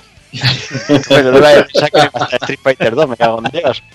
No, no, te lo juro, está diciendo, mira, además que lo, lo tenía aquí, digo, como no me salga el puto Street Fighter 2. No, oh, cabrón, Dios, qué susto. Sí, la gente tiene buen gusto, en el fondo gente... Hombre, pues, claro. Pero, yo ahora, ahora arreglado. Antes has dicho que eran todos, estaban todos locos y, con, y no sé qué. Pero lo he dicho con ironía, lo, dije con ironía, coño. Vamos a ver. yo, creo, yo creo realmente es que Street Fighter ha marcado un, un, momento para todos, ¿no? O sea, a los que les pilló un poco mayores, eh, les enganchó en los recreativos directamente, quizá a los más jovencitos con, con el con el pack de la Super Nintendo, eh, a los todavía más jovencitos, pues ya yo que sé, chico, tirar de emulador o yo que sé que haya sido, pero no sé, yo creo que han sido muchísimas monedas de 25 pesetas las que le eché. De hecho, recuerdo al principio, cuando todavía no sabíamos realmente ni cómo hacer los Hadoukens en el salón recreativo, que todos íbamos a por Zangief o a por Onda, porque como eran los más grandes, eran los que tenían que quitar más vida. O sea, esa era la regla de tres del Street Fighter y como además con uno podías hacer el, pulsar el botón muchas veces para hacer los manotazos y con otro con darle a los tres puños hacías el, molinete también, pues ya tenías técnicas especiales. Entonces eh, luego ya evolucionamos a Blanca porque se aprendió a hacer el, lo de lanzarse. Y no sé, yo creo que es uno de los juegos que, han dado en el clavo de, la manera más eh, estupenda posible que, que, lo podían hacer. De verdad que se merece estar ahí y mantenerse ahí y, que sigan saliendo entregas para siempre y, que no se acabe nunca Street Fighter. Es que es el padre del género de la lucha en 2D. O sea, es el que sentó las bases de la jugabilidad, de cómo se tenía que saltar, cómo tenías que cubrirte, cómo tenías que hacer los especiales. Y eso pesa mucho. Y en aquel momento fue la novedad y todos queríamos tener el Street Fighter 2 y jugar al Street Fighter 2. Y ya está. Aunque bueno, yo tengo que decir que he votado al Strike porque era mi Street Fighter favorito, siguiendo la regla que de, de eso, lo tengo que confesar, pero la importancia de Street Fighter 2 es alucinante. Yo igual, eh, yo, igual le he puesto el, el Third Strike como, como mi favorito de Street Fighter. Yo, a ver, yo volvemos a lo de antes, o sea, para mí mi Street Fighter preferido posiblemente sea el Alpha 3 o incluso el Alpha 2 Mm. pero como el, juego que para mí cambió mi historia de los videojuegos es el Street Fighter 2. Eso es verdad. Y es muy importante también eh, no solo sentar las bases como juego en sí, sino también acaparar la atención del que miraba. Y es que el diseño y el carisma de los personajes elegidos, o sea, es absolutamente increíble. O sea, eh, tú no podías pasar por al lado y, que, no captara tu atención, ¿no? El sonido, las músicas, los gritos que hacían y demás. O sea, el colorido en, las ropas de ellos mismos. O sea, una, o sea en el momento no se había visto nada igual y para aprender y luego el pica dobles, tío. Ya ves, ya ves. Y es que aparte, bien envejecidos, porque es que el diseño de Ryu, eso es que es algo atemporal, o sea, llega hasta el día de hoy y sienta bien. O sea, es que... Eh. Además, también te digo una cosa, también sirvió mucho para revitalizar el mercado de, las recreativas, porque bueno, realmente la idea en los salones eh, era siempre esa, el conseguir que los jugadores eh, como mucho su moneda fueran dos minutos lo que durase. Entonces para ello tenían que subir mucho la dificultad de los juegos, asegurarse que no hubiera demasiados trucos, etcétera, etcétera. Pero con Street Fighter 2 realmente encontraron la fórmula de que hubiera un, movimiento constante de monedas, de que cada uno jugase todo lo que tenía que jugar en su momento y, de revitalizar las arcas de, de los salones. Ya ves. Con, el detalle, de que eh, la mayoría de los cabinet tenían dos o tres botones y te encontrabas cosas tan locas como jugar a Street Fighter con tres, los tres puños, la patada del puño débil y un puño medio y locuras así. Yo el primer Street Fighter que jugué tuve la suerte de que, además me voy a acordar todavía, fue en en un, salón recreativo y cogía blanca porque era más feo. Digo lo que Juan, te iba a cuál te ibas al más feo. Pues cogía blanca y la suerte que era el puño y la patada fuerte y el puño medio. Y me acostumbré a jugar así. De hecho, estuve jugando desde Super Nintendo un montón de tiempo usando esos tres botones nada más, macho. Y ahora que lo dices. sigue, Dani, sigue. Perdón. No, ahora que, ahora que, que Kafka lo comenta, el, hecho de salir en Super Nintendo, yo creo que es algo que ya, ya, no solo el, dar el puñetazo en el tema de los salones y de las recreativas, entrar las bases como juego de lucha, sino el haber salido eh, después de todo eso en, una consola como Super Nintendo con un port tan fiel, ¿no? El decir que podías prácticamente tener lo que en lo que te gastabas las, las 25 pelas en el, en el salón, tenerlo en casa y poderte pegar piques con tus colegas, eh, joder, eso dio duro también en su día. Y jugar con los seis botones, porque la recreativa es lo que decía Casta, que no encontrabas una con seis botones ni de milagro, y, y además todas con palancas bastante horribles, tío. Efectivamente. para que te saliera un ataque especial y, tenías que Y la que no estaba horrible eh, estaba hecha polvo.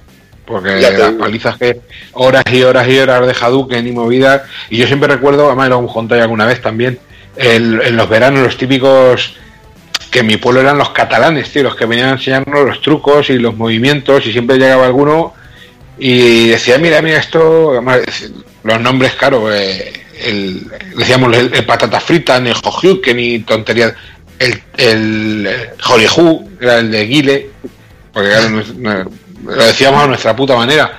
Pero era, era, un show, tío, porque llegaban los catalanes, los hijos de puta, sobre todo en este y en Mortal Kombat, tío, los fatalities y todo, que en aquellos tiempos pre-internet, tío, y en las revistas yo realmente no recuerdo ver tutoriales de esto, ¿cómo coño?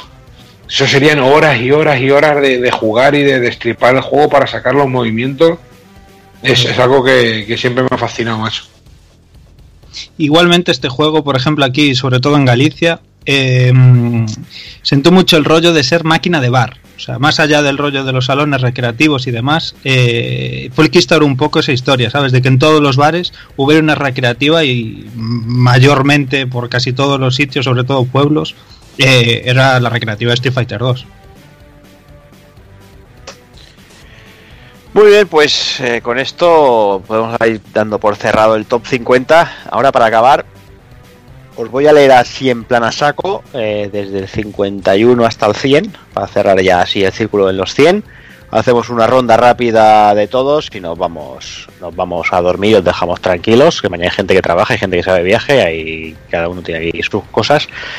Y, y leo, de 51 para abajo, muy rápido. Eh, empezamos, eh, tenemos por ahí Devil May Cry, tenemos Gran Turismo, Diablo 2, tenemos a Bloodborne, tenemos Sonic 3, Cadillac and Dinosaurs, eh, Silent Hill, Silent Hill 2, un Uncharted 4, que se me ha sorprendido mucho que esté tan arriba, God of War, Mega Man 2, Street Fighter 3 Fire Strike, Golden Sun, Day of the Tentacle, Alex Kidd Miracle World, Super Mario Galaxy, Thunder Force 4, Final Fantasy X, Rocket Knight Adventure, Mario Kart Double Dash, Super Mario Bros, Overwatch, God of War 2, Kingdom Hearts, Suicoden 2, Dragon, eh, perdón, eh, Xenoblade Chronicles, Dragon Ball Z Butoden 2, Final Fantasy 8, Max Payne, Doom 2, The Witcher 3, Super Mario Land 2, Metroid Prime, Ninja Gaiden 2, Final Fantasy 9, Uncharted 2, Skies of Arcadia, Chrono Cross, God Hand, Terra Enigma, el juego que emocionó a Evil Knights,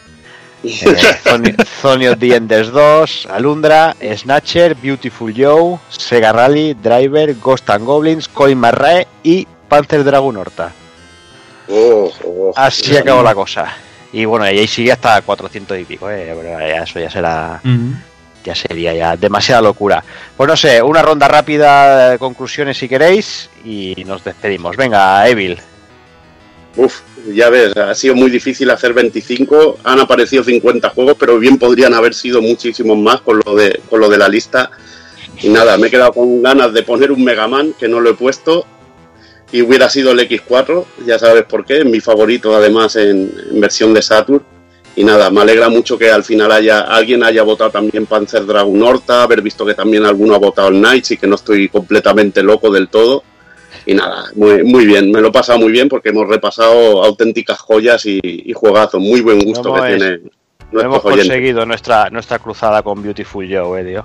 Sí, tío, Beautiful han Habido, han habido más votos, pero no, no, ha sido, no sido suficientes para entrar ahí en estos 50. Y a mí me hubiera gustado también The Wonderful 101, pero ya, ya es magia. Incluso hemos votado Goemon 2, tío. eso hubiera sido mágico. Eso hubiera sido auténticamente mágico, tío, pero bueno. Es una lástima. Eso debe conocerlo más la gente. hay, que, hay que llevar el legado de Goemon. Claro que sí. Pues nada, Evil. Sí, sí. Venga. Nos vemos, en breve. Y venga, Doki, vamos contigo. Bueno, pues hostias, lo que ha pasado, pues como comentaba Evil, que según ibais diciendo juegos, yo iba diciendo, joder, ¿cómo no he metido este en la lista? ¿Y cómo no he metido este en la lista? Pero sobre todo he echado en falta un poquito de Double Dragon por ahí. Me hubiera gustado ver un poquito de Double Dragon dando alguna vuelta por allí. Y he visto que mi Ternarigma ha quedado muy atrás, que lo has leído ya en la, en, la, en los últimos de los últimos de los últimos. Ya dentro de los 100 primeros, pero ya no, no entrado en los 50 primeros. Y bueno, pero bueno, yo contento porque ha entrado una aventura gráfica, cojonudo. Me ha gustado que haya entrado ese, ese Monkey Island. Hubiera estado bien también ver el Indiana Jones. Pero bueno, quizá un poquito me da pena no ver ningún Dure Dragon, ningún Kunio Kun por ahí, pero bueno, oye, ¿qué, se le va a hacer? Hay votos, eh, pero hay que también, también hay que decir que, a partir del 50, 60 o así, casi todos son muchos empates, muchísimos. Sí. Mm. pero bueno, oye, yo, muy buen gusto la gente, un primer puesto para mi gusto bastante predecible. Hubiera gustado ver un poquito más de riesgo en ese sentido, pero bueno, oye, eh, marcada, marcar ha marcado el juego como cojonudo. Yo fui el primero también que en su día la Super Nintendo iba a, iba a muerte por el Street Fighter también. Pero bueno, oye, me parece muy lógico y sobre todo ver mucho, ver a dos Marios y ver dos, dos Sonic. Bueno, ha habido tres Marios realmente. Tres Marios y dos Sonic también me ha gustado mucho por ahí dando vueltas. Pues nada, Doki. Eh, hablamos en el siguiente programa. Venga. Pues venga, Hazard, voy contigo. Pues bueno, una lista muy larga, muy interesante, la verdad, muchos juegos y bueno, cada, cual tiene sus gustos, menos los retros que parece que, estéis compinchados. Y nada, lógicamente, bueno, hay juegos que se han quedado fuera, la saga Yakuza, eh, los 6 Combat que voté yo, Overwatch, eh, un juego que me, que me engancha más de 200 horas y tengo para rato por el mismo precio, la verdad que que podría, bueno, es normal que no guste a, tanta gente, el Monster Hunter, que es una auténtica viciada, pero bueno, lo dicho, eh, cada cual tiene sus gustos, cada uno tiene sus vicios. Y nada, eh, hay que disfrutarlos. Eh, encontramos juegos tanto de, Atari de principio de los tiempos de, de, los videojuegos hasta ahora que podamos disfrutar. Y nada, es lo que tenemos que hacer: disfrutar todos, jugar a todo lo que podamos y viciar, y ya está. Muy bien, Hazard. Pues hablamos en breve. Muy bien. Pues venga, me voy con Kafka. Pues nada, que me alegro muchísimo del número uno. Eh, realmente de la lista, el único que me ha chocado mucho, que, ya lo he comentado por línea interna, ha sido el Tetris, que me parece realmente es un gran juego y supuso un hito y todo lo que tú quieras, tío, pero me parece un juego, nombrar el Tetris entre los 25 mejores, lo encuentro realmente de gafapastas, tío, no sé, no, no, no me, ha chocado, no lo asimilaba. He echado de menos, a, sobre todo Godhan, tío, verlo tan abajo, Suicoden 2. He echado de menos algunos más eh, Samurai Shodown 2, el Capitán Comando, alguno más así. algún conversacional, algún juego español. Viaja al centro de la Tierra de Topo, también, no sé, no verlo. Pero bueno, son ya Terranisma, como dice el Doki. Son ya Mega Man 2, que también lo puse en mi lista, Nier o los pecos de Line, juegos un poquito más. Pero bueno, eso es eso ya va sobre todo gustos personales. Y lo que me choca, tío, es que de, los 25 que di me queda con 20 que no se han nombrado. eso que he tenido. De hecho, de puta madre, cago en 10. Y por lo demás, lo que te digo, había un momento, tío, que con el me estaba poniendo de mala hostia y todo con el Street Fighter 2, tío, te lo juro. Había un momento que me rayaba y todo, digo, me cago en Dios. Y el número 3, tal. Y yo diciéndome, que hijos de puta, el número dos tal, digo, me cago en Dios que hoy los reviento a todos. Pero no, al final, hijos míos, me habéis salido decentes y buenas personas. Así que nada, digo que, que ha sido un programa curioso, un programa muy ameno, divertido en cierto modo y esperanzador en cuanto a la, gente que tenemos ahí detrás que nos, que nos ayudan, que nos siguen, que nos escuchan. Y nada, tío, lo he dicho, eh, ha sido una lista un poquito ecléctica, digamos, por quedarse un poquito fino, por no decir más rara que un perro verde. Y por lo demás, nada, bueno, repito otra vez que el Street Fighter 2 en el puesto que personalmente creo que merece. Muy bien, Kafka, pues hablamos en el próximo retro. Si Dios quiere.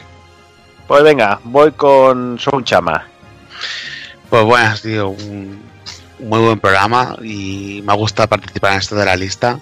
Se me ha quedado en el tintero algún que otro jueguecillo, como ejemplo Golden Sun, que soy yo que ha votado, o los Monster Hunter, que les pegué un vicio insano en, en la época de PSP y Play 2. Y bueno, no me sorprende ver Street Fighter 2 en el primer puesto porque creo que va muy en la línea de lo que va la gente, la gente que lee la web y demás. Vuestro rango de edad sobre todo. No, no, no, tanto en el mío, aunque sí que es verdad que fue el que, con el que me introducí. Y que bueno, personalmente, ya lo diré, Dark Souls para mí es el primero. Pero bueno, como dijo Hazard antes, cada uno tiene sus gustos y aquí se vota la lista al final lo que hemos ha votado todo el mundo. Claro. Pues sabe, sabe Sound, eh, ha, pasado, ha, pasado una cosa muy curiosa. Le ha ayudado un poquillo a, a Jordi a, hacer la lista con algunos posts y, y, muchos votos de, de, Golden Sun se han borrado porque la gente ha votado a los dos Golden Sun en conjunto en vez de Ah, hacer el juego. Y eso no es válido, no es un voto válido porque no sabes Claro. a cuál de los juegos dárselo. Y ha pasado con dos o tres que tenía de Golden Sun, o sea que imagínate. O sea que no te, no te preocupes que el juego es muy querido. Sí, La verdad. es- yo creo que es, ha sido el juego que más le, le di en su día en, en Game Boy Advance, sobre todo al 2, que me pareció el más redondo de, de- de los, tres que hay, porque el 3 es un fracaso para mí personalmente. Y bueno, pues muy divertido, me ha encantado hacer, hacer esta lista con vosotros. Bueno, son. eh, hablamos en un par de semanillas. Claro que sí, tío. ¿Y qué me falta? Me falta Daniel San. Pues eh, muy contento, tío, muy contento de hacer este tipo de, programas que a mí me molan un montón y una vez más, ya lo dijimos por activa y por pasiva, pero bueno, agradecerle a la gente la participación, que, sin ellos no sería posible ¿no? hacer este tipo de programas y que aunque ellos pues mm, invierten su tiempo en participar, nosotros los disfrutamos de alguna manera, ¿no? Porque joder, aquí echamos aquí al rato comentando un huevo de títulos y, y, bueno, yo creo que a todos nos gusta pasar el rato así recordando y hablando sobre juegos, batallitas y demás. Y antes de despedirme tengo que poner en su sitio dos, dos, dos títulos, ¿no? Y bueno, reclamar un poco la figura de Strider, que, que tiene que salir sí o sí porque es mitiquísimo y, y, no lo escuché por ahí, así que lo dejo aquí nombrado. Y otra cosa que me extrañó mucho, que sí que lo escuché por ahí, que fue Dragon Ball Super Butoden 2, que mmm, yo siempre lo digo, que a mí, por ejemplo, lo que es la saga todo Dragon Ball, me parece que eh, va muy unida a lo que es al universo del videojuego.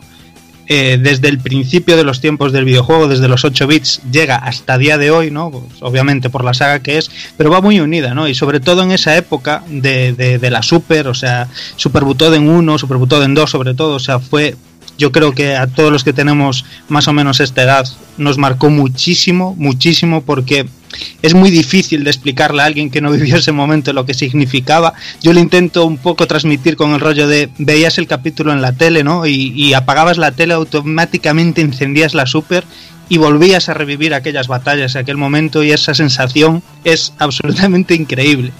Y luego, como para quedarme obviamente con un título de lo que sería Dragon Ball, me quedaría con Dragon Ball Advance Adventure, que me parece que es sí. lo que mejor refleja y recoge el, el, universo de Dragon Ball en videojuego, ¿no? Y aparte que Pero es... un japonés, ¿eh? Japonesa. Efectivamente, con las músicas. Con las músicas y... de la serie. Nada Eso, de todos, sabemos, todos sabemos que el mejor Dragon Ball es el Thunder Hoop. madre mía. La madre. Pues yo, yo, yo quiero mandar desde aquí un saludo a ese gurú que no voy a citar el nombre por, porque no me da de los cojones, pero bueno, lo visteis todos en la captura aquella que os enseñé, que dijo en una publicación nacional retro con mucho nombre que el Strider era un juego muy bonito sí. en lo gráfico, pero que en lo jugable era una castaña. Mm. No Desde aquí, caballero, se puede usted comer lo que viene siendo mi gran polla negra. Ah. ¿Qué ánimo? Correctísimo.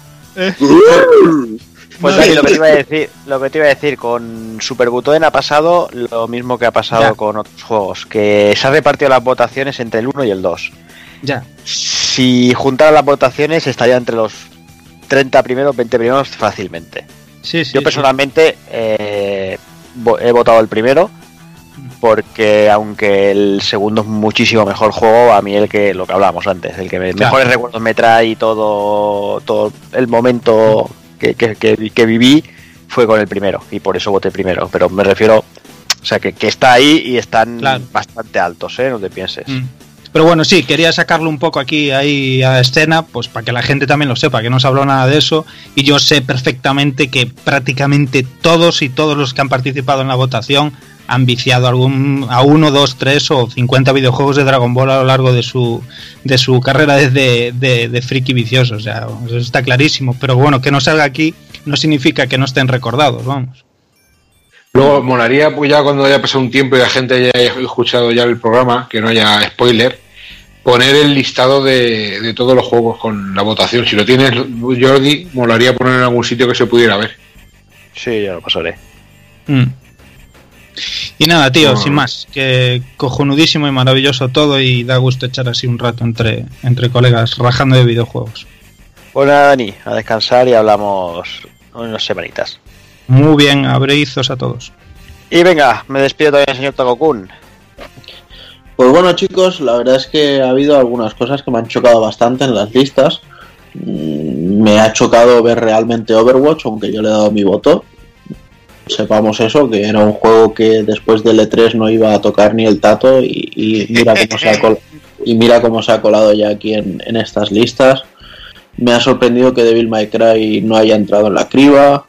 Me ha, dado un poquito de pena mm, no tener eh, una representación firme de MSX como un Penguin Adventure o un Nightmare y algún, algún RPG más. Yo había metido más RPGs, alguno como Shadow Hearts 2 que, se ganaron un sitio muy fuerte en mi patata. Y lo que también me ha parecido muy curioso es no ver ningún Tomb Raider. O sea, mm, yo personalmente sí había, había metido el bueno, el reboot, el Tomb Raider reboot, pero me sorprende no haber visto ni, ni siquiera de los clásicos en, Hay más de dos y más de tres, ¿eh? también te lo digo. Y sobre todo uno de los que me jode que no hayan entrado en el, en el top 10 y que además es que ni se ha nombrado es Demon's Crest. O sea, para mí es una de las maravillas del mundo de los videojuegos y, y, no entiendo por qué no ha entrado. Mm. Pero bueno, por lo demás, muy bien, muy contento. Quizá no, no coincido ni mucho menos en, en, el top 10. En el top 3 sí que coincido, pero en el top 10 ni el top 5 no, porque hay mucho Sonic ahí y, según qué cosas que no, no me agradan personalmente. Solo hay uno. Hijo puta, chaval. Pero... el top 5, el top 5 es bien. Pero bueno, muy, muy contento en general. Muy bien, Taokun, pues ya que te tengo bueno, dijimos que íbamos a sortear un, un librico, un, Mega Drive Legends y un, bueno, y, un, y un Pulpo Libro Volumen 2. ¿Qué quieres decir un Kama Sutra? Uy. Un Kama Sutra con Kafka, una noche loca de sexo. la noche loca a, a, Levi que le gusta hacerse una noche con sus amigos. No, a ti también, ¿eh? Que se le hace de día. ¿Tienes por ahí abierto Tagokun el random.org? Pues sí, y mira, espérate que voy a aprovechar, voy a poner para que se grabe, por si acaso alguien luego tiene alguna cosa que quiera verlo, pues que esté esto grabado. Vale. Entonces. Dando colaboradores, amigos, eh, gente, como dijimos, que no vive, que está fuera de, España por, por, razones obvias, que el, el dinero es jodido para los envíos.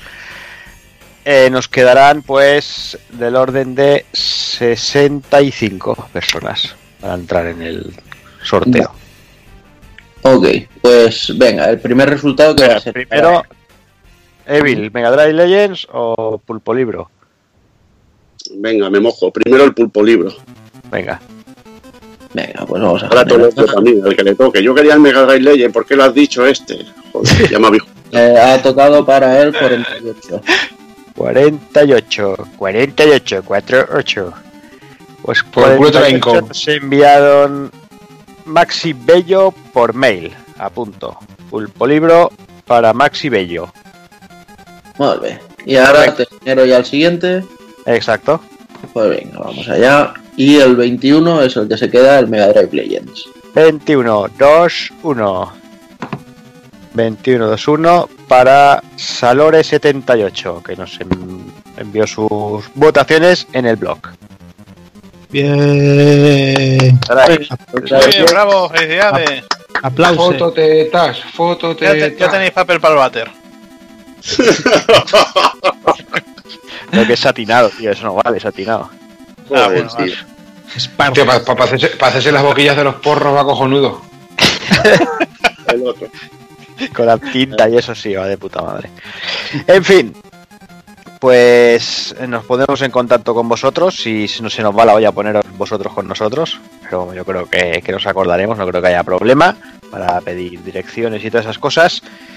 Y ya poco más eh, que añadir, ya lo hemos dicho todo, o si no lo hemos dicho todo, a tiempo hemos tenido, o sea que el que no haya dicho algo, que es lo que hay. Que se la haga ver. Exacto. Vamos a rozar las cuatro horas de, de programa.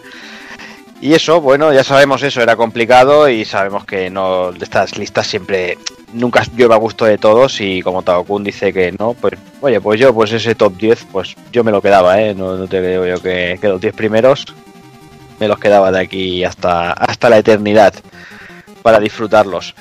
Así que no sé, no sé qué más decir. Ya hemos dado las gracias a todos los que habéis participado. Hemos dado las gracias a todos los que nos escucháis, eh, a todos los que nos ayudaron a arrancar el proyecto, a todos los que han participado en él de una manera o de otra. Y eso, y a la gente que, que los eventos se anima a vernos, a saludarnos, a tomarse unas cañillas con nosotros, a charlar, y a toda esa gente que hemos conocido, como decía antes, al principio, toda esa gente que hemos ido conociendo a lo largo de estos cinco años, que la verdad es que es, es la mejor parte, obviamente. Y sin vosotros eh, no tendría sentido estar aquí hasta las 4 de la mañana diciendo tonterías ahí de no iríamos al bar, que, se- que sería más productivo. Pero poco más, eh, como siempre, pues vamos, vamos, seguiremos por aquí una temporadilla más, no sé cuánto tiempo aguantaremos, eh, como dice Kafka, aquí estamos ya todos muy mayores y, y- y ya, no, ya no aguantamos como antes, unos se duermen, otros se les cae el moquillo y bueno, es lo que, es lo que hay, es lo que toca. Así que eso, como siempre, pues nada, de aquí dos semanitas volveremos con el actual, que tenemos ahí mucha tela que cortar. eh, Hay que, te- hay que, habrá que amordazar a Taco Kun con la Nintendo Beach, porque si no, no va a que lo aguante, me parece a mí. Y, y de aquí un duda. Sí, sí, no, no, sí, eso ya, ya lo sabemos. De aquí un mesecillo eh, volvemos con el retro, que tenemos que decir cuál es, que ya lo iremos anunciando, porque bueno, no, no, no, no nos hemos puesto manos a la obra con ello. Así que poco más, lo dicho, muchas gracias por estar esos cinco años ahí aguantándonos y esperemos que bueno que estemos aquí mucho tiempo más. Como siempre os digo, señoras, señores, niños y niñas, portaros bien, ser buenos y un saludo a todos.